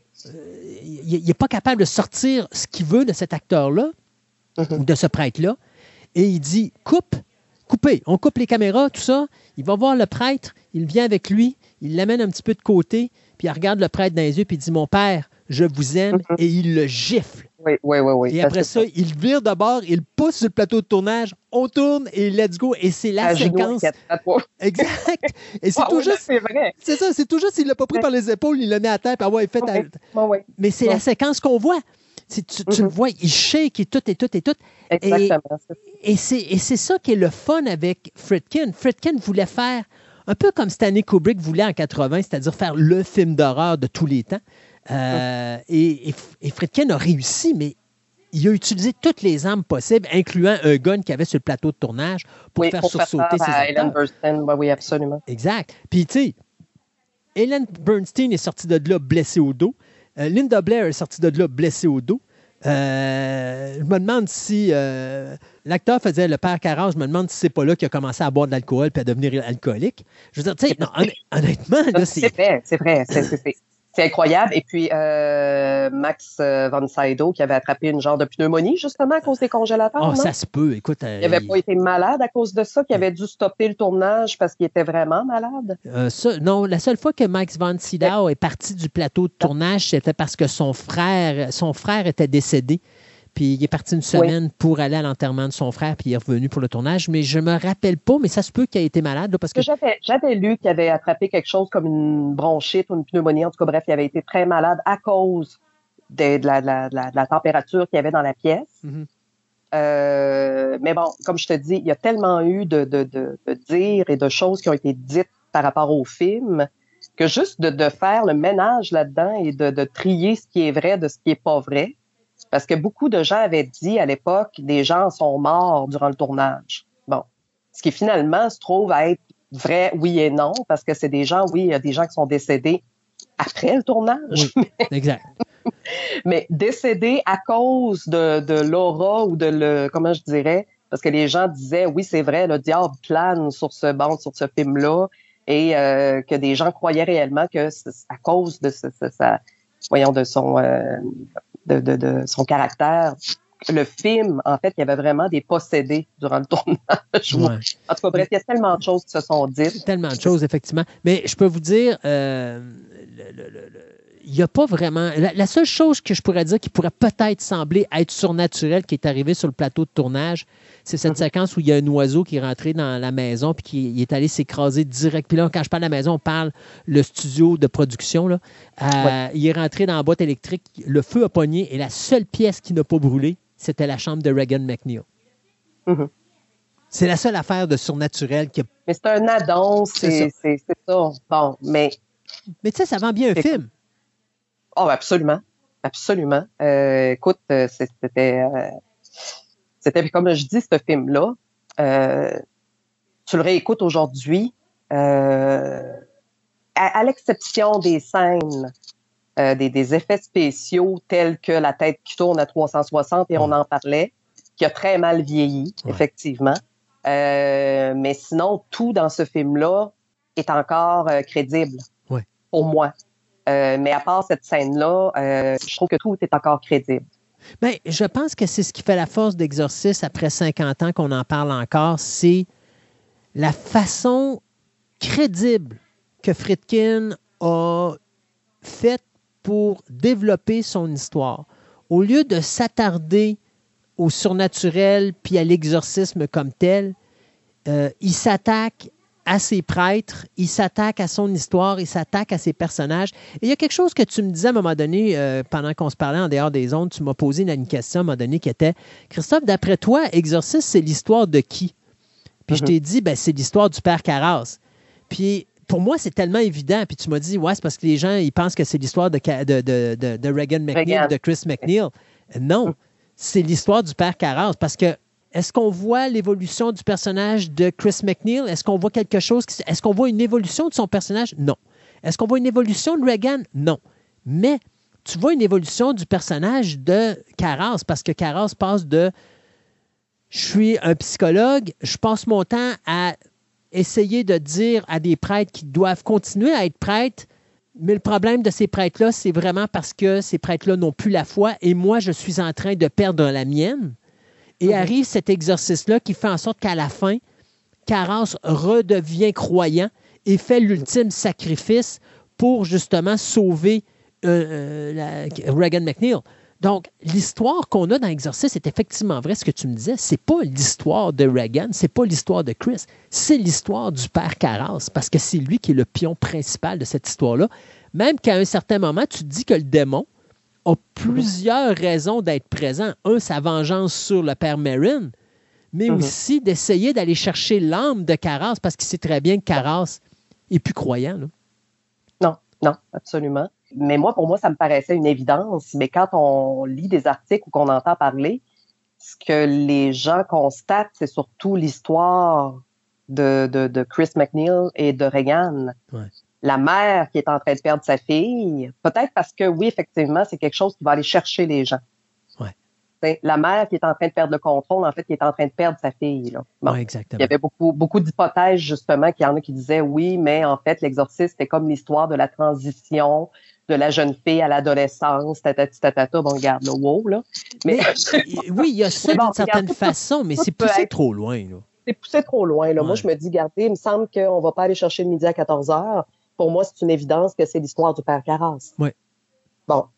On le voit depuis le début du film, surtout quand sa mère euh, tombe malade, quand il va chez sa mère. D'ailleurs, c'est des scènes, euh, la relation entre lui et sa mère, des scènes, bon, ça, ça, ça fait quand même une courte partie du film, mais qui sont quand même importantes. Ouais. Qu'on voit sa relation, se, se, se- se- se sent coupable, en fait, de dire, euh, écoute, j'ai j'ai pas les moyens financiers d'aider ma mère. Euh, quand son oncle lui reproche justement si tu avais fait euh, la psychiatrie, tu aurais les moyens aujourd'hui de, de, de, de laisser ta mère dans un endroit décent et de, de le sentir, lui, justement, quand il va se défouler, parce qu'on voit qu'il a fait de la boxe et tout, et tout. Et je trouve que c'est des scènes qui sont fortes. Ouais. Et c'est là qu'on voit vraiment sa, sa- son combat entre, euh, juste comme tu dis, je perds la foi, euh, qu'est-ce qu'est-ce que c'est en réalité, qu'est-ce que tout ça m'apporte, et, et finalement, bon, le sacrifice ultime à la fin, euh, qui effectivement, en tout cas, moi, je trouve que c'est- évident que c'est son histoire à lui. Ouais. Bon, bref. Oui, puis ça- euh, c'est ce que j'aime aussi, toutes ces petites séquences, parce qu'il y a beaucoup de gens que des fois, je vais voir, je leur parle d'exercice, puis ouais, pour toi, c'est ton film, le, le plus grand film d'horreur, pourtant, c'est tellement plate, il ne se passe rien pendant la première heure. C'est parce que s'il n'y a pas la première heure, il n'y a pas d'impact dans la deuxième. Euh, tu dois prendre le temps. C'est ce que je trouve dommage aujourd'hui. Les gens, on est dans une société de consommation, donc il faut qu'on consomme un produit vite. Quand il y a un film d'horreur, il faut qu'on soit pitché tout de suite dans l'horreur, il faut qu'on gigue du sang tout de suite en partant dans les cinq premières minutes. Non, on n'a pas- même pas besoin de nous mettre du sang en face. Tout ce que tu as besoin de faire, c'est fais-nous une histoire, fais-nous croire à ces personnages-là. Il faut qu'on aime ces personnages-là parce qu'il faut qu'on se dise, on veut pas qu'il arrive de quoi de mal à ces personnages-là. Euh, ça me ramène à un film que justement j'ai parlé euh, il n'y a pas si longtemps sur un autre podcast avec quelqu'un où est-ce qu'on parlait de euh, Who Can Kill a Child, les révoltés de l'an 2000 que t'as- je pense que tu as vu. Bon, quelqu'un m'a donné, on en parlait, puis lui il disait, moi la première heure est tellement dolle, il se passe rien. Pendant les 45 premières minutes, il se passe rien, puis j'ai comme fait, mais il se passe tout. Mhm. Tu tombes en amour avec tes deux personnages principaux. Tu te rends compte que ces personnages-là, c'est des bonnes personnes. Euh, ils sont en train, ils vont, ils ont un enfant, ils prennent des vacances, ils ont du bon temps. Tu n'as pas le goût qu'il leur arrive de quoi, de mal. Donc, quand ils arrivent sur l'île, puis que ça commence à dérailler, ben si tu n'as pas fait ce lien-là, tu t'en fous. D'ailleurs, le remake qui été Come Out and Play, c'est exactement ça que le réalisateur a fait. Je m'en fous. Je vais te balancer tout de suite sur l'île. Euh, tu n'as aucune affinité avec les personnages. Ouais. Puis quand ça commence à dérailler, tout le long du film, moi, pendant 86 minutes, je regarde la TV puis je me dis, bon, mais quand est-ce que vous allez tirer, là, qu'on Euh, puisse avoir la paix et changer à autre chose? Ça a été un, un de mes pires achats. Ah oui, en Out and Play? Le remake, le remake. Ah euh, parce que vraiment, tu sais, moi, des fois, je prends des, je prends des chances, comme Ouais. un des films dont je voudrais que je vais parler, euh, que j'ai regardé hier. Pas Megan, mais l'autre, que pas le temps de te dire. Euh, non, parce que Megan, il n'y a pas de possession là-dedans. Ah. Mais euh, un que j'avais peut-être un petit peu d'attente, ben d'attente pas à cause du réalisateur, je savais déjà ce qu'il avait fait dans le passé, qui avait été très décevant. En fait, euh, Daniel Stam, qui avait fait le dernier exorciste. Oui, oui, oui. Bon, ça m'avait déçu. Et j'ai pris son dernier film, voyons, La proie du diable. J'avais un petit peu d'attente par rapport au fait qu'il y a Virginia Madsen dedans, qui joue le rôle d'une euh, psychologue. Donc moi, j'ai dit, ah tiens, elle est là, je vais... Bon, fait que là, j'ai, j'ai... ça a été la... une très, très, très, très grande déception, vraiment. Euh, une heure et demie de, de, de pourquoi est-ce qu'on a fait ce film-là. Mon attente envers ce film-là, c'est que ça raconte l'histoire euh, de la première femme exorciste. Oh. Ça aurait pu Première être un sujet intéressant. Ça aurait pu être extrêmement intéressant qu'on se retrouve justement à l'école où les prêtres, des endroits où on enseigne aux prêtres à pratiquer des exorcismes. Et naturellement, les femmes ne sont pas admises. Mhm. Et ça serait la première femme admise dans un cours pour pratiquer des exorcismes. L'histoire aurait pu vraiment, ça aurait pu être intéressant, mais c'est d'une platitude incroyable. Même les effets spéciaux sont vraiment nuls. Euh, Mais ça, ça, vient, ça fait pas longtemps parce que là, tu me parles du titre en français, puis tu sais que moi, les titres en français, je les connais pas. C'est quoi en anglais, non? Donc, c'est Pray for the Devil. Ah oui, OK, oui, je l'ai vu. Voilà. Ouais. Tu l'as vu? Oui, oui, je l'ai Bon. vu, ouais, effectivement. Que... Ben, puis, je pense que ce film-là, Pray for the Devil, est exactement ce que je reproche au film d'exorcisme, que j'ai reproché à Conjuring aussi quand je l'avais vu, parce que Conjuring, je trouvais qu'il était parfait jusqu'à ce Oui. qu'il me montre le démon au-dessus de l'armoire où j'ai comme fait « Oh man, sérieux? C'était pas nécessaire. Là, tu viens de casser la magie. » Et, et, et c'est et c'est ça qui est terrorisant parce que j'aime mieux ne pas voir c'est quoi. Fait qu'à ce moment-là, ma tête peut imaginer n'importe quoi. Est-ce que c'est la personne qui a juste déraillé ou est-ce qu'il y a vraiment un démon? Et le problème avec Pray for the Devil, c'est carrément ça, c'est trop. Ben, c'est trop, mais en même temps, des scènes trop vite, trop. Euh, On prend même pas le temps de, de, de, de connaître les personnes, Exact. de savoir, comme a pratique sur la sœur du prêtre, euh, qui est dans son cours à elle. C'est- ça- ça- je voulais trouver ça intéressant, mais en même temps, j'ai dit non, ça a été garoché, ça a été euh, pitché, ça a été. Puis c'est plate parce que le personnage de la femme, de cette femme-là, je le trouve intéressant. Exact. Euh, moi, une sœur qui arrive en Doc Martin, j'achète. Oui. Ben, c'est vrai. mets, Mais un que- réalisateur comme Friedkin là-dessus, puis le concept est totalement changé, puis là, tu vas avoir un film d'impact parce que là, il va s'attarder aux personnages, puis aux autres personnes, puis tu vas peut-être prendre un 40-45 minutes avant d'arriver à l'exorcisme, princi- ou le premier que- qu'elle va être confrontée à. Oui. Puis là, tu as un impact parce que là, tu te dis, OK, tu vois son évolution pour arriver à ça, ça dérape, ça va tout croche, puis après ça, elle peut- ça va changer sa façon d'agir par la suite, mais c'est ça, comme tu dis, c'est garoché. Puis... Mais c'est ça le problème du cinéma aujourd'hui, moi. Oui, mais c'est ça, fait que j'ai un peu de difficulté à comprendre qu'est-ce qu'on peut, parce qu'en fait, c'est un film euh, consommé, jeté, vraiment. Oui. Euh, donc, moi, je trouve pas. C'est dommage parce que j'avais vraiment, quand l'histoire, quand j'avais lu l'histoire dans les critiques au début, je m'étais dit, ah, tiens, ça va être intéressant. Mais bon, c'est ça a donné ce que ça a donné. Ben, ça me fait penser le film avec Russell Crowe qui a, euh, de, de, Pope's, de Pope's Exorcism. Ah, mais là, je ne l'ai pas vu, celui-là. Qui est à peu près la même, la même affaire, c'est-à-dire qu'à un moment donné, euh, tu pourrais avoir de quoi, mais là, tu joues la carte du surnaturel à 300 Tu as des effets spéciaux grandioses numériques, puis là, tu te dis, vous avez rien compris. Non, Vous rien rien compris. compris. C'est- Parce c'est- que ce qui, est, ce qui est vraiment intéressant, comme dans l'exorcisme, c'est pas tant la pratique de l'exorcisme en soi, mais c'est tout le côté psychologique. Exact. euh, quand, quand- quand le démon va jouer dans la tête du père Carras, qui, qui va, tu sais, tout ce qu'il peut dire, tout ce qu'il peut, c'est ça, moi, qui m'intéresse. Ben, ça va. Euh, Tu sais, puis, quand je te disais tantôt, tu as un 45 minutes où il ne se passe rien, mais chaque Mhm. détail, incluant le, le fameux mendiant qui demande de l'argent au père Carras, C'est ça. Quand, que le, sal- quand que le diable le sort à la fin, là, tu viens de comprendre, OK, il est mort, il est Mhm. rendu en enfer, puis il s'en sert de ça pour attaquer Carras pour dire, tu vois, tu dis que Mhm. tu es bon, mais tu aurais pu aider cet homme-là, puis il est mort à cause de toi. C'est Mhm. là l'impact de faire vraiment des mises en situation où est-ce que là, tu comprends, sans nécessairement qu'on t'explique, tu comprends ce qui se passe, puis tu comprends à quel point le diable est un beau, excusez-moi, salaud, parce qu'il se sert de toutes les armes qu'il peut se servir pour te casser. Ben, c'est c'est un grand manipulateur. C'est Exact. c'est- c'est exactement, mais c'est ce côté-là, moi, qui m'intéresse. Oui. Parce que l'exorciste, je te parlais, puis quand on en a parlé, tu me dis, ouais, finalement, je trouve pas que l'exorciste est si long que ça. Ben, tu avais raison. Ça a été, je sais pas pourquoi, dans mon souvenir à moi, je trouvais que c'était interminable. Finalement, j'ai réécouté, écoute, j'ai passé ma semaine à réécouter des films d'exorcisme. C'est le fun, hein? Quelle belle fun. Quelle belle semaine. Mais euh, non, mais non, mais avec plaisir aussi, parce que là, ça faisait un petit bout que je l'avais pas regardé, visionné. Puis j'ai dit non, effectivement, c'est pas si long. Je sais pas pourquoi j'ai cru à un moment donné que c'était interminable comme scène. Non, Euh, pourtant, c'est vraiment pas si long que ça. Non. Vraiment pas. exact. Euh, fait qu'effectivement, tu avais raison, ce qui m'a permis de réécouter le 3, la suite, Ouais. le 3, pour finalement, encore une fois, te donner raison. Dans mon souvenir, je le voyais pas si fort que ça, Ouais. ce film-là. Quand je l'ai réécouté jusqu'à la toute fin, effectivement, que là, bon, c'est ça, ça, ça, ça, Ça dérape. ça dérape un petit peu. Euh, je te dirais qu'à partir du moment où ce qu'il y a l'infirmière qui se rend chez Kinderman, l'infirmière avec les Ouais. ciseaux, Exact. que cette scène-là, j'aime bien, Ouais. mais à partir de ça, après, là, je- là on me perd. tout le long où est-ce que Blatty fait ce qu'il a à faire, ce film-là est une petite merveille psychologique.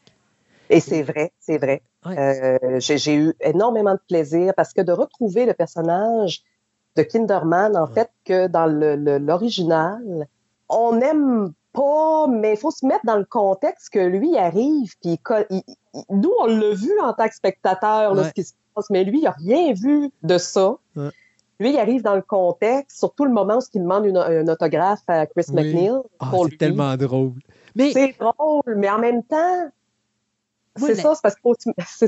Lady Oui. Jacob était juste sublime dans ce rôle-là. Oui, Tu sais, oh, je- il, tu sais, il me fait penser à Colombo. Exactement, c'est ça. Ça fait vraiment- mais il arrive, puis là, tu te dis, mon Dieu, tasse-toi, man. Tu vois pas qu'ils sont dans le schnout. Ouais, non, il fait sa job. Mais il est Ah parfait. Il est parfait. Puis là, oui. il pa- j'aime ça voir un film, puis le, le décrypter, puis ta, ta, ta, ta, Ah puis ouais. il parle avec Caras. Puis tu vois, ça, c'est quelque chose que je trouvais dommage, parce que quand ils ont fait Exorcist 3, là, ils disaient que euh, euh, Dyer, puis... euh, pas, Dyer, mais je veux dire Kinderman et euh, étaient, étaient des grands amis, alors qu'en réalité, ils se rencontrent pour la première fois dans le premier film. Oui. Mais la- ce que je te disais, moi, à un moment donné, je te disais la relation entre Dyer et Kinderman dans Exorcist 3, les deux Elle, comédiens, est la chimie est juste sublime. Ça dure pas longtemps, malheureusement, Non. parce que Dyer meurt, Ouais. mais euh, toute la scène de l'hôpital, Ouais, quand c'est- vrai que c'est incroyable. ouais. Les deux s'amusent. Puis, tu sais, tu te vois qu'ils se tapent mutuellement ses nerfs, mais il y a Ah un respect qui est là. Les deux s'adorent, mais ils se détestent en même temps. Mais c'est un, c'est pas un déteste, je veux te frapper, c'est un déteste parce que tu me tapes ses nerfs, parce que tout ce que tu dis, tu as raison. euh, d'un bord ou de l'autre, euh, mais c'est juste l'interprétation des deux comédiens, elle est juste parfaite. Puis c'est, Oui. c'est- puis c'est- tu sais, ça prend vraiment quelqu'un qui a du courage, parce qu'il faut se rappeler que Blatty, c'est son deuxième film. Oui. Euh, donc, il n'y a pas cette assurance d'un metteur en scène comme Friedkin, mais il est capable quand même de dire j'ai deux personnages qui sont extrêmes de chaque bord. Tu en as un qui est un bougon, puis que l'autre est un bon vivant. Mhm. Mais je vais trouver une manière de faire matcher les deux comédiens. Puis je pense que c'est une bonne décision de remplacer l'acteur principal du premier film qui faisait le, le père Dyer pour le remplacer, pour justement aller avec la personnalité de, de- de George C. Scott, parce que je suis pas sûr que le nom m'échappe, mais que le prêtre d'origine du premier film de 73, s'il avait dit oui, je suis prêt, je suis pas Euh, sûr qu'il ouais. aurait été capable de faire la job comme cet Et acteur-là ce est que, capable ce de faire. que- ce que j'avais lu, c'est qu'on avait pensé le reprendre, mais lui pouvait avait pas. refusé. Il, Il pouvait pouvait pas, pas. ou ne Non. voulait pas. Non, il pouvait Bref. pas. OK. Fait que non, moi, je trouve que c'est une bonne chose Ouais. parce que finalement, qu'est-ce que ça aurait donné? En tout cas, la, la chimie entre les deux est vraiment parfaite. Euh, L'acteur qui fait Kinderman, voyons, j'ai marqué son nom. Ça, c'est George C. Scott. Jesse Scott, c'est ça? Ouais. Euh, qui, qui est vraiment excellent. Ouais. Chose que je me rappelais pas. Parce que tu vas dire, mon Dieu, mais t'es obsédé par Brad Dourif. Oui, effectivement, j'adore Ben oui. cet acteur-là. Je me rappelais pas que la scène où on le voit est si courte. En fait, on le voit si peu. Moi, Oui. dans ma tête, il était plus présent que ça. Parce que ça faisait très longtemps que j'avais vu le film, hein, Christophe. Tu as deux versions. OK. Tu as la version du réalisateur, qui est celle de euh, Blatty, où est-ce que là, tu vas le voir beaucoup plus. Parce que euh, Jason Miller, qui était l'acteur qui faisait le, Oui, père Carras, avait des sérieux problèmes d'alcoolisme quand ils l'ont pris pour le film. Il était même pas capable de se remémorer ses, li- ses lignes, puis il avait de la misère à lire les panneaux pour réciter ses textes. Alors, à un moment donné, c'est beaucoup plus long. Toutes les séquences où c'est Carras, ça demeurait Miller. Et dès le moment que le Gemini Killer prenait possession du père Carras, c'était euh, Dourif. Brad Dourif. OK. Ils ont changé ça dans la version finale. Ce qui fait qu'à un moment donné, ça devient confus parce que tu ne comprends pas pourquoi tu passes de Carras à, euh, au Gemini Killer dans le sens en acteur. là. Tu sais, à un moment donné, tu, pourquoi tu passes de Brad Dourif à euh, Jason Miller, puis tu reviens à Brad Dourif, puis après ça, tu reviens à Miller, puis après ça, tu reviens. à- C'est vraiment. c'est- ça porte à confusion, mais de la façon que euh, Blatty l'avait faite à l'origine dans son film, toutes Mhm. les scènes où c'est le Gemini Killer, c'était Brad Dourif qu'on voyait. Puis tu le voyais là. Dès le moment, tu, tu voyais, mettons, que tu sais, tu, voyais- tu savais que c'était Carras qui parlait ou qui était présent. Puis dès le moment Mhm. qu'il va fermer les yeux, puis là, il les rouvrait, ben là, c'était le visage de Brad Dourif. Puis là, tu savais, OK, là, c'est la possession qui vient d'embarquer. Puis là, c'est le Gemini Killer qui a pris possession du père Carras qui est, euh, qui est présent. Donc, le directeur Scott il est beaucoup plus présent. Euh, Ah, ben, j'ai pas vu, j'ai pas vu Ouais. cette version-là cette semaine. Mais euh, c'est- pas grave, mais c'était un souvenir. J'avais l'impression quand j'avais vu le film qui était plus présent. Ouais. Euh, je crois que je l'avais loué à l'époque que je travaillais au Ciné Vidéo Club. Euh, donc j'avais l'impression, en tout cas, peut-être que j'ai vu justement la version qui n'a pas été coupée ou peu importe, là, mais Moi, je pense que c'est l'interprétation de Dourif qui t'a marqué, qui a fait que tu avais l'impression qu'il était plus là. Ben, écoute, cet acteur-là, moi, comme je dis, l'acteur qui pleure, c'est incroyable. Euh, As-tu remarqué qu'il y a toujours un œil qui pleure? Chaque Ouais. qu'il interprète un personnage, c'est incroyable. Ouais. Je l'adore pour ça. Même dans le film, film d'horreur où ce qu'il joue, voyons, euh, La créature du cimetière. Il joue le rôle d'un exterminateur. Ça, c'est celui-là de Stephen King. là? Exactement. ouais, le vieux qui avait été bon. Graveyard Shift. C'est ça. Euh, et lui jouait l'exterminateur. Et à un moment donné, il y a une scène où ce qui parle de lui, qui parle de sa vision des gens, tout ça. Encore la larme. Écoute, Ouais. on, se parle, on sentait que c'était un film qui est assez push-push. Hein? Ouais, ouais. C'est un une des pires adaptations de Stephen King. Je sais, c'est incroyable, mais son interprétation à lui est magnifique. Ouais. Puis c'est pour ça que je l'ai racheté. Oui, j'ai ce film-là en ma possession. Je l'ai moi aussi, inquiète-toi pas, t'es pas tout seul. OK, merci. fait que c'est euh, c'est ça. Non, moi, Brad, euh, c'est- c'est c'est vraiment, je parle depuis Vol au-dessus d'un nid de coucou. Qui est bon là C'est un acteur que j'adore. Écoute, c'est tellement, son personnage est tellement triste. Ouais. Tellement le, le, le, le jeune qui se suicide et bon, tout ça. Euh, dans tous ses films, il est intense, ce gars-là. Mm. C'est incroyable. Donc, c'est sûr que moi, dans le, le, le troisième, comme tu dis, j'ai l'impression qu'étant donné que ses performances sont toujours très intenses, Oui. que ça m'a donné l'impression qu'il y avait une très grande place dans le film. Puis c'est l'enfer parce que quelqu'un qui est comédien, parce que j'ai déjà fait de la- euh, j'ai déjà joué au théâtre et tout ça, Mhm. euh, son rôle dans Exorcist 3 est loin d'être facile. Pourquoi? Parce qu'il y a des monologues. C'est pas un monologue de une ou deux minutes, là. C'est des longs monologues. Et il te les sort et là, tu regardes et tu dis. eh. J'imagine l'acteur, là, quand il se fait donner le scénario, puis dire OK, je suis pas là souvent dans le film, mais battant, est-ce que j'ai du texte à dire? Et Ouais. ce gars-là, tu les sort. là. chaque mot qui te sort, tu le sais qu'il comprend. Oui. Puis il joue bien. Puis euh, non, effectivement, c'est sublime. Euh, qu'est-ce qu'il y a d'autre dans l'univers des exorcismes au niveau du cinéma qui peut être intéressant? Moi, tu sais, je me rappelle toujours, ma mère m'a toujours parlé d'un film qui l'a traumatisé. Oui. C'est pas Exorciste qui l'a traumatisé. Non. Hein? C'était le démon au trip qui l'avait traumatisé en 74. Oui. C'était une version de Exorcist, mais euh, je te dirais en italien. Ça s'appelait Chi, Chisi, je pense, ça s'appelait le film. Mais, Mais le là, on f- parle du film de Mario Bava, là. euh, non, c'est pas Mario Bavo qui avait fait ça. Non, c'était. euh, OK. Euh, mon Dieu, je me rappelle plus. Écoute-moi, les noms italiens, je les rappelle, je me les rappelle pas là. Oui, c'était un, un, Vil- un Vildio ou un Vildo quelque chose là. Mais le but c'était une femme qui était enceinte, puis à un moment donné, elle se retrouve possédée. Euh, et, et ma mère, ça l'avait traumatisé ce film-là parce que c'était. Ah, mais le, le, le film n'avait pas été refait avec. euh, voyons. C'était pas The Unborn. C'était. Voyons, le film avait été. euh, L'idée avait été re- re- retouchée avec. euh, voyons, l'actrice qui se trouve être l'ex-femme de Bruce Willis. Voyons. Ah. Demi Moore? Demi Moore. Bon. C'était pas un film dans les années 80 qui avait été refait justement où elle était enceinte, où elle essaie de tomber enceinte. Ça, je sais qu'elle pas. OK. Ça, bon, je sais pas. toi- Bon, Euh, OK. Moi, je sais que Démon au trip ben, écoute, tu sais que les Italiens ne sont pas très bons pour faire des copier-coller de succès nord-américains. On ne dira Mhm. jamais que les, les Italiens font de, de- de- de la copie comme ça. Voyons, ça serait parler à travers notre chapeau. Mais bien sûr, il est arrivé que quelqu'un en Italie a sorti un concept très original d'un film d'exorcisme. Ça n'avait jamais été fait avant, bien sûr. Et donc, on est sorti le Démon Trip, qui est sorti un peu je te dirais, tu as eu le film de euh, Exorcist qui est sorti en- à Noël 73, mais qui a eu une grosse sortie en 74. Oui. Euh, parce que euh, Warner Bros. avait peur que le film ne marche pas. Alors, c'était sorti dans des salles très limitées à l'origine, en- le 26 décembre, lorsque Exorcist est sorti. Il est sorti vraiment en janvier deux- euh, 1974 en- à grand déploiement. Et dans l'été de 74 est arrivé le Démon Trip. Et euh, c'est un film où est-ce que, bien sûr, comme c'est des Italiens, ben, on met le paquet sur le vomi. hein. Alors, la soupe Oui. au pois, il y en avait partout. Euh, puis, bien sûr, on a mis le paquet sur le maquillage. Alors, la madame n'est pas belle tout de suite.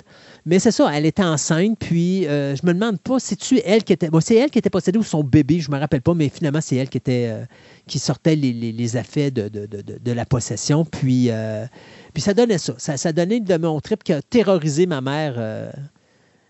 Dans les années 70, le pire que l'exorcisme comme tel. Mais je pense que juste l'idée pour une femme, enfin plusieurs femmes, quand on touche au niveau de la, de la grossesse, Ouais. c'est quelque chose qui vient euh, toucher les femmes en Ouais. général. Si c'est un bébé possédé, un bébé mort-né, un bébé, en tout cas, peu importe maison, tout le, le patate-là, forcément, c'est une chose que je constate, ça vient affecter les femmes.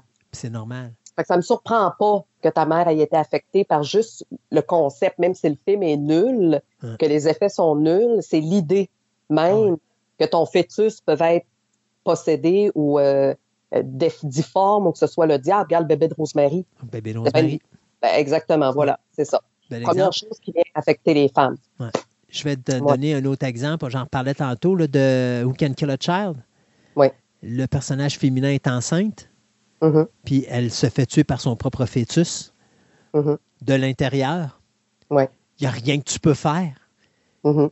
Quelle idée démoniaque de faire une Ben, scène voilà. comme ça pour une femme enceinte, c'est la terreur globale parce que tu perds ta vie parce que l'être à qui tu veux donner ta vie a décidé que non. non seulement moi je vivrai pas, mais Non, mais non moi, je plus. veux pas te voir. c'est ça. Je veux pas te voir, puis toi, tu t'en sortiras pas plus. Euh, Exact. Non, c'est ça. Fait que non, effectivement. euh, Je pense que c'est un sujet qui est très, très, très, très, très délicat. Donc, Oh du moment si. qu'on va aller toucher à ça, ouais. effectivement, je pense que n'importe quelle femme normalement constituée va être affectée par une idée, une idée comme ça. Là, Ouais, Parce que tu n'as pas de contrôle? t'as- t'as aucun contrôle. Voilà. Zéro contrôle. Euh, voilà. Hey, tu savais qu'on avait, ben, tantôt on en a parlé un petit peu, mais on avait osé faire un Blair Witch avec un film d'exorcisme qui était The Mm. Last Exorcism. Oui, oui, on a, on a le dernier avait, exorcisme, oui. ouais, qu'on avait parlé un petit peu tantôt. Euh, je pensais jamais, sincèrement, qu'on oserait faire un film d'exorcisme avec une caméra à l'épaule pour dire on va tout filmer. Euh, mais quand même, c'est un film qui m'avait impressionné pour une chose, par exemple, c'est que je trouvais que visuellement, Au niveau des Mhm. effets spéciaux, il avait fait une putain de belle job. Parce qu'il y a des séquences que vraiment, là, tu le regardes, là, puis ça, c'est ta caméra là, qui, est- qui est là, là. Puis oui, tu sais que ça a été retouché par numérique, mais ça paraît pas, par la façon qu'ils l'ont filmé, c'était vraiment bien filmé. Là. Mais il y a des séquences assez impressionnantes dans The Last Exorcism pour ça. là.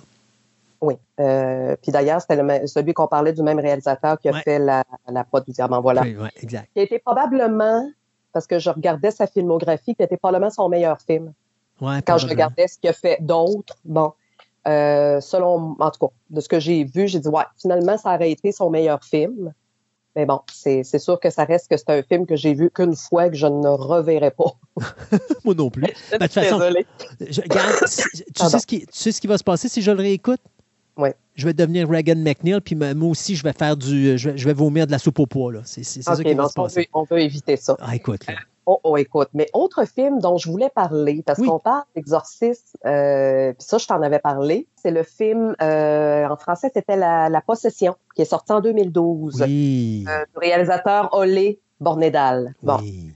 que je ne prononce pas, qui était produit par Sam Raimi.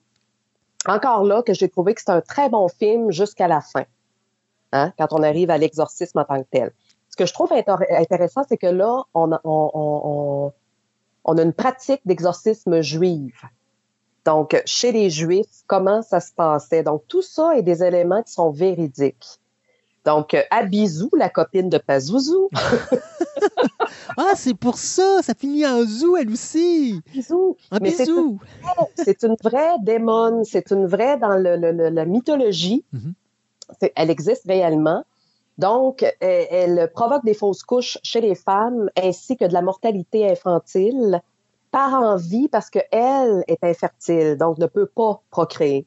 Et c'est une démon qui existe pour vrai, qui ont utilisé dans le film. OK. Et la boîte à 10 books, la fameuse boîte à 10 books, le démon, le 10 books, c'est chez les Juifs et réellement, existe réellement.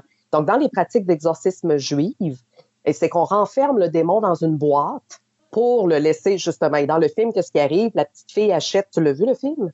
Oui, je l'ai vu. Oui, bon voilà. Donc, quand, quand elle trouve la petite boîte dans un vide-grenier, justement, qu'elle achète et que la boîte en question, elle renferme un démon, un, un D-book. Bon. Moi, ce que je trouvais intéressant, c'était justement tous les éléments euh, véridiques qui ont été mis dans ce film-là, que je trouve euh, très bien. Encore une fois, le film ne raconte pas l'histoire de la petite fille ni des enfants, mais plutôt du père qui est nouvellement divorcé, qui accepte mal le divorce et qui doit gérer une nouvelle vie, une nouvelle façon de cette façon-là.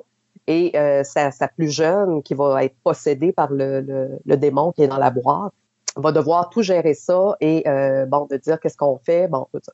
Moi, ce que j'ai trouvé le film hyper intéressant et franchement, j'ai toujours du plaisir à le revoir, mais jusqu'à la fin, justement, à- au fameux exorcisme. Hmm. Euh, Ben, ça, parlait, malheureusement, c'est majorité, c'est ça. C'est- toujours là que ça se casse parce que là, on en fait trop, puis ça brise le charme du, du long métrage. Ben, exactement. Juste le fait qu'ils sont à l'hôpital, euh, le rabbin dit, écoute, euh, moi, je sais où on peut pratiquer l'exorcisme. Qu'on se rend compte que finalement, ils descendent dans le sous-sol de l'hôpital. Ah ouais. J'ai dit, bon, OK. C'est là que ça s'est gâché pour moi.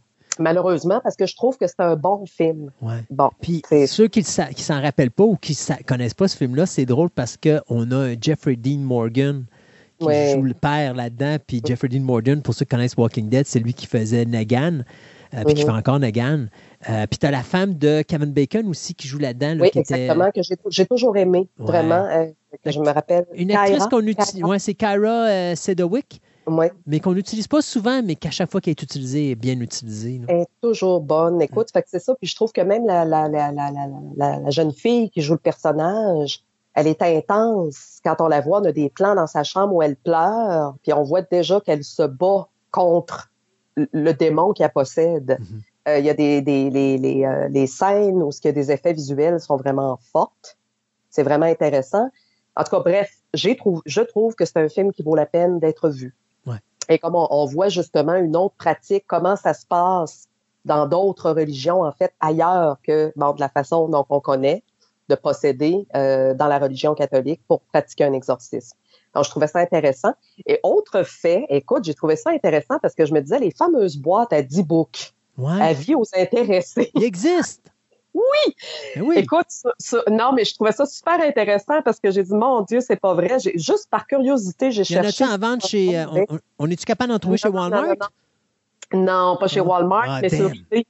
Sur eBay. Oh. Euh, écoute, j'ai trouvé ça un petit peu ridicule parce que euh, sur eBay, c'est quoi donc?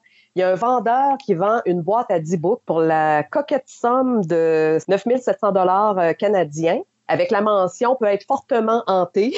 OK.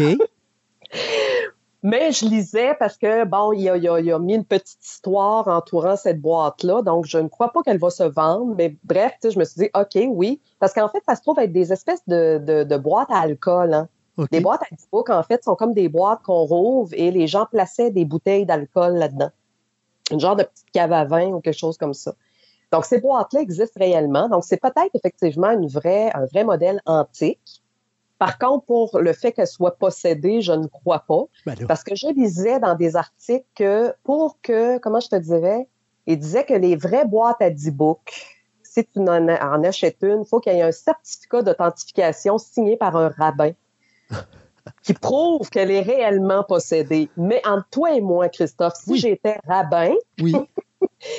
et que j'avais un tel objet à ma possession, je ferais tout ce qui est en mon pouvoir pour que ça ça, ça se retrouve jamais sur eBay. Ben, ça dépend. Tu sais? T'es peut-être un rabbin maléfique. oui, effectivement, mais je me dis, y a-tu vraiment un rabbin qui va signer un certificat d'authentification et laisser partir un objet comme ça? Si t'es un rabbin maléfique, oui.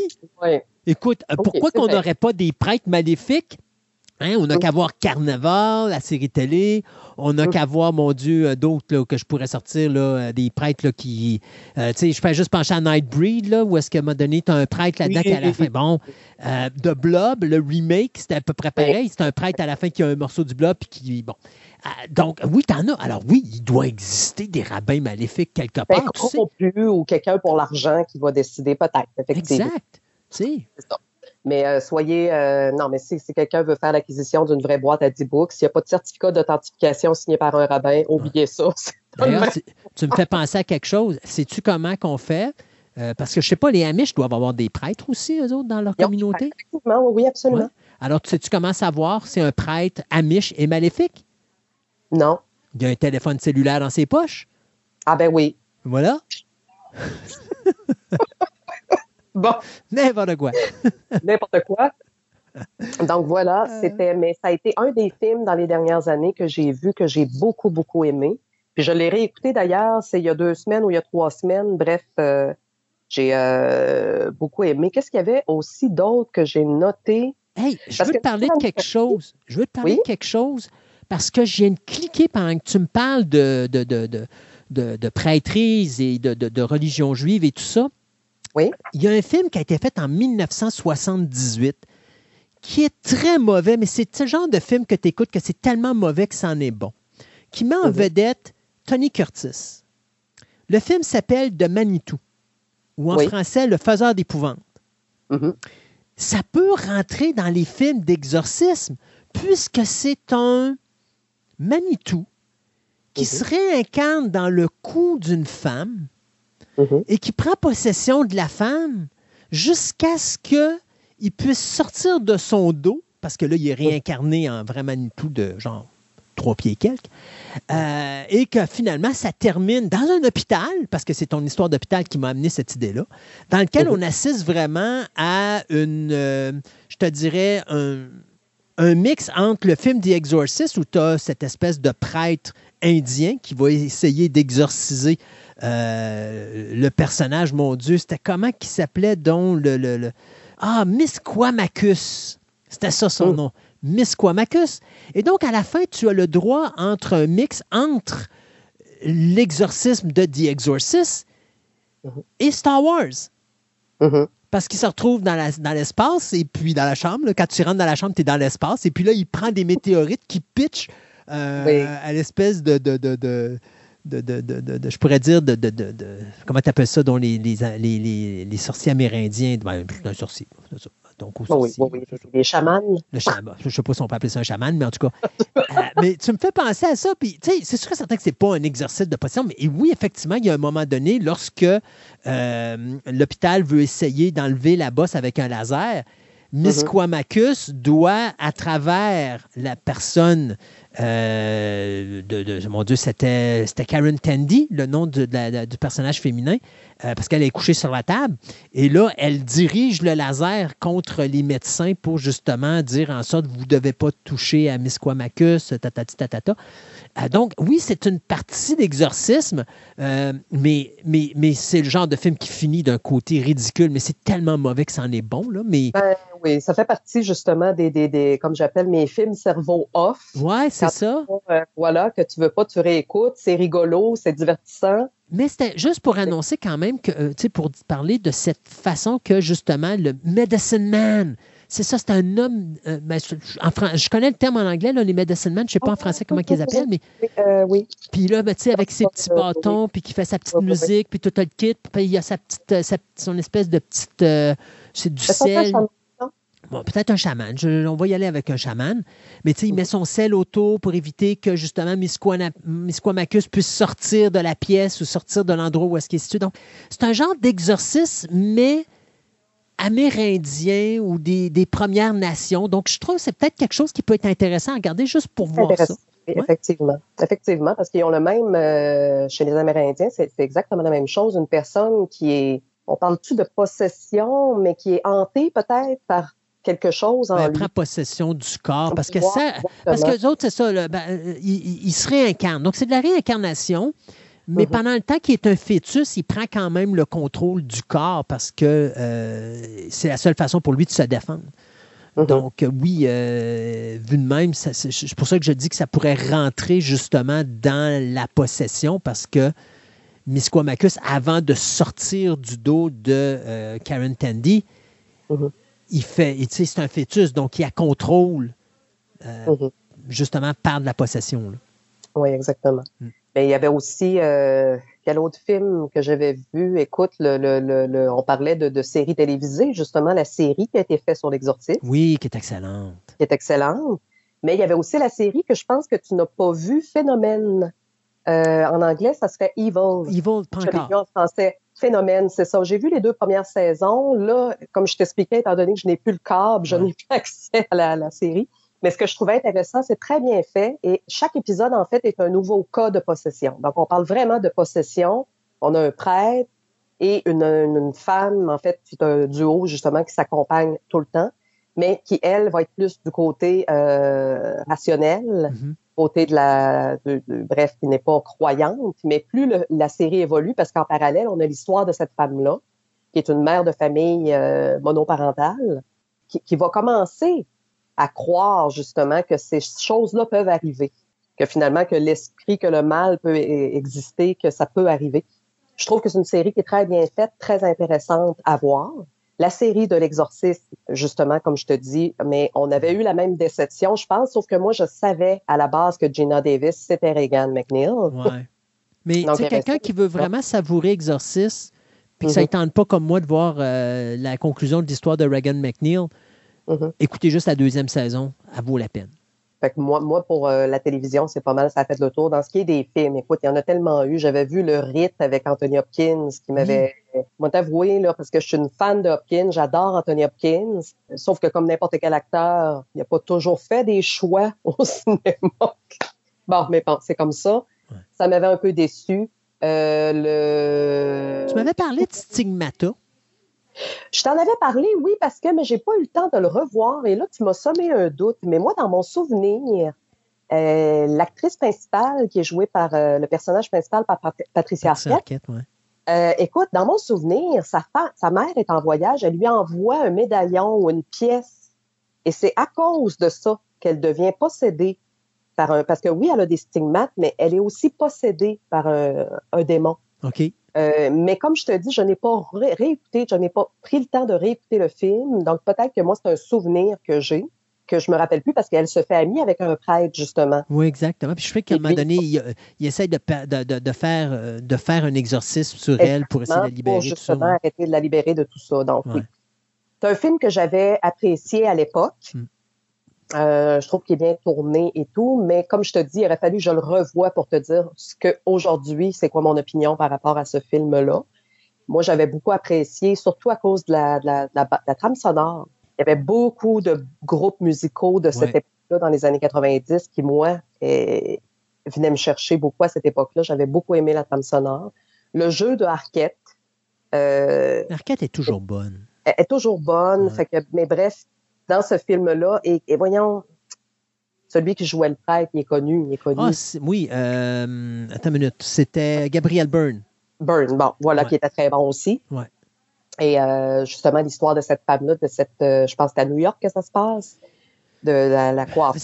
ça- honnêtement, j'ai pas vu ce film-là euh, depuis Ça fait 2000-2001.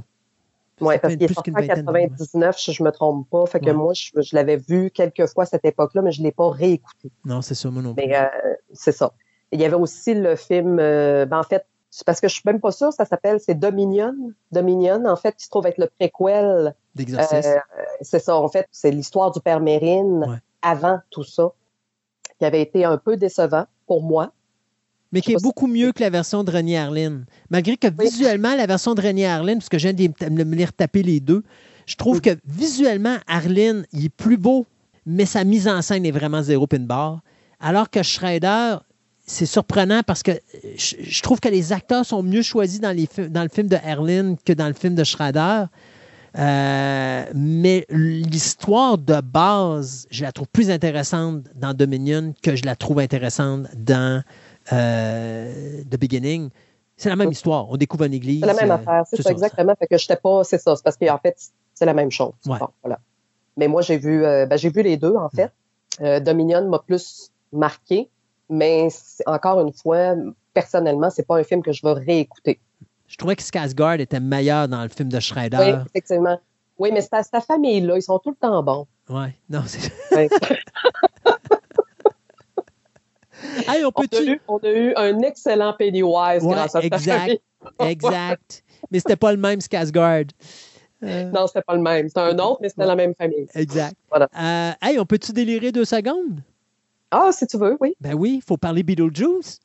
Oui, c'est un film de possession. Oui. un drôle film de possession. Tu auras de voir. Euh, des affaires, par exemple, qu'on pense pas souvent, puis même si ça rentre pas dans la possession, Mhm. j'ai des fois des doutes de vouloir le mettre dedans. Je fais juste penser, genre, au film The Amityville Horror. Ben, j'allais en parler, ça aussi. Ouais. Mais le père, à la fin, il l'est possédé. Ouais. Il l'est. C'est l'esprit de l'homme qui a commis les meurtres Exact. jadis en lui. Ouais. C'est juste qu'il se réveille par lui-même et il se dit, bon sang, OK, là, c'est là qu'il décide de ramasser sa famille, on fout le camp, on, on, on sac le camp. Mais oui, effectivement, moi, je le, moi, je le mets là-dedans. Ouais. Puis ce que j'aime beaucoup, c'est à quel point qu'une résidence Mhm. peut transformer un individu. Puis tu le vois, je pense que même si Amityville, le film de 79, a beaucoup de longueur, Mhm. le plaisir et le charme de ce film-là, c'est de voir la transformation de... C'est James Brolin qui était l'acteur? Ah, écoute, oui, oui. James Brolin est juste remarquable dans ce rôle-là. Oui. Euh, Parce que tu le vois, tu vois vraiment sa transformation entre Mhm. le gars qui est le père de famille presque parfait du type des années 80 Mhm. avec le gars qui complètement, il a disjoncté complètement, puis là, il se promène avec sa hache, puis il a juste le goût de bûcher tout le monde, puis tu le vois qu'il est il y a une agressivité dans son corps et dans ses yeux, dans son visage. Il en est épeurant à un moment donné. Là. Euh, et et j'aime le premier Amityville pour ça. Pour la transformation du personnage de euh, George Lutz, euh, qui est interprété justement par Brolin. Et, ça- et- et oui, tu sais, à un moment donné, tu as Rod Steiger qui fait le prêtre là-dedans, qui rentre dans la maison à un moment donné, puis qui se retrouve dans une pièce. Puis là, tu sens que l'âme du diable est là parce qu'il en est malade. Puis, Mhm. euh, tu sais, il vomit. Puis là, tu as les, les, les- les- c'est les mouches, je pense, qui arrivent dans la pièce et tout ça. Fait que, tu sais, tu as, cette ambiance de possession Mhm. qui n'est pas nécessairement une possession d'un individu, mais qui est la possession d'une maison. Ouais, Je c'est suis que- absolument d'accord pour le, le, le, le- premier, parce que moi, en ce qui concerne les suites, les nombreuses suites, Oui, il y en a, je ne sais plus combien. ça, c'est à oublier. Moi, je mets ça de côté. Euh, un peu comme l'Exorciste 2, Ouais. l'hérétique. Exercice. Ouais, Exercice 2, euh, qui est pas loin d'Amityville 2, mais Amityville 2, je trouvais, je trouvais aussi l'idée intéressante parce que tu vois vraiment la transformation encore là de l'acteur principal qui est le jeune frère timide qui devient l'espèce de, de, de, de, de- de fils arrogant euh, qui euh, viole sa sœur, puis tu sais, qui fait des affaires horribles qu'il n'aurait jamais faites au début du film, mais que la maison a transformé. Exorcist 2, The Heretic, ça c'est comme... Ça, l'erreur d'Exorcist 2 est très simple. Hein? C'est ils ont donné le film à un réalisateur qui, à l'origine, voulait pas faire Exorcist parce qu'il trouvait l'histoire dégoûtante. Puis quand on lui a donné le projet d'Exorcist 2, il dit Ah, Je vais aller dans une autre direction, on ne parlera pas d'exorcisme. Mais c'est parce que le but du c'est de parler d'un Un exorcisme. peu ça, exactement. Mais d'ailleurs, que j'avais lu que Linda Blair a vraiment regretté sa décision d'avoir finalement accepté Ben, de jouer dans ce film-là. Tu savais Euh, Ben, au début, elle avait refusé. Elle est revenue sur sa décision. Ouais. Puis après, elle a refusé. Mais ça, par exemple, pour la suite, ça, je. Linda Blair, à l'origine, a dit non, jusqu'à ce qu'elle ait le scénario entre les mains. Et le scénario d'origine est excellent. Euh, D'ailleurs, elle disait que c'est un des plus beaux scénarios que j'ai lu euh, de ma vie euh, ou qui m'a été offert, qui m'a été offert là, dans, dans- dans ma vie. Alors, elle, elle décide d'accepter, elle va faire le, le- le- le film, sauf que quand arrive euh, le réalisateur qui était. euh, c'était John euh, Boorman. Bo- Bo- Bowman, c'est ça? Ouais. Euh, lui a décidé qu'il changeait le scénario parce qu'il n'aimait pas le scénario. Fait qu'il a dit au scénariste Tu me changes les scénarios, c'est pas ça que je veux. Le scénariste a dit non. Fait qu'il a mis le scénariste à la porte. Puis là, il est allé prendre, il est allé chercher un de ses meilleurs amis. Puis là, ils ont tout réécrit le scénario complet. Et là, ils sont arrivés avec le scénario. Linda Blair avait signé, elle ne pouvait pas s'enlever du contrat. Et c'est pour ça que là, elle ne pouvait pas s'en aller. Elle était pognée dans cette merde-là. Puis c'est pour ça qu'elle regrette 2. Elle regrette d'avoir dit oui. Mais quand elle a dit oui à l'origine, le scénario qu'elle avait entre les mains, c'était Était une merveille. C'est ça. C'était un bel hommage au premier film de 74. Puis Oui. elle avait embarqué parce qu'elle se disait euh, c'est la continuité de l'histoire de Reagan, Mhm. mais pas comme personnage possédé, mais plutôt comme personnage qui allait aider une personne qui était possédée d'un démon. Mhm. Donc, il y, a- y y toute cette histoire horrible et le concept de dire on donne à un réalisateur qui veut pas faire un exercice, un film d'exorcisme, ben, ça a viré en chiard complètement. Et Exorcist 2, Ben, Hérétique, est en euh, chiard du début à la fin. Moi, te dire, euh, sincèrement, on en parlait, puis euh, j'ai connu une personne qui avait apprécié. D'ailleurs, j'ai donné ma copie à cette personne-là. Mais euh, parce que j'ai dit, bon, regarde, tu l'aimes, c'est correct, prends-le. Moi, je n'écouterai jamais ça. Euh, mais même, pour te dire, quand Blatty avait fait la suite, le troisième, Ouais. que c'était une suite directe au premier, Ah oui. on skip le deuxième, on oublie ça, là. Ah ouais.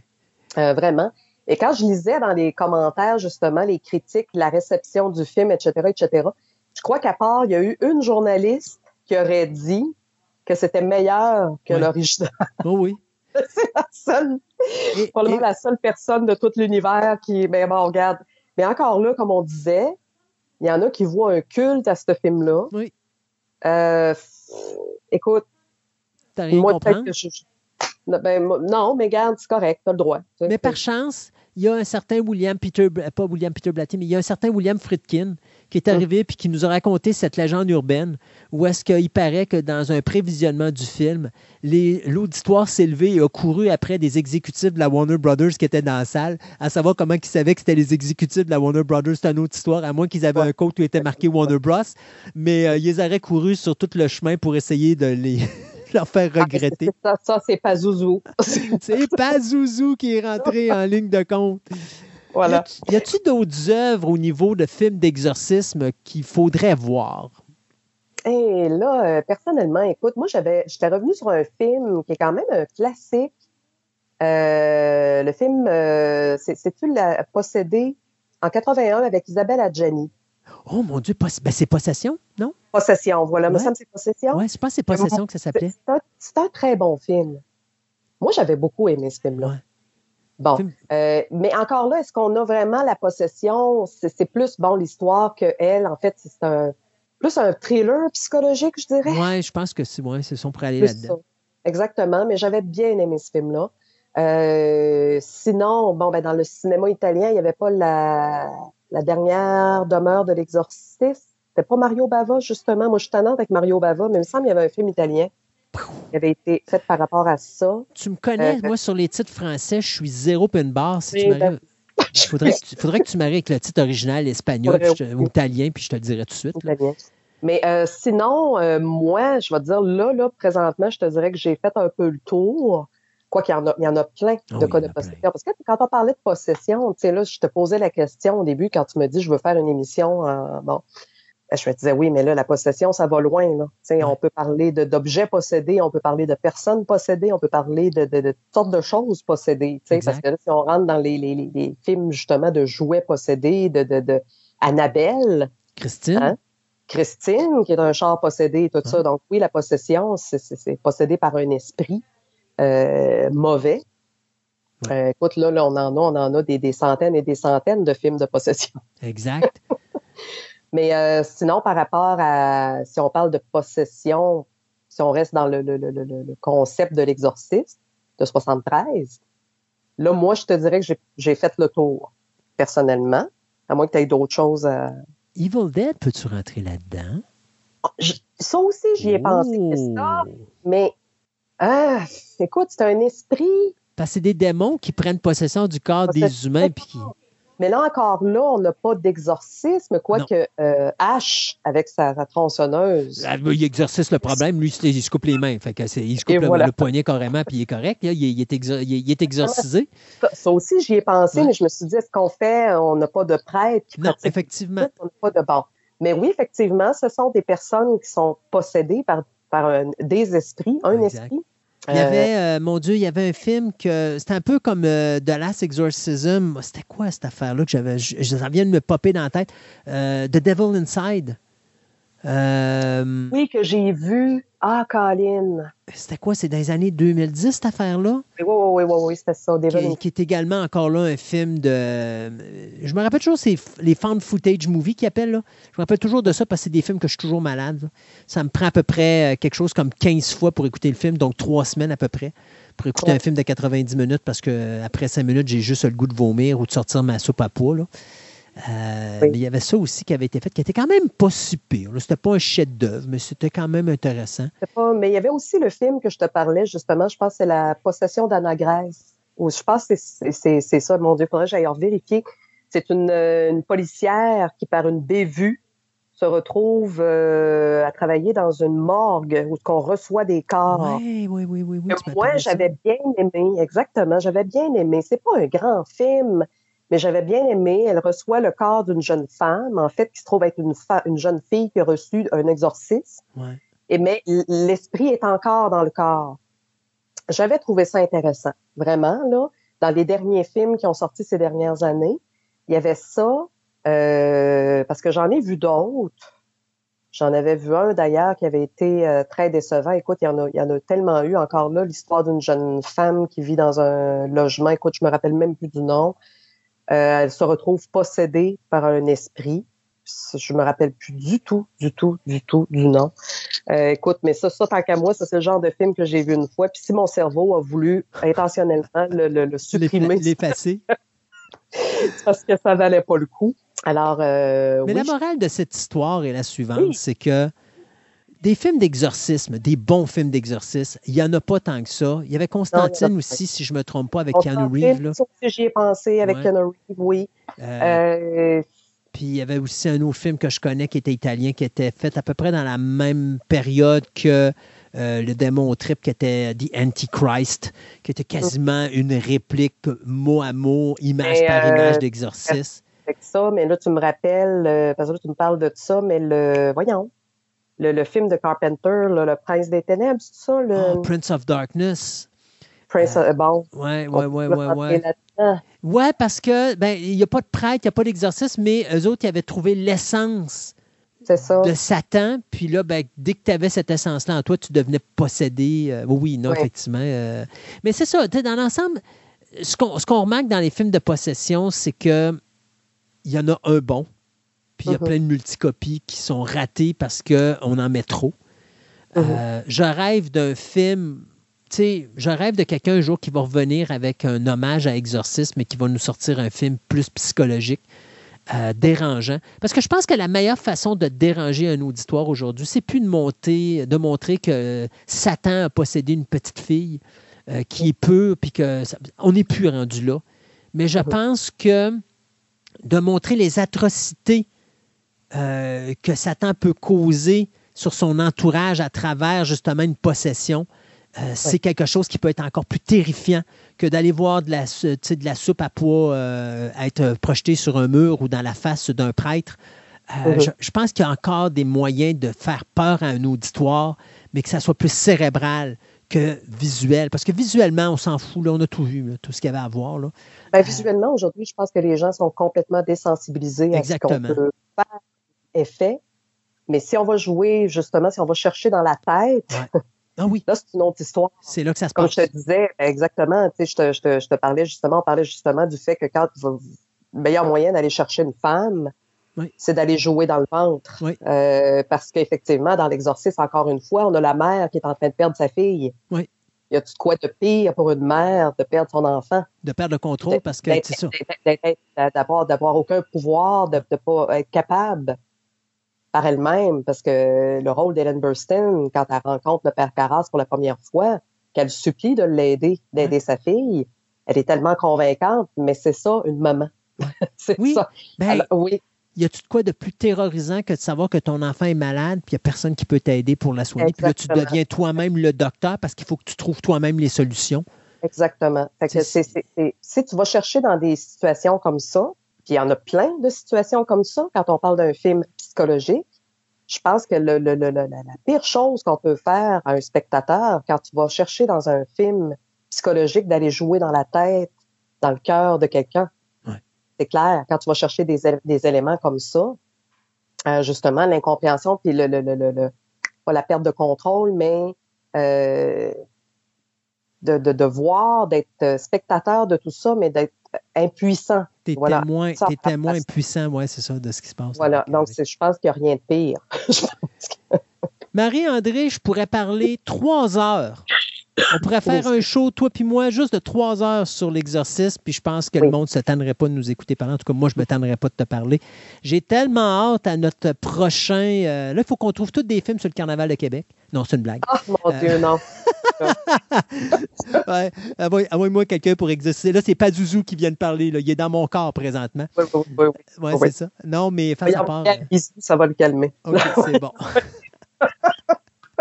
Toujours un plaisir de te parler, ma chère. Et puis, j'ai bien hâte qu'on qu'on refasse des. Ça fait longtemps qu'on n'a pas fait des vrais ciné-nostalgie, là. On est dû, là. Oui, exactement. Il y a plein de choses qui me trottent dans la tête. On va faire ça ensemble, toi puis moi. Marie-André Dorval, un gros merci. Puis, on se dit à la prochaine chronique de ciné-nostalgie ici à Fantastique. Hein, Et, et bon cinquantième à l'exorcisme. Oh, écoute, c'est sûr que là, je te laisse, puis je suis parti devant ma TV réécouter pour la 90e fois cette année Exorcisme. Moi, je l'ai fait cette semaine, c'est fait. Pas 90 fois? Non, pas 90 fois, mais... non, euh, non, il te reste encore 89 fois. Let's go. Ah, d'accord. Salut. Bye-bye.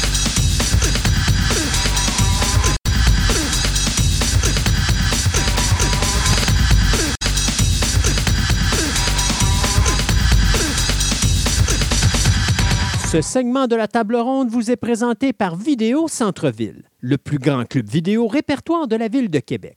Avec ses quelques 50 000 films en inventaire, ce petit village de cinéphiles a su avec le temps s'adapter afin de résister à l'empire grandissant qu'est le streaming. En plus de ses films cultes rares et de ses grands classiques qui sont disponibles en DVD et même dans certains cas en cassette vidéo, Vidéo Centre-Ville possède le plus grand choix de bandes sonores de films en vinyle, ainsi que différents articles promotionnels reliés au domaine du cinéma, tels que des livres, des magazines, des figurines et plein d'autres surprises. Allez donc les rencontrer au 230 Marie de l'Incarnation à Québec ou encore rendez-vous sur leur site web au www.videocentreville.com et profitez de leur nouveau site transactionnel avec livraison disponible partout au Canada.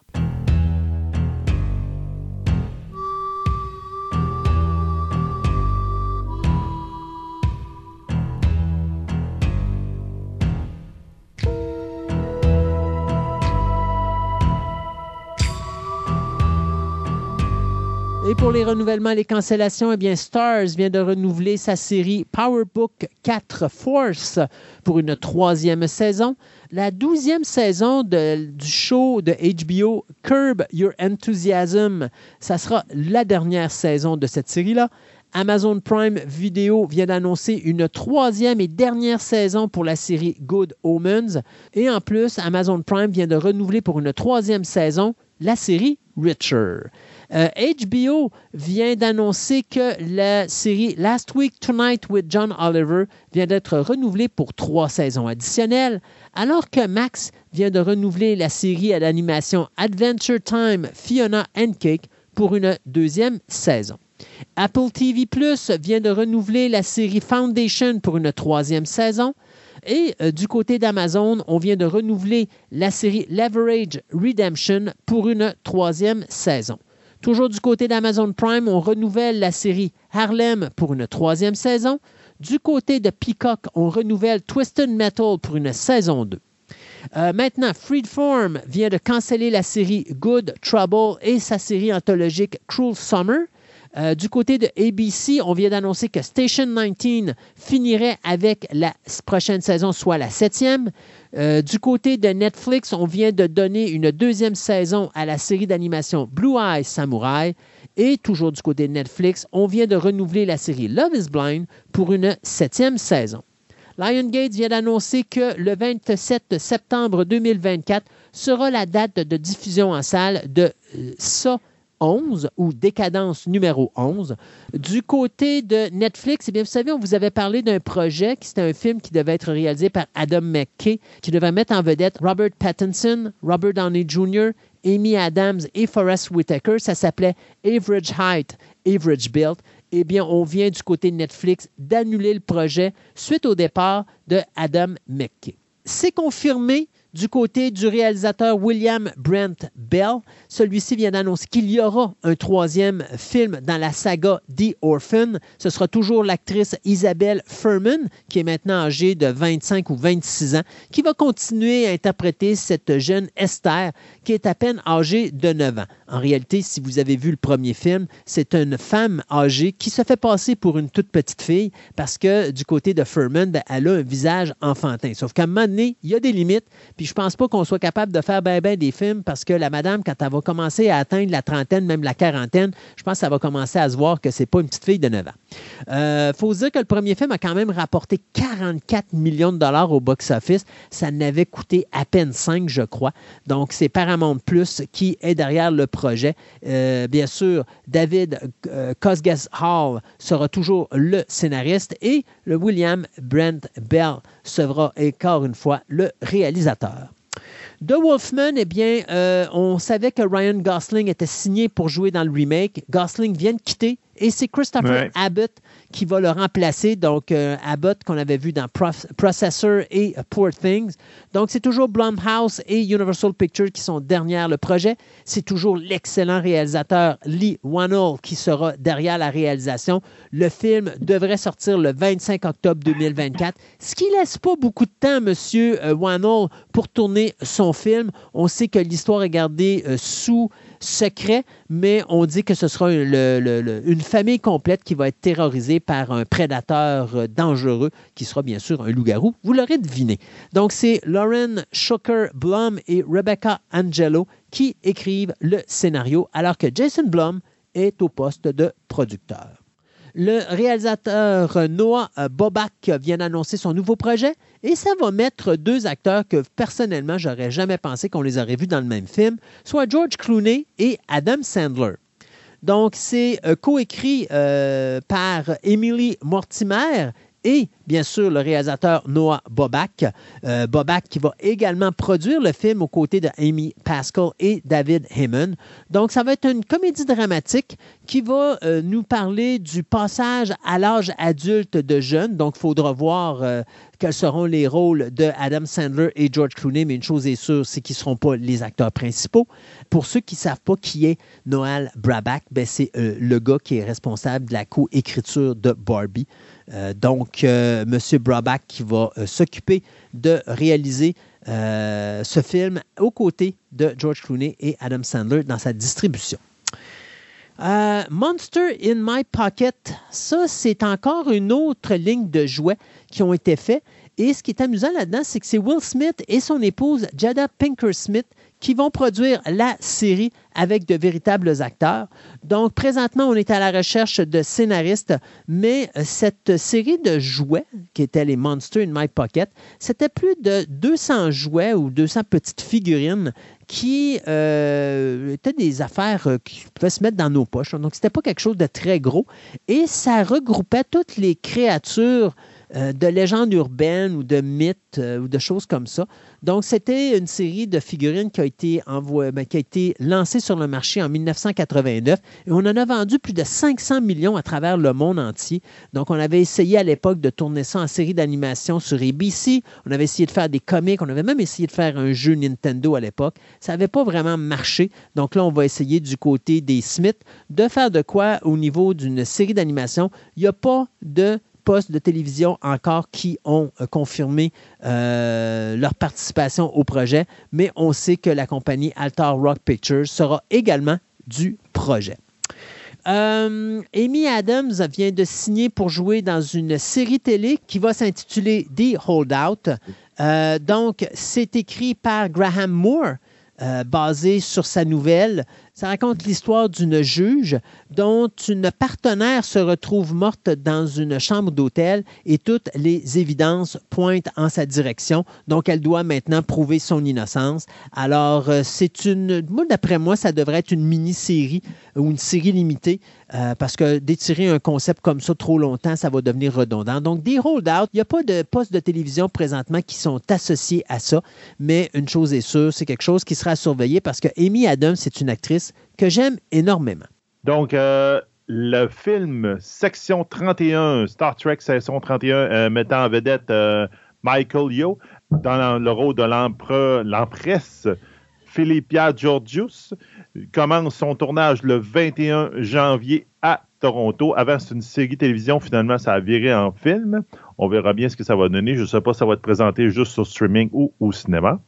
Marvel vient d'embaucher le scénariste Matthew Horton qui avait fait Moon Knight pour additionner des scènes et réécrire certaines choses dans Captain America Brave New World pour dans, dans le projet de faire des reshoots au ce printemps ou cet été 2024. Donc, ça a l'air qu'ils vont réajuster bien des choses par rapport à leurs nouvelles, nouveaux changements qu'ils ont fait dans leur ligne temporelle, j'ai l'impression, peut-être des affaires aussi qui ne marchaient pas pendant tout. On a eu aussi droit sur Internet euh, un nouveau poster de Ghostbusters euh, Frozen Empires.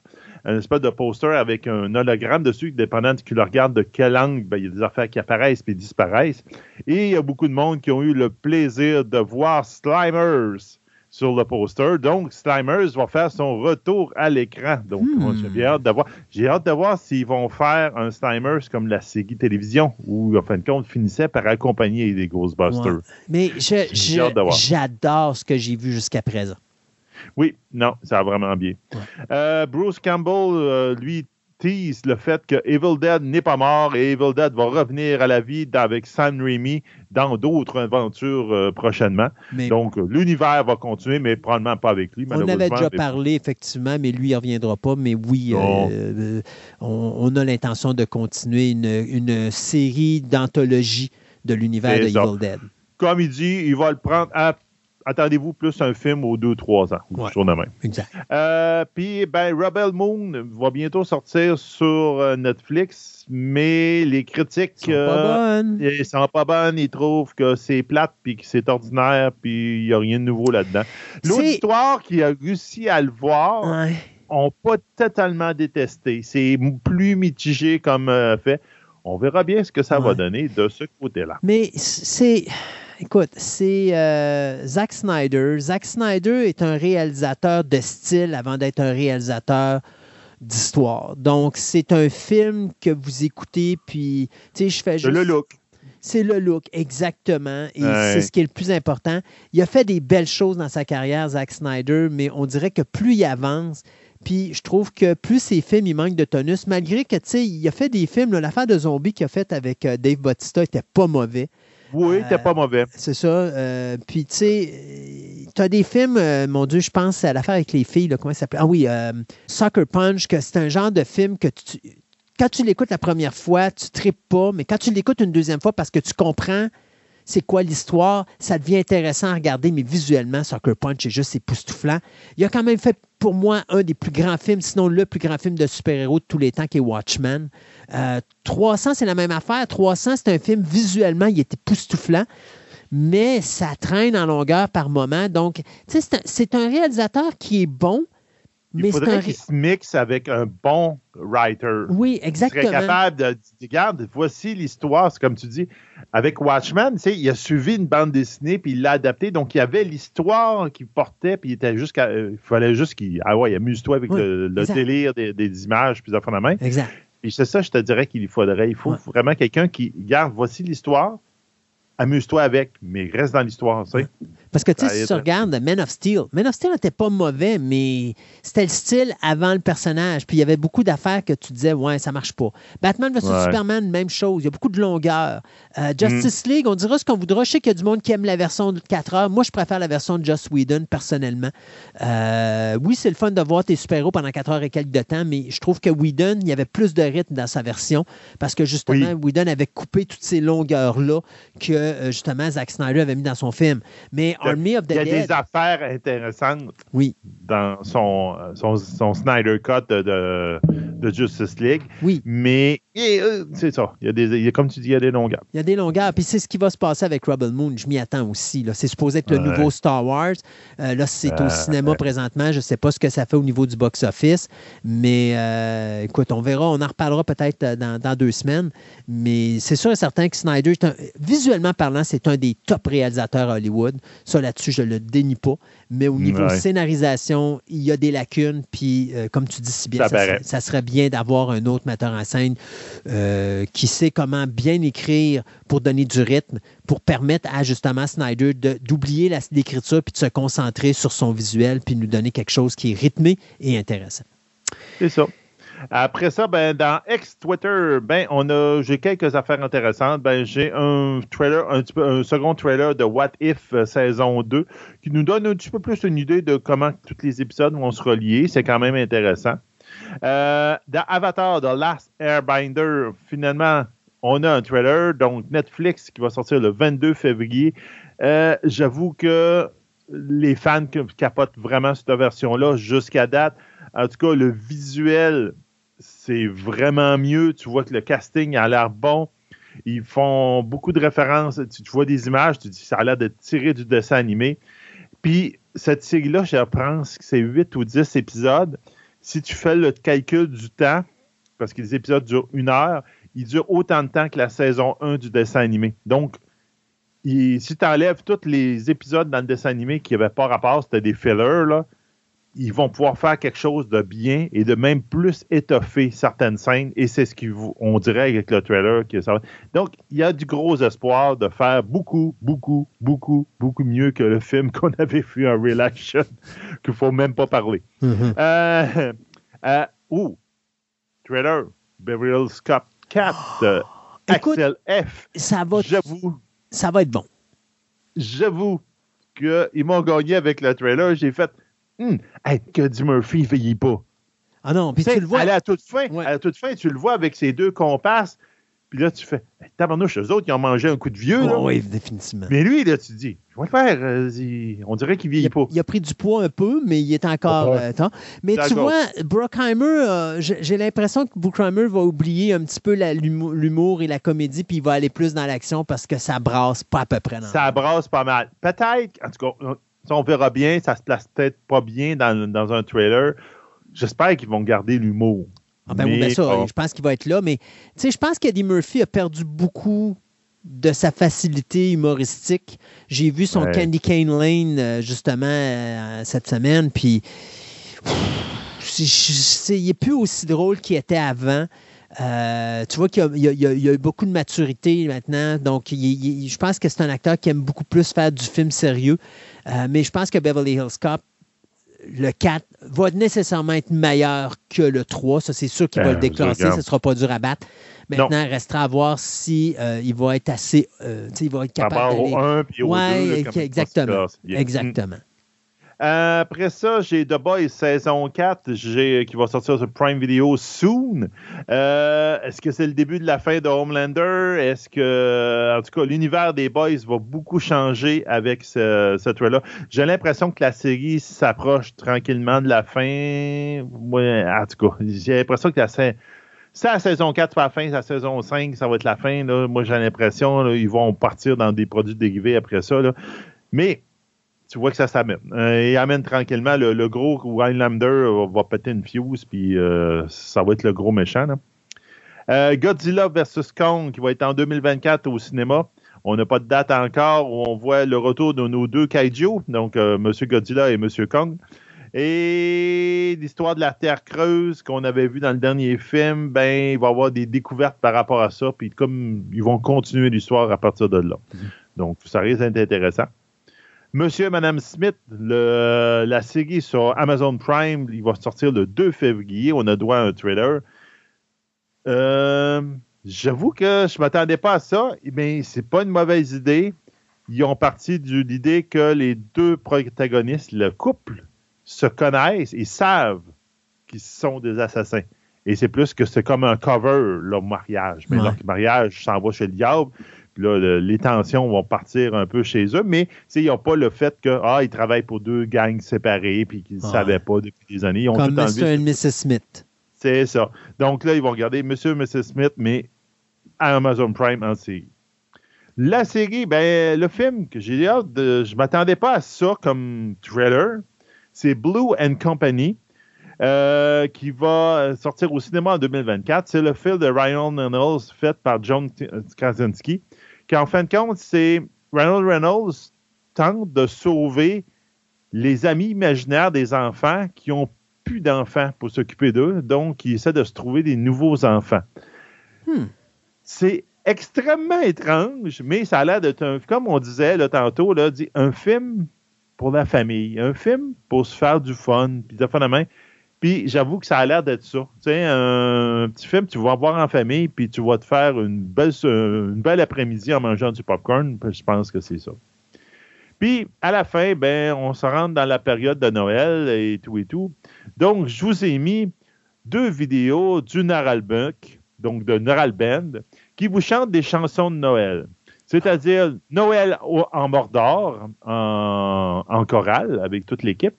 Et aussi le retour de Xor, le, magnifique, on peut dire, euh, sous un thème de mini-chrétien. Donc, euh, avec la musique du mini-chrétien, c'est le retour de qui vient nous, toutes nous exterminer euh, et. c'est ce que vous voudrez. J'avoue que je me fais toujours un fun noir à voir. C'est vraiment le fun. Ils ont fait comme une chorale, là, puis ils, ils chantent ça. C'est vraiment drôle. Donc, allez vous faire avec- euh, du fun avec le Naralband. Il existe ça encore, Band? Oui, oui, ils continuent à faire des, euh, des, euh, des, des, euh, des représentations en France et tout et tout. Faudrait Ils sont trouver, demandés. faudrait trouver le moyen de les revoir à l'émission, aux autres. Ça serait drôle. Oui, effectivement. Hey, merci beaucoup, Sébastien. Merci à vous, les auditeurs. Oui, je sais, c'était une très longue émission, mais c'est pas toutes les fois qu'on peut célébrer des 50 ans d'un film historique comme ça. Et donc, on a décidé de passer la, la, la- la- la- la journée de Noël en parlant d'exorcisme. C'est ce qu'on a fait avec Il plaisir n'y a rien de mieux à faire à Noël. Ben voilà, exactement. Écoute, euh, c'est- parfait, c'est la parfaite ambiance. J'ai toujours rêvé de voir Reagan avait possédé avec un chapeau de Père Noël sur la tête. Euh, et merci à vous, les auditeurs. Euh, merci à vous pour d'être là avec nous. Euh, et on se dit à l'année prochaine, parce que dans deux semaines, ça va être l'année prochaine, Eh oui. déjà, en 2024, avec euh, une nouvelle édition de Fantastica. Et Sébastien nous promet une visite guidée d'un secteur qu'on ne croyait pas possible de visiter.